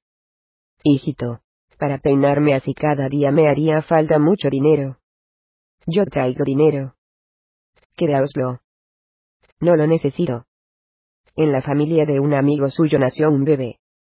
Recuerdo perfectamente su cara cuando pidió. ¿Me dejas cogerlo? Cogió al niño en brazos, y se quedó inmóvil. Hacia el final de las vacaciones, le molestaba una muela. Desde pequeño tuvo miedo a los dentistas. Le llevé a la clínica a rastras. Estábamos allí, esperando. Le miré le sudaba todo el rostro, tanto miedo tenía. Si por la televisión daban un programa sobre Afganistán, él se iba a otra habitación. Una semana antes de su partida, vi la angustia en sus ojos. Se le salía hacia fuera. No sé, tal vez me lo inventó ahora. Entonces yo estaba feliz. Mi hijo a sus 30 años, ya tenía el cargo de mayor. Vino con la orden de la estrella roja. En el aeropuerto le miraba, y no me lo creía. ¿Será posible que ese apuesto joven oficial sea mi hijo? Estaba tan orgullosa de él. Un mes más tarde, llegó una carta suya. Felicitaba a su padre por el día del ejército soviético, y me daba las gracias por las empanadas de setas. Después de aquella carta me pasó algo. No podía dormir. Me iba a la cama. Y pasaban las horas. Hasta las cinco de la madrugada sin dormir. No pegaba ojo. El 4 de marzo tuve un sueño. Había un campo grande, los fogonazos blancos centellean por todas partes. Explosiones. Una especie de cintas blancas se extienden por el campo. Mi sasa corre, corre.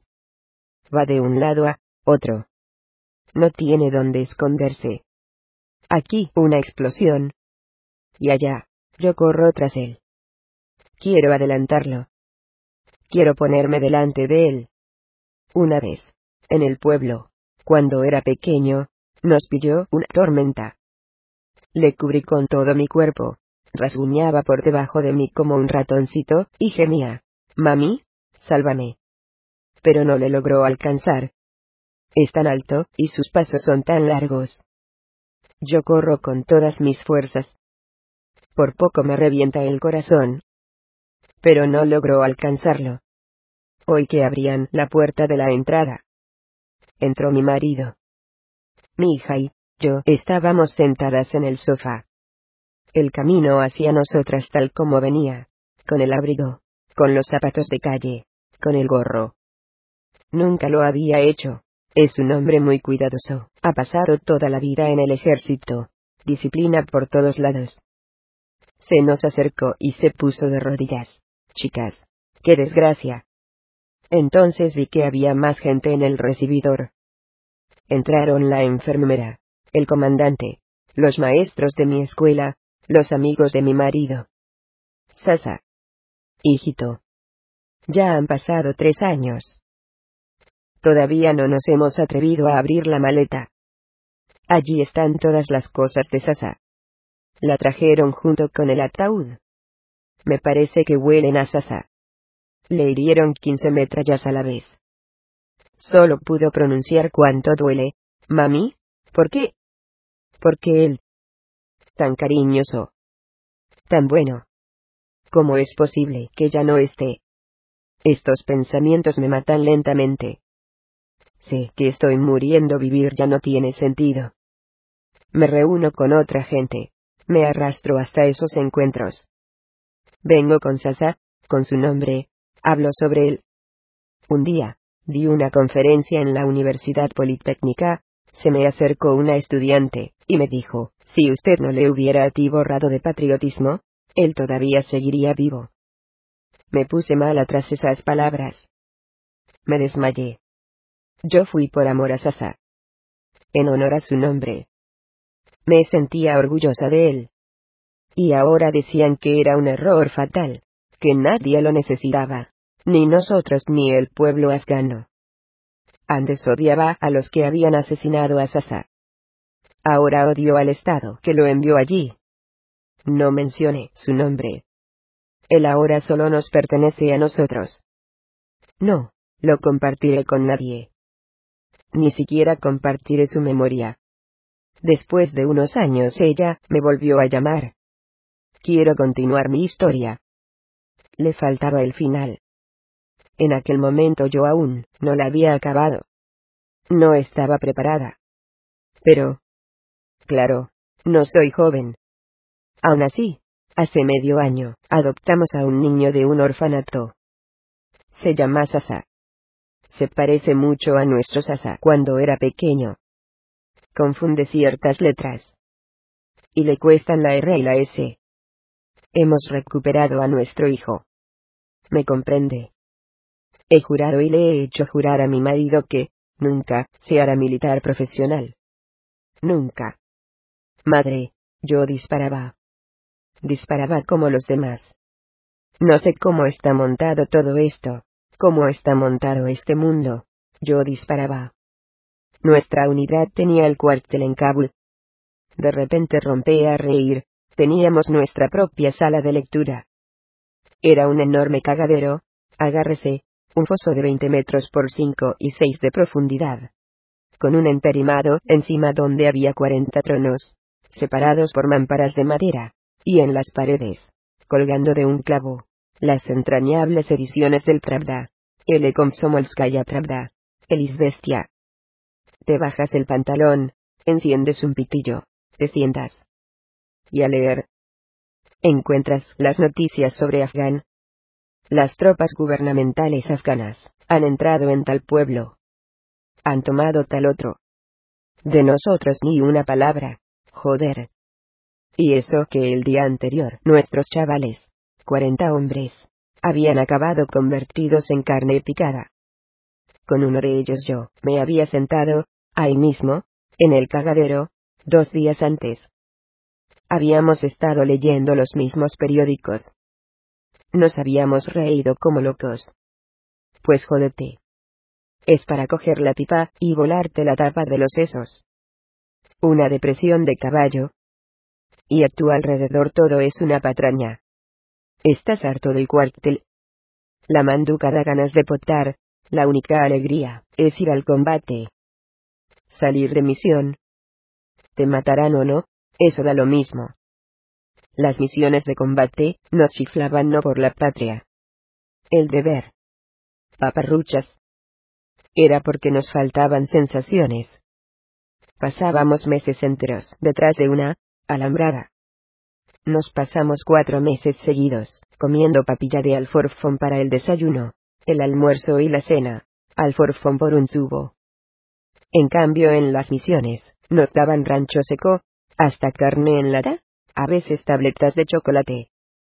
Después del combate cacheas a los Dusman muertos, y alguna que otra cosa seguro que sale una lata de confitura, unas conservas o unos cigarrillos con filtro. Madre mía. Era Marlboro. Y nosotros, lo que teníamos para fumar eran unos, sin filtro de la marca Ojotnichi. Los conoce, ¿verdad? En la cajetilla sale un patán que camina por un pantano, los llamábamos la muerte en el pantano. También teníamos cigarrillos Pamir, esos eran la muerte en las montañas. En Afgan probé por primera vez el centollo, la carne enlatada americana. Me fumé un puro caro. De paso se podía entrar en un ducán y soplar alguna cosa, no es que fuéramos unos saqueadores sin piedad pero el ser humano por naturaleza siempre busca una buena manduca y una cama blanda. A nosotros, nos habían apartado de nuestras madres, nos habían dicho que adelante, chavales, el deber es sagrado, habéis cumplido los 18, y es nuestra obligación. Pues jódete. Primero nos llevaron a Tashkent. Se presentó el responsable político, un barrigón. Nos dijo que los que quisieran ir a Afgan, que escribiesen una solicitud. Y los chicos, venga a escribir ruego que me manden. Como yo no lo pedí. Pero al día siguiente a todos nos entregaron nuestra ración, el sueldo del reenganche, nos subieron a los vehículos, y nos transportaron al centro de traslado. Por la noche, se nos acercaron los viejos, y nos dijeron a ver, Dios, dadnos todo el dinero soviético que tengáis, allí donde os mandan, la moneda es el afganí. ¿Qué coño? Nos trataban como a un rebaño. Unos estaban contentos. Lo habían pedido ellos mismos. Otros no querían, estaban histéricos. Lloraban. Hasta había los que se emborrachaban con colonia. Joder. La desolación se apoderó de mí. Todo me daba lo mismo. Maldita sea, pensé, ¿cómo es posible que no nos hayan hecho ningún entrenamiento especial? Joder. Y nos llevan a una guerra de verdad. Ni siquiera nos han enseñado a disparar. ¿Cuántas veces he disparado en los entrenamientos preparativos? Habré hecho como tres tiros individuales y seis ráfagas. Agárrese. Las primeras impresiones de Kabul. La arena, la boca llena de la arena. El día de la llegada a la garita, los viejos me zurraron. Empezó así. Eh, tú. Ven aquí ahora mismo. Ya has acabado de fregar los platos. Eh, venga. Para allá. Tu apellido. Nada de puñetazos en la cara, para que los oficiales no se diesen cuenta, me dieron en el pecho, justo donde los botones eran como unas setas pequeñas. Se abollaban contra en la piel. Cuando me ponían en mi puesto, estaba feliz durante dos horas nadie me tocaba, ni los viejos, ni los licenciados.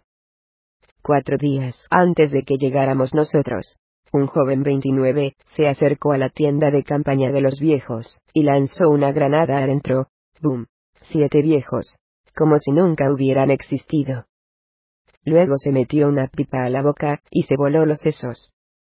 A todos los contabilizaron como pérdidas en combate. La mamaita guerra sabe llevar sus cuentas. Joder. Después de cenar, los viejos te llamaban a ver. Moscú. Yo, soy de las afueras de Moscú. Tráenos patata. Tienes cuarenta minutos. La cuenta atrás empieza ya. Venga, corriendo. Y una patada en el culo. Tú preguntas, ¿de dónde sacó la patata? Y responden, ¿quieres seguir con vida, o no? La patata debe ir acompañada de cebolla, pimienta negra, y aceite vegetal. Se llamaba la paisana y no puede faltarle una hoja de laurel. Tardé veinte minutos, pero después igualmente me cascaron bien, agárrese. Pues encontré la dichosa patata en la tienda de los pilotos de helicópteros. Allí unos jóvenes pelaban patatas para los oficiales. Simplemente se la pedí tíos, dejadme un poco, si no soy cadáver. Me dejaron medio cubo. Para el aceite, me aconsejaron, Vete a ver a nuestro cocinero. Es uzbeco. Cuéntale el rollo de la amistad entre los pueblos. Le encanta. El uzbeco me pasó el aceite, y ya puestos añadió la cebolla. Lo freí todo en una hoguera en el barranco, y luego corrí como el demonio para no llegar, con la sartén fría. Ahora cuando leo sobre la fraternidad afgana, me meo de risa. Algún día harán una peli sobre esa fraternidad, y todos, se lo tragarán. Yo iré a verla solo por ver otra vez los paisajes afganos. Levantas la cabeza, y, montañas. Montañas de color violeta. El cielo. Pero tú estás como encerrado en una cárcel. Si no te matan los Dulsman, lo harán tus compatriotas. Un día, ya en la Unión Soviética, le conté todo esto a un preso. No se podía creer que los de tu propio bando hicieran esas putadas a los suyos. ¿Será posible? El tipo había pasado diez años en la trena. Y había visto de todo. Joder. Como para no perder la chaveta. Como para no convertirte en una mierda. Unos, bebían, otros fumaban. Porros. Bebían aguardiente casero. Destilábamos aguardiente de cualquier cosa que conseguíamos pasas secas, azúcar, morera, levadura, pan. Cuando faltaban cigarrillos, en vez de tabaco usábamos té. Nos liábamos los pitillos con papel de periódico. Va. El sabor era una mierda. Pero sacaba humo. Y achis, ¿cómo no? El achis se hace con el polen del cannabis. Uno lo prueba, y se pone a reír anda y se ríe él solito. a otro le puede dar por meterse debajo de la mesa, y no salir en toda la noche. Sin eso. Sin las drogas y el aguardiente, se nos iría la olla. Te ponen en su puesto, y te entregan dos cargadores. Si hay lío, los 60 cartuchos te sirven para medio minuto de combate. Los francotiradores de los Dusman estaban tan bien entrenados que acertaban disparando a un cigarro humeando, o al destello de una cerilla. Sí, ya lo he pillado. Hablar del hombre, no de la guerra. De ese hombre del que nuestros libros escriben poco. Le tienen miedo. Lo esconden. Del hombre biológico. Sin la idea. Las palabras heroísmo y espiritualidad me, producen náuseas. Me ponen del revés. Se calla bien. Continuemos. A mí, me hicieron sufrir más los nuestros. Los Edusman te convierten en un hombre, y los de tu cuartel te convertían en una mierda. En el ejército, comprendí que cualquier persona es vulnerable. A cualquiera se le puede hundir. Todo depende de los recursos y el tiempo que tengas. Me llama un viejo, ya ha cumplido más de seis meses de servicio. Está tumbado en su gatre, sin quitarse las botas. Me dice lámeme las botas. Lámelas con la lengua hasta que brillen. Tienes cinco minutos. Yo no me muevo. Él trae al pelirrojo. El pelirrojo, ese es un compañero. Vinimos juntos. Somos amigos. Dos capullos empiezan a moler a golpes al pelirrojo.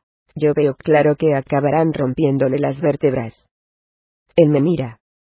Así que empiezo a lamerle las botas al viejo, para que el otro siga vivo, y no acabe mutilado. Antes del ejército yo, no sabía que, se podía asestar un golpe en los riñones tan fuerte que te quedas sin aliento. Solamente cuando estás solo, cuando no tienes a nadie a quien cubrir. Eres inquebrantable. Tenía un amigo, oso. Ese era su mote. Era un hombrón de casi dos metros de altura. V volvió de Afgan, y un año más tarde se ahorcó. No sé, nunca íntimo con nadie. Nadie sabe por qué se ahorcó, si por la guerra, o por haber comprobado lo repugnante que es el hombre. En la guerra, no se hacía preguntas. Pero por lo visto después empezó a reflexionar. Se le cruzaron los cables, otro amigo mío, se dio a la bebida. Ese me escribía. Recibí dos cartas suyas.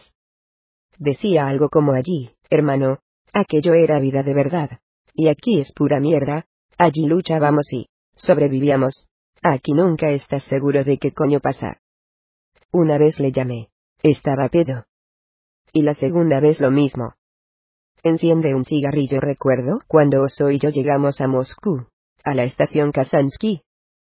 Nos pasamos cuatro días en el tren camino de Tashkent. Bebíamos noches y días. Nos olvidamos de enviar los telegramas, para que viniesen a recibirnos. Bajamos al andén a las cinco de la madrugada. Nos quedamos ciegos con tantos colores. Cada uno iba vestido a su manera, de rojo, de amarillo, de azul. Las tías eran jóvenes, guapas.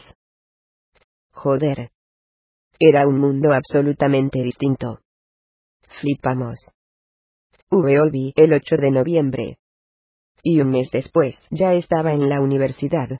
Me readmitieron en segundo curso. Tuve suerte. Me llené la cabeza a tope. No tenía tiempo para hurgar en mi alma. Tenía que estudiar desde cero para los exámenes. En dos años, se me había olvidado completamente todo, Solo recordaba el curso del joven combatiente pelar patatas, y correr 18 kilómetros. Las piernas me quedaban hechas polvo.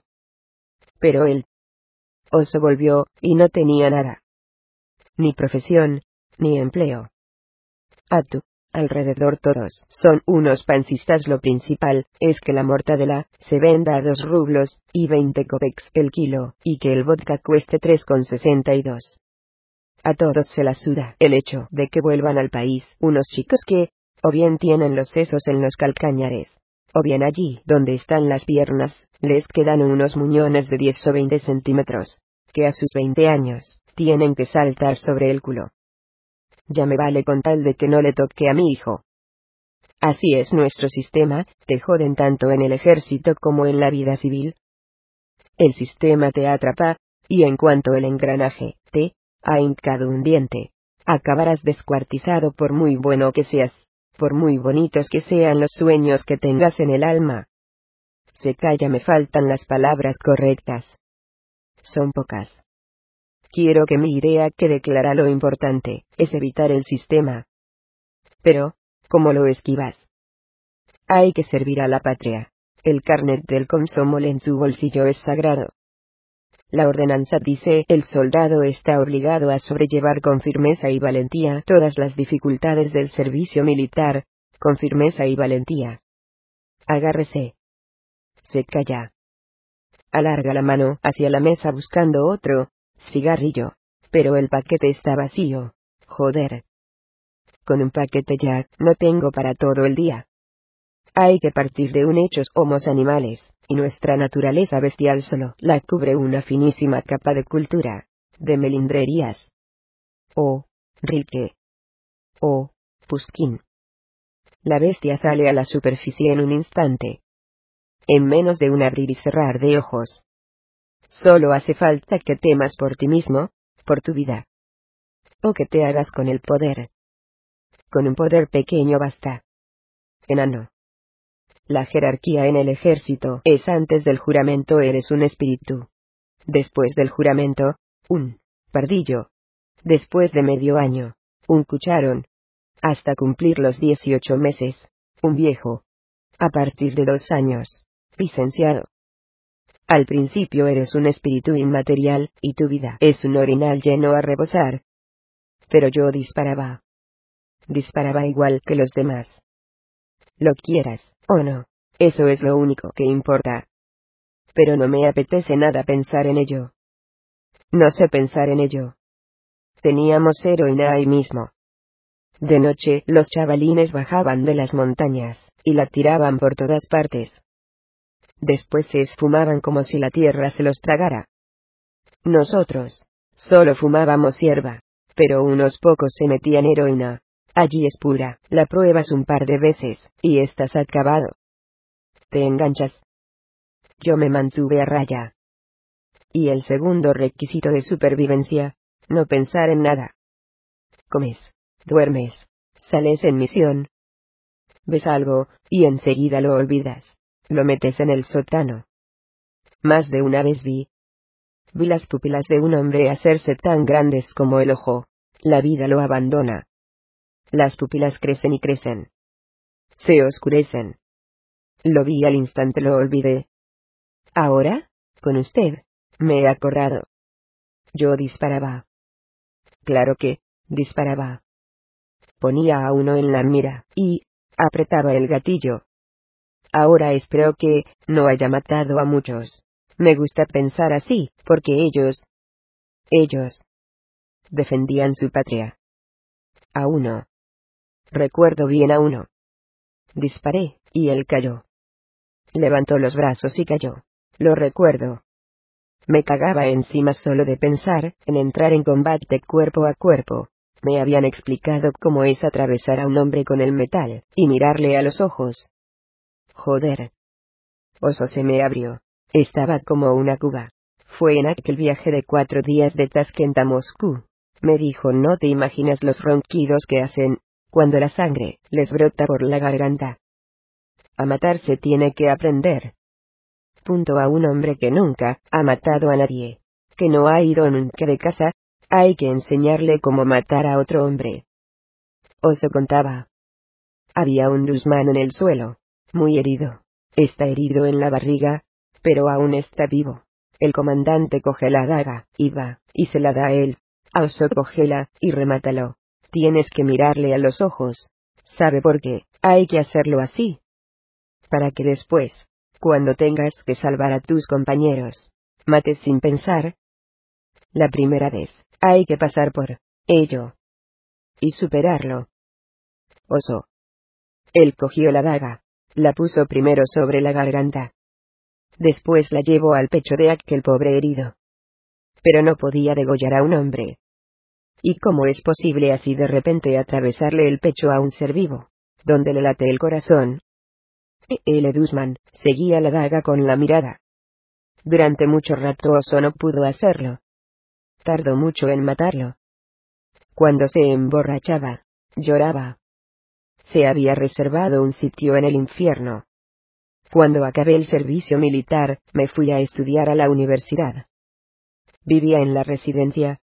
Allí siempre están de juerga, beben, gritan, tocan la guitarra. Si llamaban a la puerta, yo me levantaba de un salto como un chalado, y me escondía. En posición de defensa. Con las tormentas, cuando había truenos, o la lluvia, golpeaba la repisa de la ventana. El corazón se me aceleraba. Me bebía una botella, y me calmaba. Pero después con una botella ya no tenía bastante. Me fallaba el hígado. Acabé hospitalizado. Allí me dijeron, chaval, si quieres llegar por lo menos a los cuarenta, tienes que dejar de beber. Pensé, joder, todavía no he estado con una mujer. Con tantas chicas monas como hay, y yo casi la palmo. Así es como dejé la bebida. Me eché una novia. El amor. Es algo sobrenatural. No le puedo decir si yo amo. Estoy casado, tengo una niña pequeña, pero no sé si esto es amor, o es algo más. Sin embargo, por ellas mataría a brazo partido. Enterraría en cemento a quien les hiciera daño. Daría mi vida por ellas. Pero, ¿qué es el amor? La gente dice que ama según lo que se imaginan que es el amor. Pero amar es un trabajo tremendo, sangriento, diario. Si he amado. Le digo, sinceramente no lo sé. He experimentado ciertos sentimientos. Se me ha elevado el ánimo. He hecho cierto trabajo puramente espiritual, en absoluto relacionado con esta vida de mierda. Pero, eso es amor. A saber. En la guerra nos instruían, hay que amar la patria y la patria, nos recibió con los brazos bien abiertos, y los puños bien cerrados, para dejarnos fuera de combate una y otra vez. Mejor pregúnteme si he sido feliz. Le contestaré que sí, que lo era cuando caminaba por mi calle hacia mi casa al volver de Afgán. Era noviembre. Era el mes de noviembre, y el olor a mi tierra me entraba por la nariz, me succionaba el cráneo, y me retumbaba en los talones. El olor a esta tierra que llevaba dos años sin ver. Se me hacía un nudo en la garganta y los ojos se me llenaban de lágrimas. No podía ni caminar. Después de vivir eso puedo decirle sí, en esta vida he vivido la felicidad. Pero, he amado. ¿Qué es amar cuando ya has visto la muerte?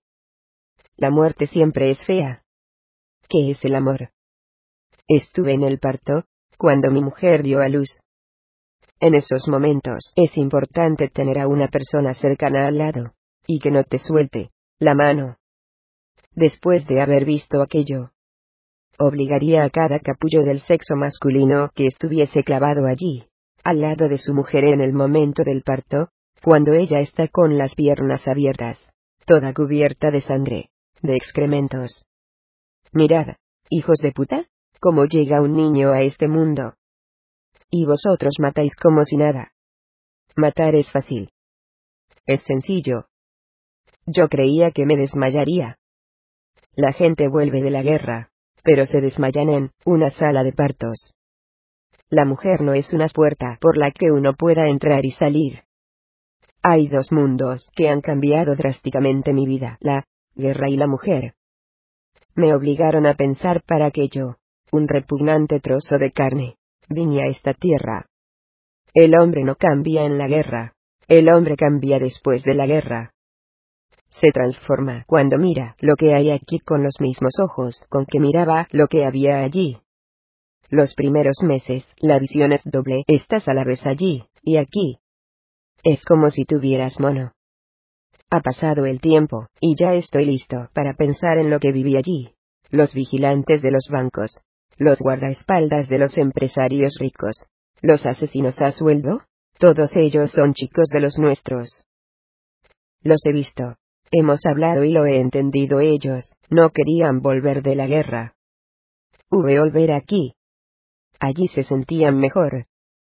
De allí, después de aquella vida. Guardas unas sensaciones indescriptibles.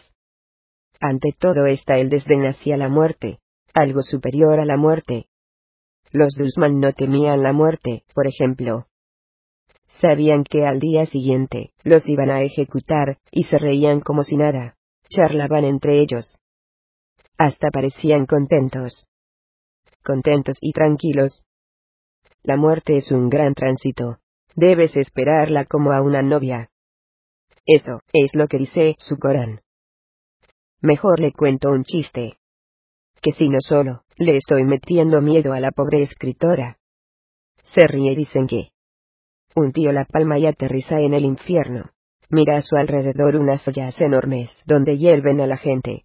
Unas mesas sobre las que la descuartizan, y tal. Él va caminando.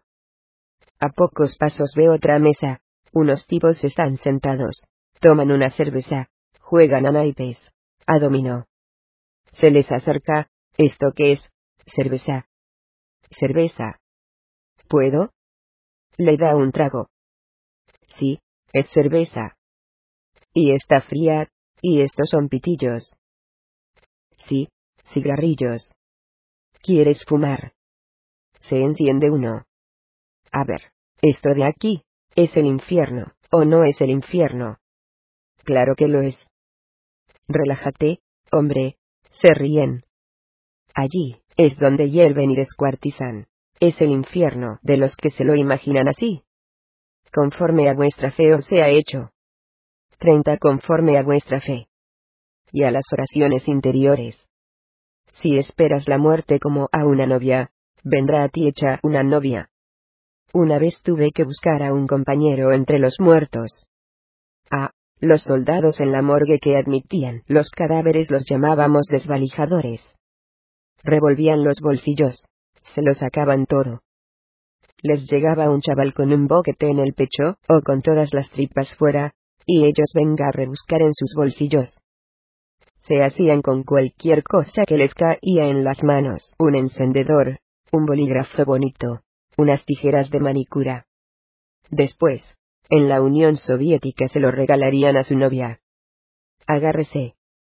He visto tantos Kislak destruidos, pero no he visto ni una guardería, ni una sola de las escuelas que se suponía que construimos, ni un árbol plantado, nada de lo que escribían nuestros periódicos.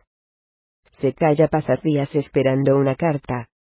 Recibes una de tu chica, las flores le llegan hasta la cintura. Joder, haberme enviado un acompañador.